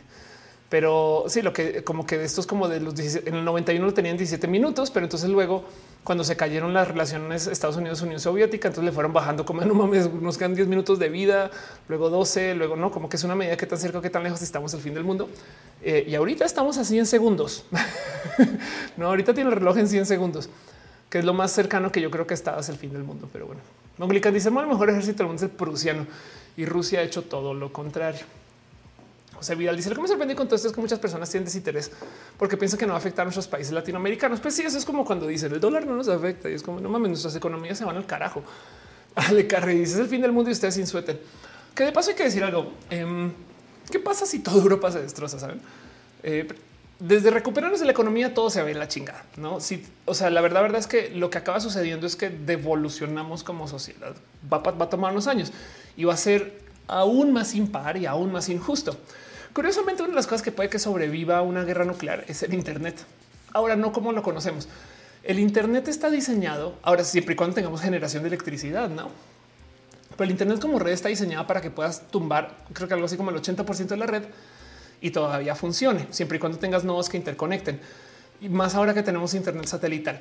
Entonces, en potencia, aún que se destrocen, no sé, el 80% de la civilización humana, todavía vamos a tener suficientes nodos para que se mantenga alguna forma de conexión, lo cual quiere decir que técnicamente ya no va a ser que nos vamos a bombardear y volver a la era media, no, sino porque va, va, a haber personas que van a tener acceso a tecnologías modernas. Un gran ejemplo de esto es lo que pasa en Star Wars. ¿No se han dado cuenta? Pues la tecnología de Star Wars la tienen los imperios y, ya.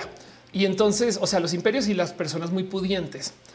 Y las otras personas, todas las otras personas tienen acceso a la tecnología, pero si no se han dado cuenta, no la entienden. O sea, parte de lo que pasa con, no sé, Han Solo, por ejemplo, la película, es que la gente que rodea a Han Solo tiene acceso a estas armas súper modernas, pero no las pueden mantener. Entonces por eso las cuidan. Y por eso la tecnología de Star Wars es tan rara, porque es chida de su tecnología, pero se ve vieja. Saben como que estos, estas pistolas láser, pero están como que así como pegadas con cinta y metal y no sé qué. No y es porque, claro, porque es gente que no tiene la tecnología para crear más y les da mucho mantenimiento. Un poquito como lo que pasa en Cuba con los coches, estos gringos que siguen todavía reconstruyendo. No dice gama volante, dice steampunk. Exacto. Entonces, si digamos que caen suficientes bombas nucleares, no sé qué, una de las cosas que va a pasar es que vamos a pasar por un invierno nuclear. Entonces de por sí se va a levantar tanto polvo que eh, el planeta se va a enfriar. Eh, en esencia, capaz esto tiene el calentamiento global, pero el tema es que va a quedar irradiado tanto del planeta que no se va a poder vivir ahí, lo cual va a asesinar una cantidad ridícula de animales, aparte de personas. Y entonces esto de entrada va a hacer que las economías se vuelvan muy pequeñas, muy insulares, muy tribales. Pero de otro lado vamos a tener cierto tipo de tecnologías raras. Entonces quizás una solución sea lo que pasa en Children of Men, que aparecen estos como super barcos que tienen pequeñas poblaciones viviendo adentro. No sé.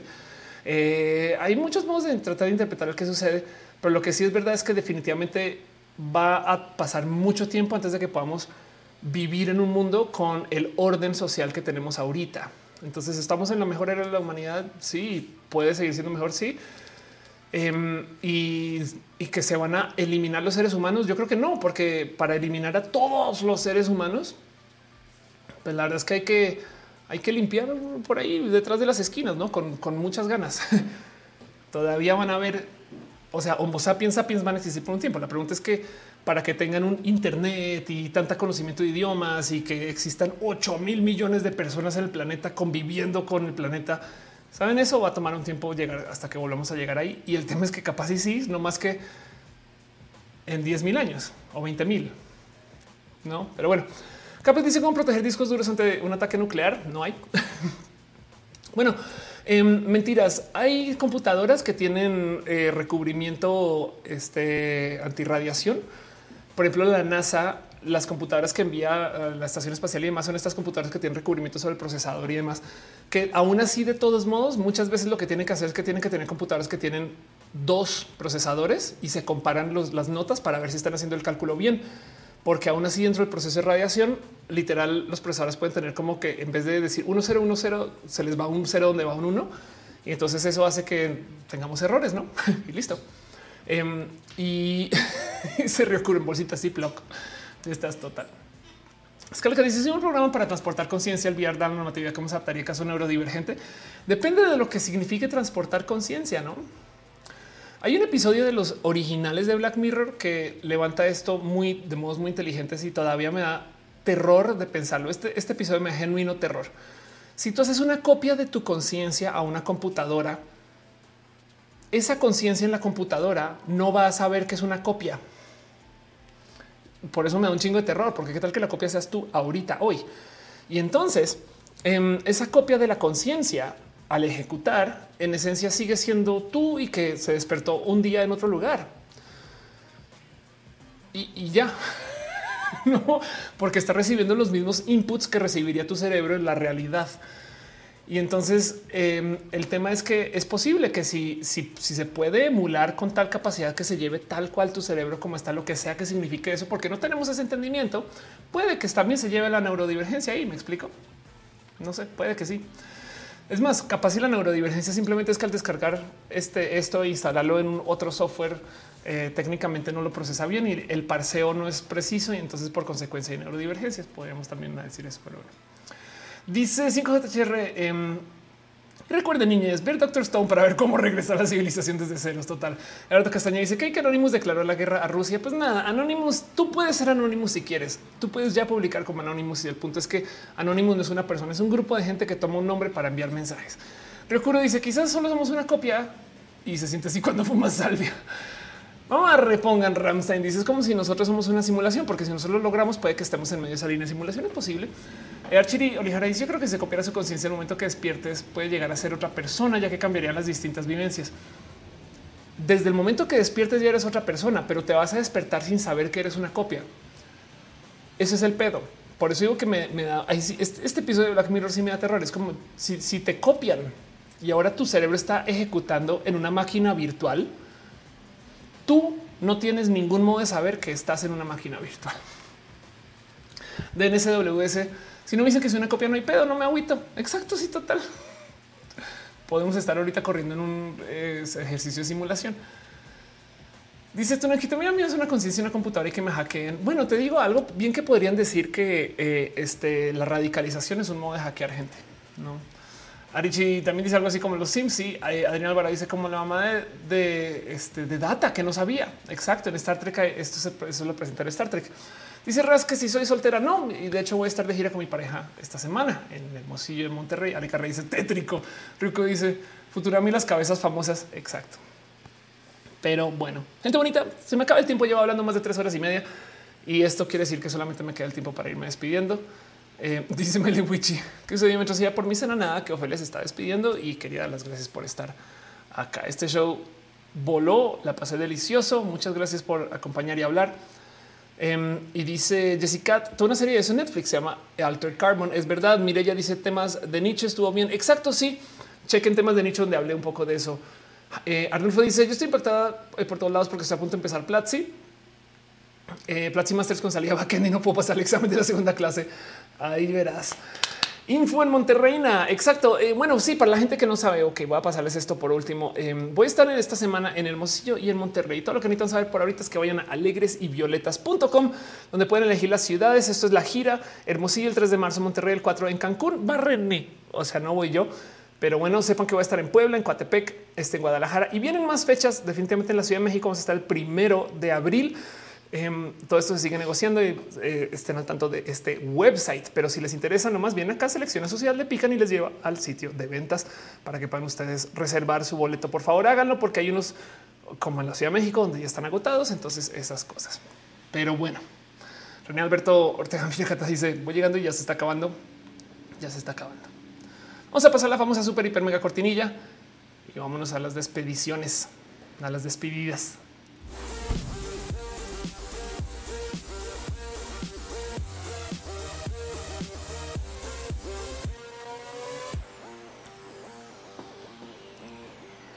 Dice Ana María Costa, right now.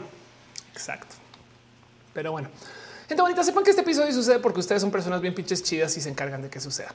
Eh, han estado dejando muchos abrazos financieros. Muchas gracias. Han estado dejando mucho cariño y amor en sus donativos. Lo agradezco mucho. Eh, sepan que además, después de Roja en vivo, viene Mini Roja, que es Mini Roja, la versión editada de esto, donde hay dos personas en Team Edición. Está Curi y está Elisa. Eh, de hecho, el show el primero de abril es con Elisa. Elisa Sonrisas, una mujer trans espectacular que le tengo todo mi cariño. Curi también es una persona bien cool que después les iré presentando. Em, René dice quiero el show, pero no quiero, pero no puedo viajar a ninguna de las fechas a ninguna de estas ciudades. Vienen más, no te preocupes, prometo. Y ahí estaremos anunciando a ver si una encaja mejor.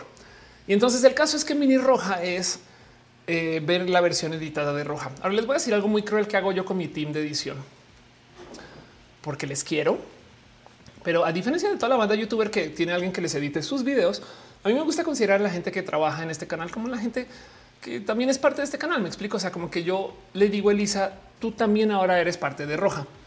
Entonces yo hago algo nomás para que sepan, porque el río lo está hablando en el chat y me percaté. No es que yo no he comunicado mucho esto.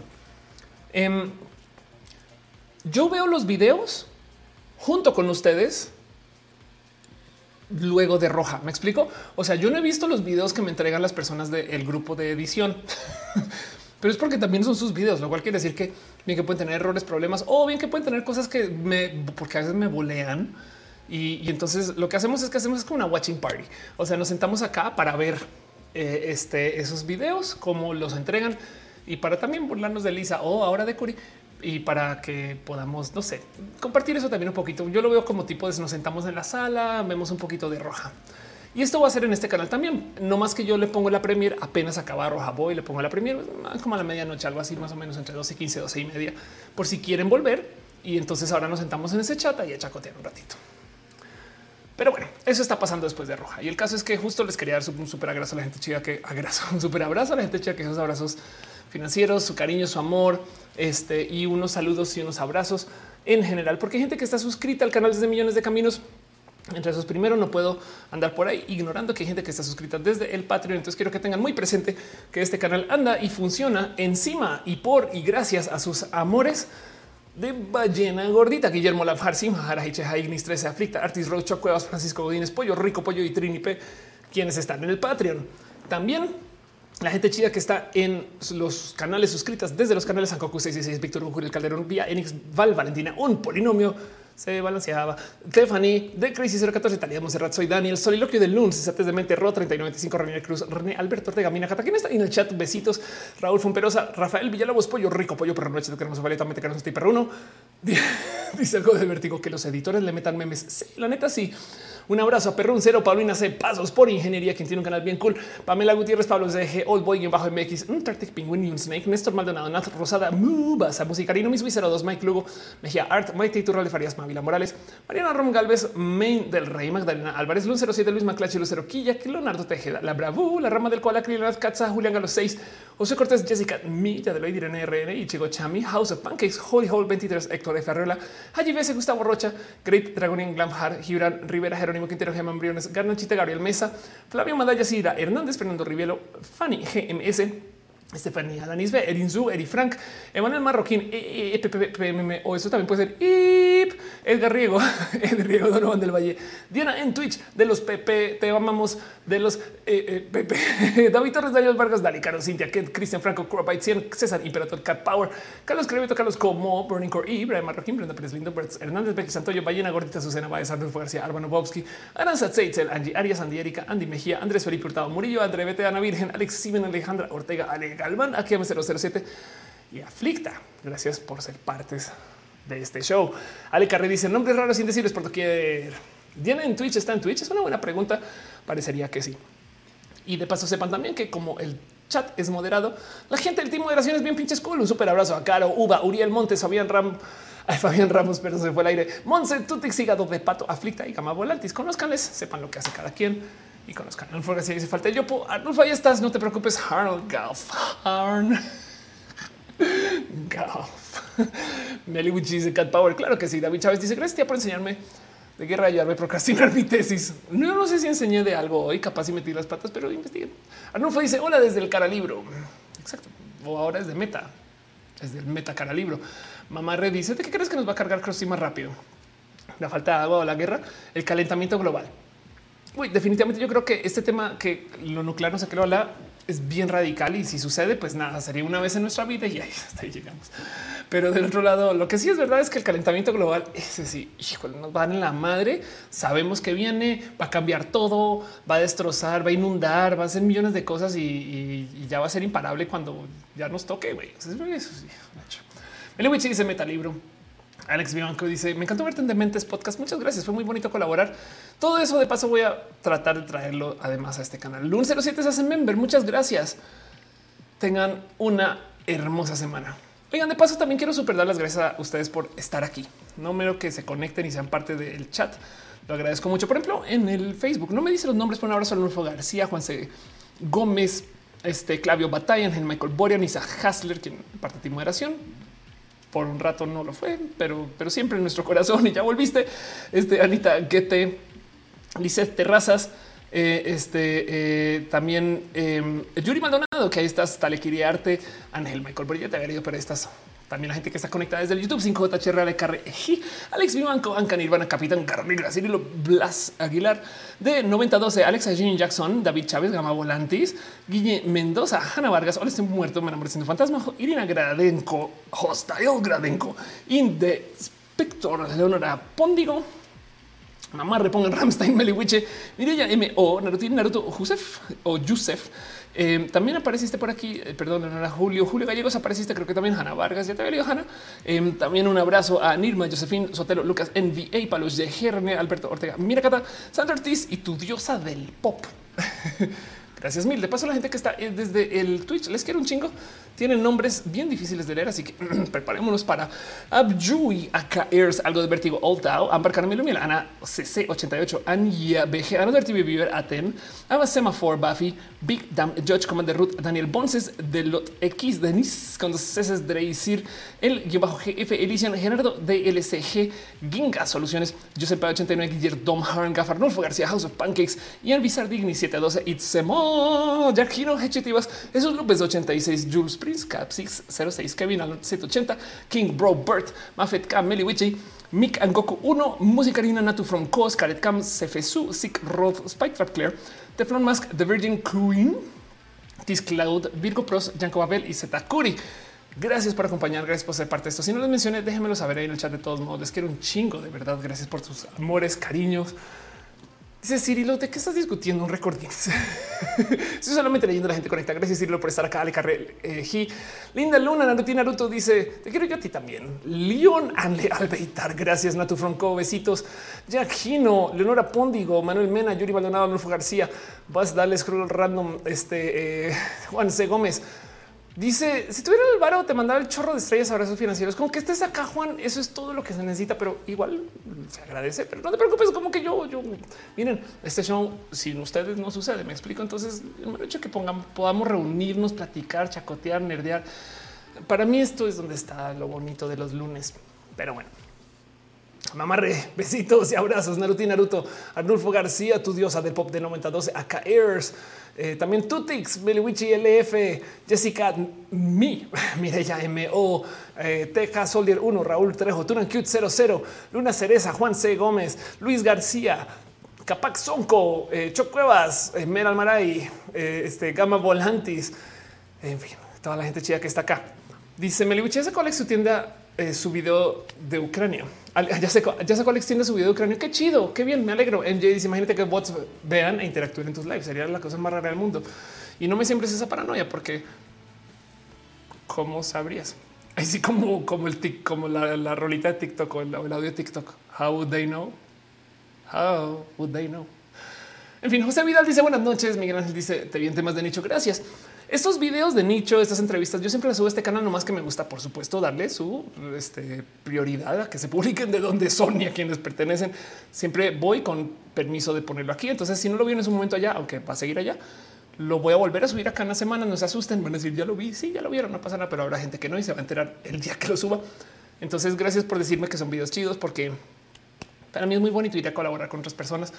Yo no tengo el como poder todavía de traer gente aquí para colaborar porque estoy en tantas cosas, pero el ir a otros espacios, si se me da más fácil, entonces voy, grabo allá y luego lo traigo acá. Y entonces, nada, son videos muy bonitos. No tengo mucho cariño Nicho. Dementes también no mamen.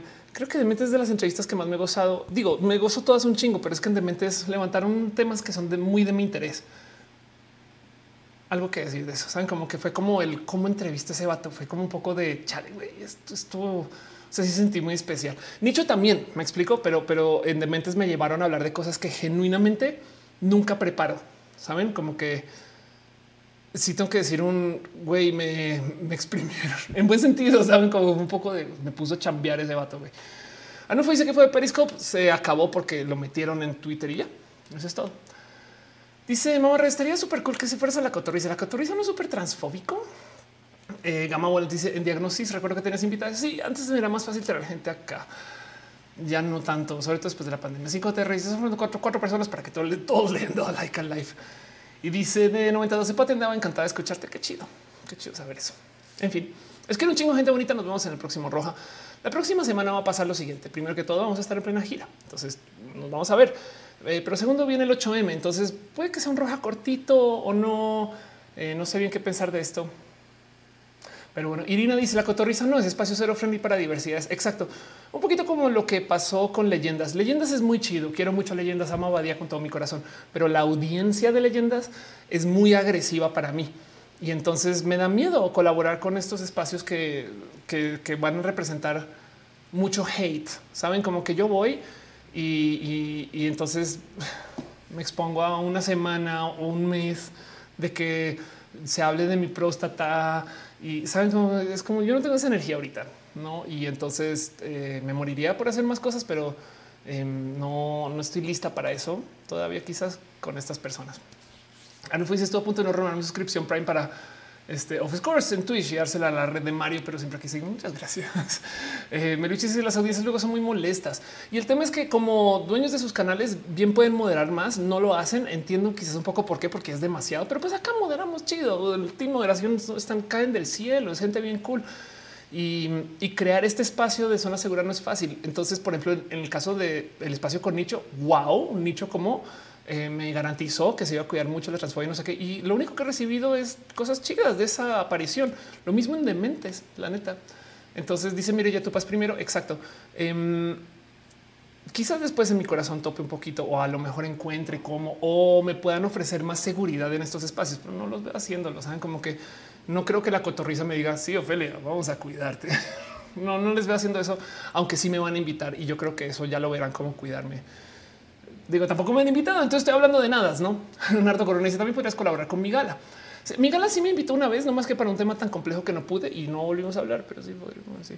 Tú te dices, Moderación también mucho corazón. Exacto. Rodrigo Torres dice solo para que se las den incluyentes. En algunos casos sí quieren incluir, pero la neta, o sea, es mucho más que solo llevarme.